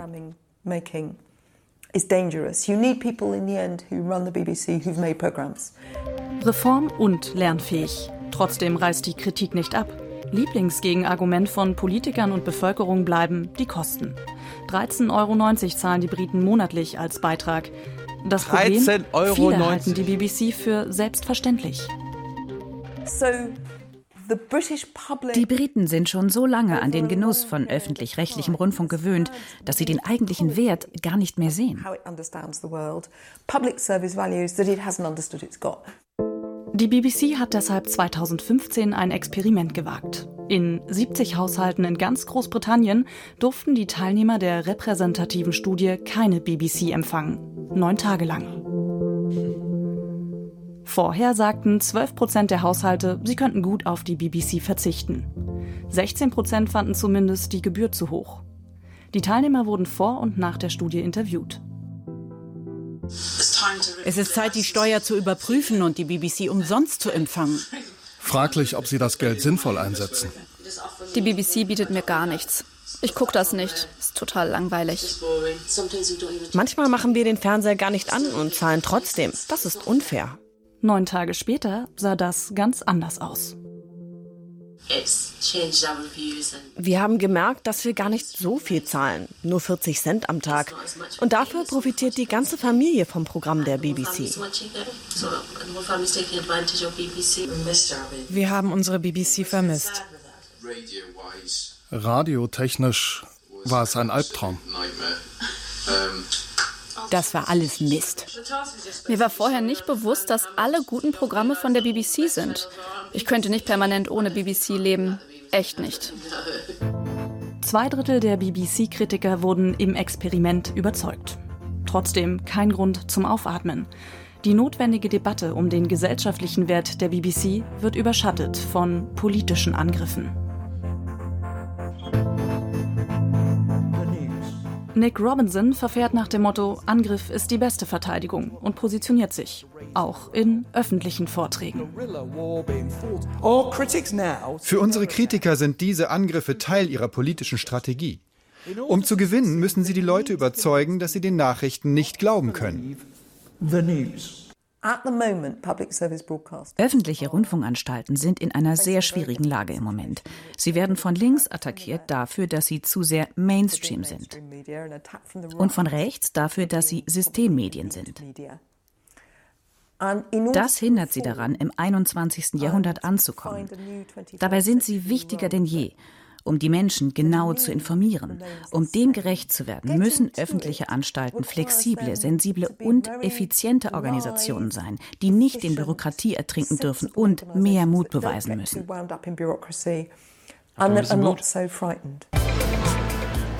Eine Mammutaufgabe, die die BBC nur stemmen kann, wenn Hörer und Zuschauer hinter ihr stehen. Und das tun nur diejenigen, die wissen, was ihnen sonst fehlen würde. Dieses Experiment möchte ich gerne mal in Deutschland sehen. Genau. Es geht anders aus hier als dort. Glaube ich auch. Das naja, ich auch. aber sowas wird ja keiner machen. Also nochmal der Hinweis, äh, die Doku der BBC, vom BBC Radio 4 ist jetzt available und, mhm. äh, und wir werden sie verlinken. Sie ist verlinkt. Stefan, und Stefan kann sie dann auch mal übers Wochenende hören oder so. Wenn ich dazu komme, genau. Oder willst du, soll ich dir die MP3-Datei besorgen? Also wenn es wirklich nur im E-Player verfügbar ist, dann schick mir lieber eine Datei. Weil sonst muss ich in dem Moment dran denken, wo ich eh das VPN hier anhabe und ich habe nur ein VPN, das wirklich auch den iPlayer durchlässt. Oder, oder, du machst es einfach auf deinem Handy äh, im Browser auf und dann machst du dann kannst du es durchhören. Geht ja auch. Also kann man es doch hören. Na klar, du machst dann aber den, den Browser, lässt es laufen und machst aus. Ja, ja, also. aber der sagt doch dann, bitte, das kann man nur in England hören, hier iPlayer, Nö. das ist doch das Ding vom iPlayer. Zumindest bei den ganzen Fernsehprogrammen. BBC Newsnight und so, das kann man nicht einfach so gucken. Nee, aber Baby, BBC Radio 4 kannst du äh, Ach so. Auch. Na, sag das doch. Dann kann ich es natürlich. Ohne. Grenzen. Na klar. Okay, gut. Ja, dann höre ich es natürlich. Ähm, auch verlinkt. 34C3 mhm. äh, methodisch inkorrekt und das Zentrum für politische Schönheit. Ich mhm. finde, beides sollte man sehen. Zum einen, um sich reinzufühlen, wie es so zugeht, äh, auf so Hackerveranstaltungen. Dann das Zentrum für politische Schönheit, weil es so lustig ist. Und, also politisch und lustig. Und wer, wer wirklich mal reingucken will, was sind das für Leute da? Sind das echte Hacker oder sind das nicht auch mittlerweile alles nur Hipster und so? Es gibt noch die, ähm, wie heißt Hacker Jeopardy. So heißt es, glaube ich. Das kommt so immer 0 Uhr oder so geht es los, 1 Uhr nachts. Und da wird eben einmal Jeopardy gespielt. Also drei Runden und dann eine Finalrunde. Und da waren dies Jahr wieder Kandidaten dabei. Also das, äh, da zieht man dann doch mal seinen Hut und geht mit schlechtem Gewissen ins Bett, weil man nicht aufgepasst hat damals im Matheunterricht und so. Naja, habe ich auch verlinkt. Gibt es Hörerkommentare? haben wir einen Song? Wir haben einen Song, genau, ja, genau. Matthias hat eine Neujahrsansprache geschickt, mhm. die wir hören werden. Und danach kommen Audiokommentare. Genau, jetzt kommt wir erst haben, die. Wir haben, uns, wir haben uns ja jetzt nicht mit der Weihnachtsansprache vom Bundespräsidenten. Nee, die soll so schlecht gewesen sein. Wir beschützen euch. Ich habe sie selber nicht mhm. geguckt. Willst du sie doch gucken? Du, nee, das wäre ja Folter und damit will Herr Steinmeier ja nichts zu tun haben. Das stimmt, genau. Ich bin frustriert, ich bin genervt, ich bin empört. Nee, sie soll wirklich so schlecht gewesen sein. Also auf Twitter haben wirklich Öffi-Kollegen geschrieben, schaut mal hier, so einfach ist es gar nicht, in der Kamera zu sprechen. Markus Preis zum Beispiel hat das so geschrieben. Irgendwie so, wer glaubt, Fernsehen sei einfach nur einen Text vorlesen und in die Kamera gucken, der schaue sich mal äh, Steinmeiers äh, Weihnachtsansprache an. Junge, du hast nichts kapiert. Ja, unter der Maßgabe äh, machen wir da, fahren wir mal Slalom um das Ding. Und die Neujahrsansprache haben wir auch nicht gehört. Nee, aber das ist ja immer das Gleiche. Die Kritik war ja auch dann, sie hat wieder auf die falschen Probleme reagiert und irgend so ein Blabla gemacht, keine Ahnung. Wir, wir, können das ja zusammenfassen mit. Äh es geht um Deutschland und seine Zukunft. Wir brauchen ein richtiges Europa. Wir brauchen Europa und ein starkes Europa. Ich kann nicht erkennen, was wir ähm, jetzt anders machen müssten. Wir müssen nur aufpassen, dass wir noch genug Zeit haben, uns um die Zukunft zu kümmern. Da kann ich nur sagen, das ist Kinderglaube. Das ist nicht in Ordnung. Genau. Danke, Angela Merkel. Wir sind da lieber im Klaus Kleber-Style. Wir wünschen Ihnen eine Nacht, in der Sie, als wäre es selbstverständlich, nichts fürchten müssen. Genau. Und oh. damit, ab Dienstag ist hier wieder regelmäßig. Oder spricht ja. irgendwas dagegen? Nö. Okay. Wir brauchen dafür noch äh, Unterstützer, Produzenten und Präsentatoren für Folge 262, oder? Ja. ja. Und ansonsten äh, Hörerkommentare haben wir auch. Die haben wir auch. Alle jetzt der letzten Wochen? Oder? Äh, alle nicht? außer zwei. Der eine hat eine, keine Dateiendung mitgebracht. Da kam nochmal ein Update, das gucke ich mir dann an fürs nächste Mal. Mhm. Und ansonsten, so viel lief gar nicht auf. Eine, eine kam schon äh, hinsichtlich der Sendung, die spielen wir natürlich nicht. Die müssen wir uns aufheben. Es gab einen Audiokommentar zu der Sendung. Ja, haben wir doch aufgerufen. Beziehungsweise du. Ja, stimmt. Ja. Da war schon niemand fleißig. Ja, also ein, ein Kommentar habe ich ja vorhin schon gespielt. Ne? Ein toller Nachmittag, der allen Beteiligten richtig Spaß gemacht hat. Gut, bis Dienstag. Macht's gut, Leute. Good night and good luck. Demokratie stonk. Liberty stonk. Free sprechen stonk. Es tut mir leid. Aber ich möchte nun mal kein Herrscher der Welt sein, denn das liegt mir nicht. Ich möchte weder herrschen noch irgendwen erobern, sondern jedem Menschen helfen, wo immer ich kann. Den Juden, den Heiden, den Farbigen, den Weißen. Jeder Mensch sollte dem anderen helfen. Nur so verbessern wir die Welt.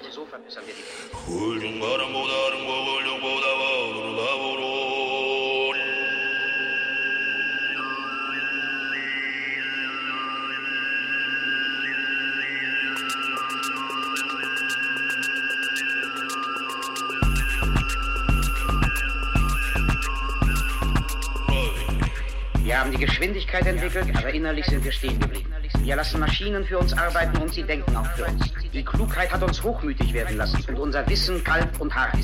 Wir sprechen zu viel und fühlen zu wenig.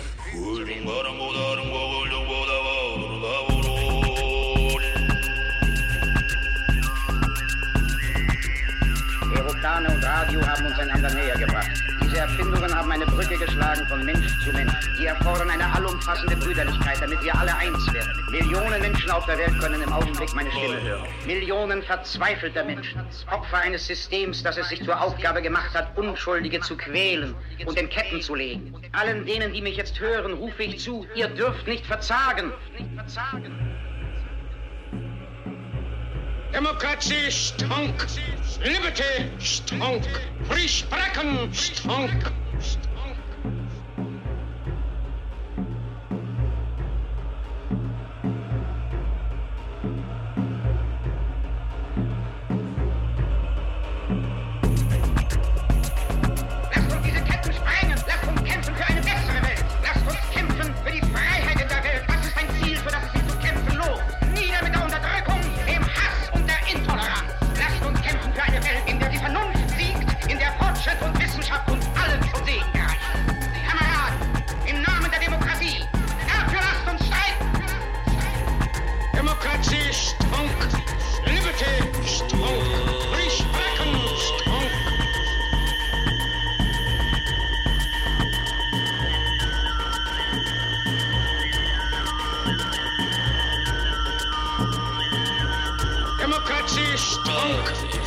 Stärke, Strunk, Frisch, Bracken, Strunk.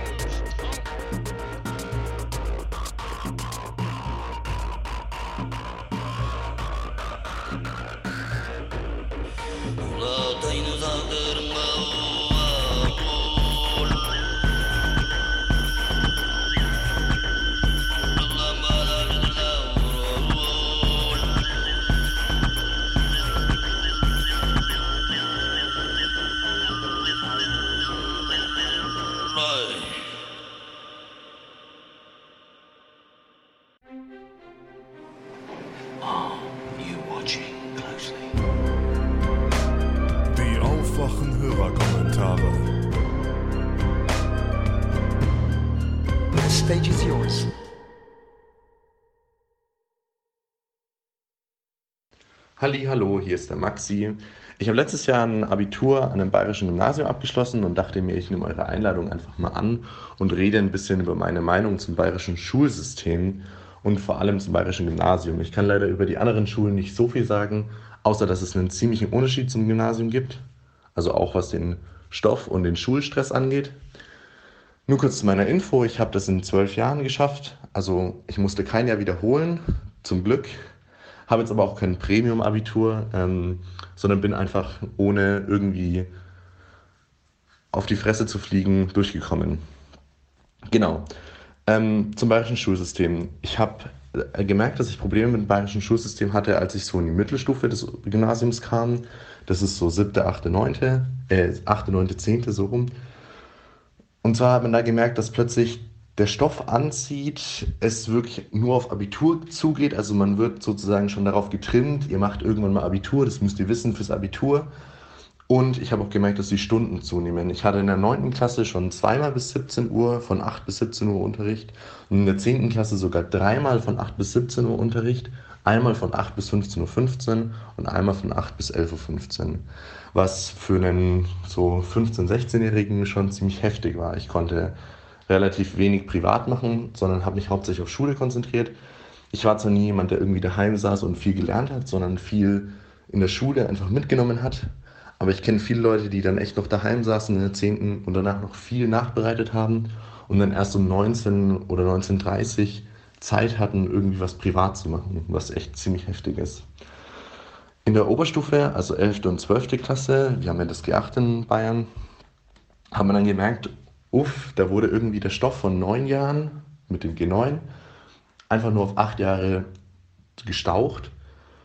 Da wurden die Stunden ein bisschen erhöht und der Stoff blieb aber derselbe. Also gefühlt haben die Lehrer gesagt, wir haben keine Zeit zum Üben, wir müssen den Stoff durchbringen. Ähm, meine Mathelehrerin in der 11. Klasse wurde schwanger. Wir haben ungefähr fünf ähm, Vertretungslehrer bekommen, weil die gesagt haben, wir müssen unbedingt den Stoff durchbringen. Ähm, wir, hatten, wir haben extra ein Wochenende kurz zum Abi gemacht, wo wir wirklich ein Wochenende in, in den Ferien in der Schule saßen und Mathestoff nachgeholt haben, weil wir es echt nicht mehr gepackt haben. Und weil die Lehrerin halt auch gesagt hat, wir müssen ein bisschen was üben, damit ihr wenigstens ein bisschen gut durchs Abi kommt. Genau.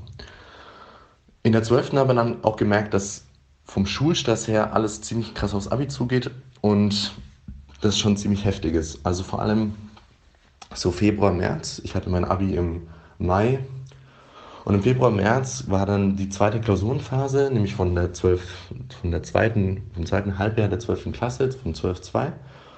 Und da hat man dann so alle Klausuren, das mussten so elf gewesen sein, ähm, in einem bzw. eineinhalb Monaten. Was ziemlich heftig war, da hatte man zweimal in der Woche Klausuren. Man hat gleichzeitig noch fürs Abi lernen müssen. Ähm, natürlich gibt es viele Studenten, die sagen, das haben wir auch.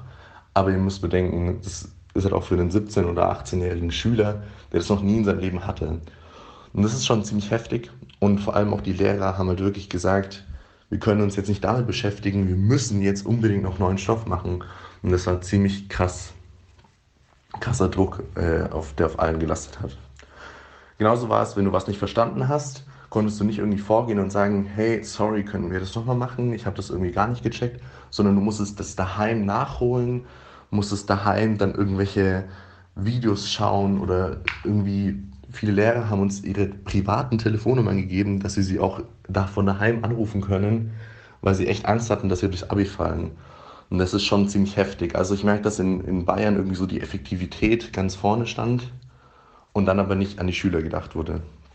Und gleichzeitig kenne ich aber auch viele Leute, die irgendwie nicht damit klarkommen, dass sie jetzt ein Jahr früher fertig sind und mit diesem ganzen G8-Zeugs gar nicht äh, klarkommen. Ich kenne viele Leute, die jetzt erst ein Jahr Pause machen in der FSJ, so wie ich, oder ähm, einfach ein Jahr ins Ausland reisen, weil sie sich denken, ich bin noch nicht reif genug, jetzt eine Entscheidung zu treffen, weil ich halt 17 oder 18 bin und mein Abi in der Tasche habe. Und das ist schon ziemlich heftig. Genau.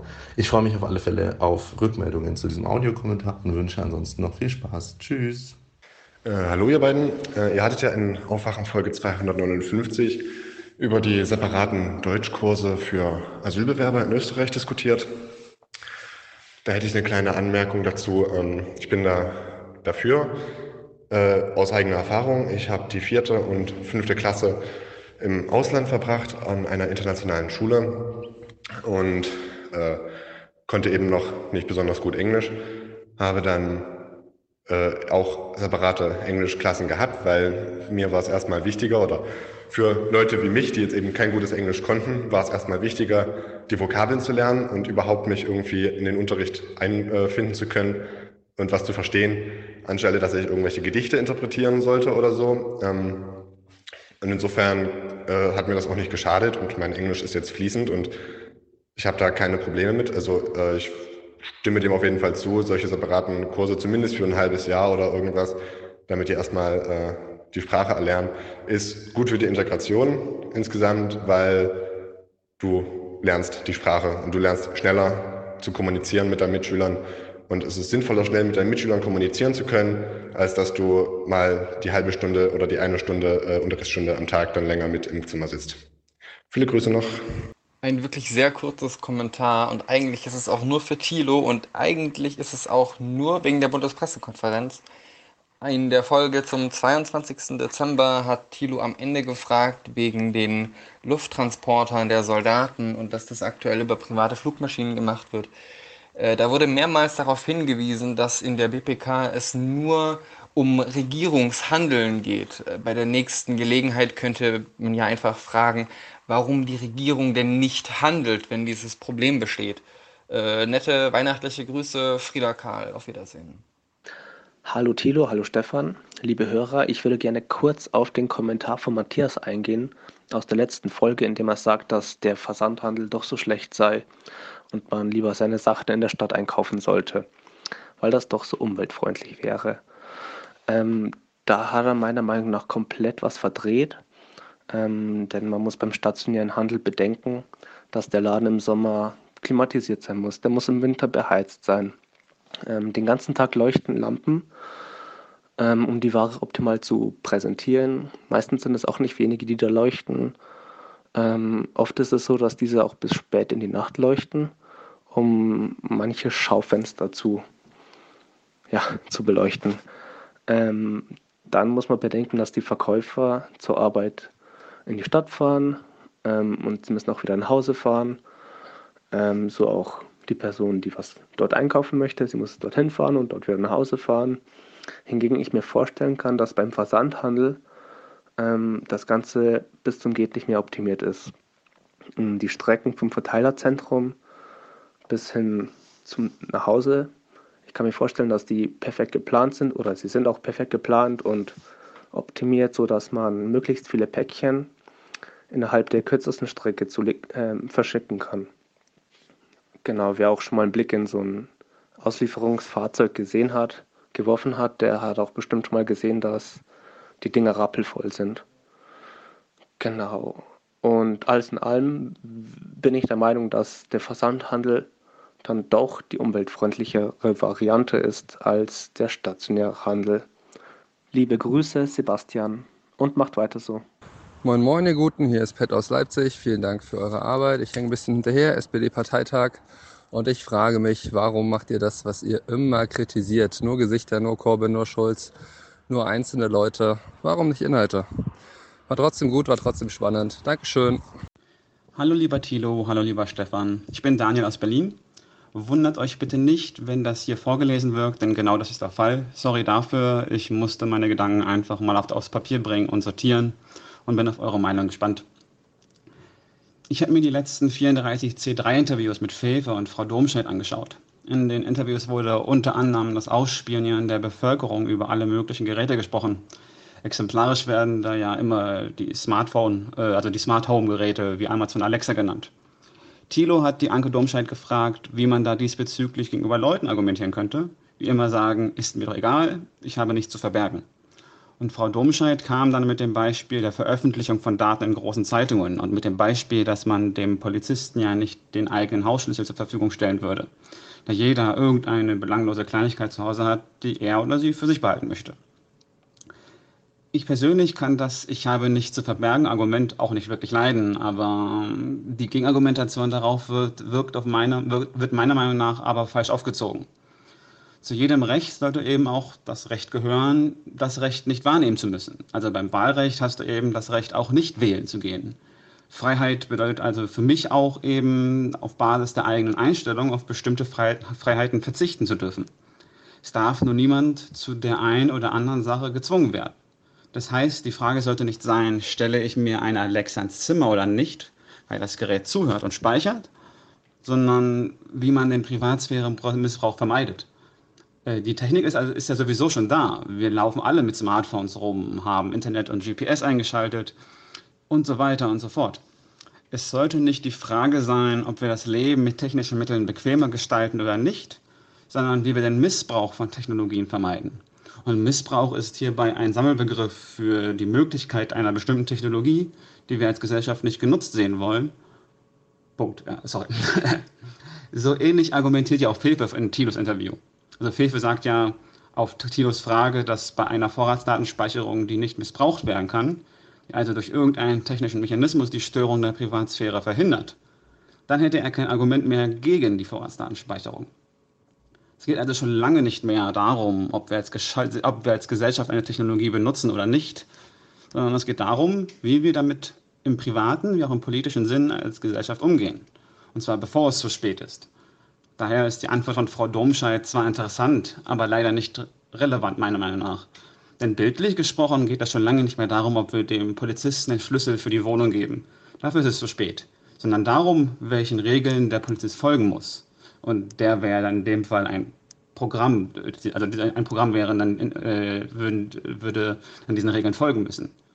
Naja, sind schon fast drei Minuten. Hm, das war nur meine Meinung zu der Sache.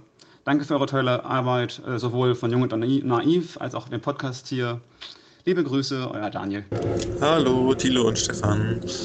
Ich muss irgendwie immer, wenn ich in Zugtoiletten bin, daran denken, dass ich vielleicht einen Audiokommentar machen könnte. Also, ähm, ich habe heute ein Gespräch mit meinem Bruder gehalten, der beim, äh, beim Amt, Amt, arbeitet, beim Zollamt, die die ganze Zeit sich so zum Beispiel darum kümmern, wenn Leute, ähm, keine Ahnung, arbeiten, obwohl sie Hartz IV bekommen und so ein Zeug, ne? Also quasi, die, die müssen quasi die Gesetze durchführen, ne? Ganz, ganz einfache Verwaltung.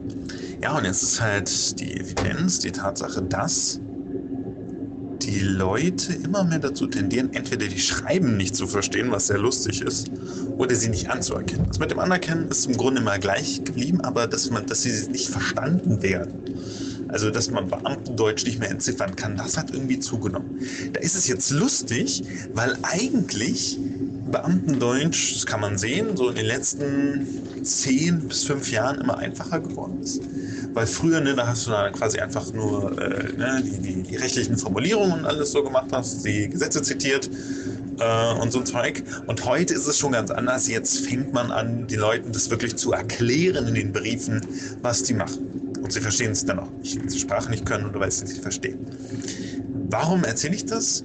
Ähm, erzähle das deswegen, weil es so ein bisschen die Frage danach stellt, was ähm, was Unterricht, also vor allem Sprachunterricht heute an unseren Schulen eigentlich noch für eine Funktion hat, weil man ja fragen könnte, die werden doch immer einfacher oder so, oder warum lesen wir heute noch Goethe oder Kant? Kann man jetzt eine sehr gute Begründung finden, weil es vor allem davon ausgeht, in diesen Stilunterschieden ausgebildet zu werden, um sich daran quasi gekonnt manövrieren zu können.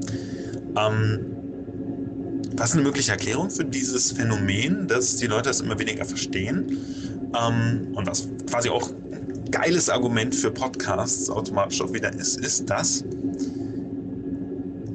dass die Kommunikation, also die massenmediale Kommunikation, Bild, Zeitung etc., immer bildhafter geworden ist. Ich weiß, das ist vielleicht vollkommen oberflächlich und so, aber naja, vielleicht, vielleicht muss man auch mal von den Grundweisheiten oder von den Grundtatsachen ausgehen. Dass es immer bildlicher geworden ist, wenn man sich alleine anguckt, wie die Bild in den 60er Jahren noch äh, geschrieben hat, dann hattest du wirklich sehr viel Text, natürlich auch Bilder, manchmal sogar farbig, aber du hattest auf jeden Fall mehr Text, als du das zum Beispiel heute hast. Die Frankfurter Allgemeine ist, hat heute sogar Bilder auf ihrer, äh, auf ihrer, ähm, auf, auf ihrem Titelblatt Schrift ist vielleicht lesbar, lesbarer geworden, keine, ähm, keine verschnörkelte Schriften mehr. Ähm, und meine These wäre jetzt einfach die, dass ich sagen würde, dass unter dem Deckmantel der Demokratisierung, die auf Englisch Kunstwort Accessibility von politischen oder letzt, an sich auch einfach medialen Informationen so weiter nach unten gefahren wurde, mit allem Möglichstes verstehen, aber die Leute jetzt quasi jetzt nicht mehr dahinterherkommen, quasi die, die vom Staat gesetzte ähm, Möglichkeit der Kommunikation nicht mehr, äh, nicht mehr nachzuvollziehen. Und das passt irgendwie sehr schön in diese These, das Internet vermischt, transformiert den Staat zu irgendetwas ganz, ganz, ganz Komischen oder ganz, ganz, ganz Neuem. Dass er das Internet mit seiner Bildhaftigkeit, seiner Informationen dazu führt, dass diese, dass diese vom Staat gegebene Kommunikation gar nicht mehr funktionieren kann. Also weil ich mich das Internet nur durch Bilder und durch sehr leichte Sprache, durch Videos fortbilden kann, weil es das gibt, ähm, ähm, kann ich quasi nicht mehr die Kommunikation, die vom Staat kommt, verstehen. Und die Kombination dessen sehen wir dann quasi in Trump, der dann quasi ähm, könnte man so sagen, weiß ich ob bestimmt, weiß ich nicht. Auf jeden Fall, ähm, der sich nur durch Bilder und durch auf ihn gerichtete Informationen ähm, fortbildet. Und deswegen ist Trump eigentlich nur ein, ein Sinnbild unserer Zeit. Wake up, wake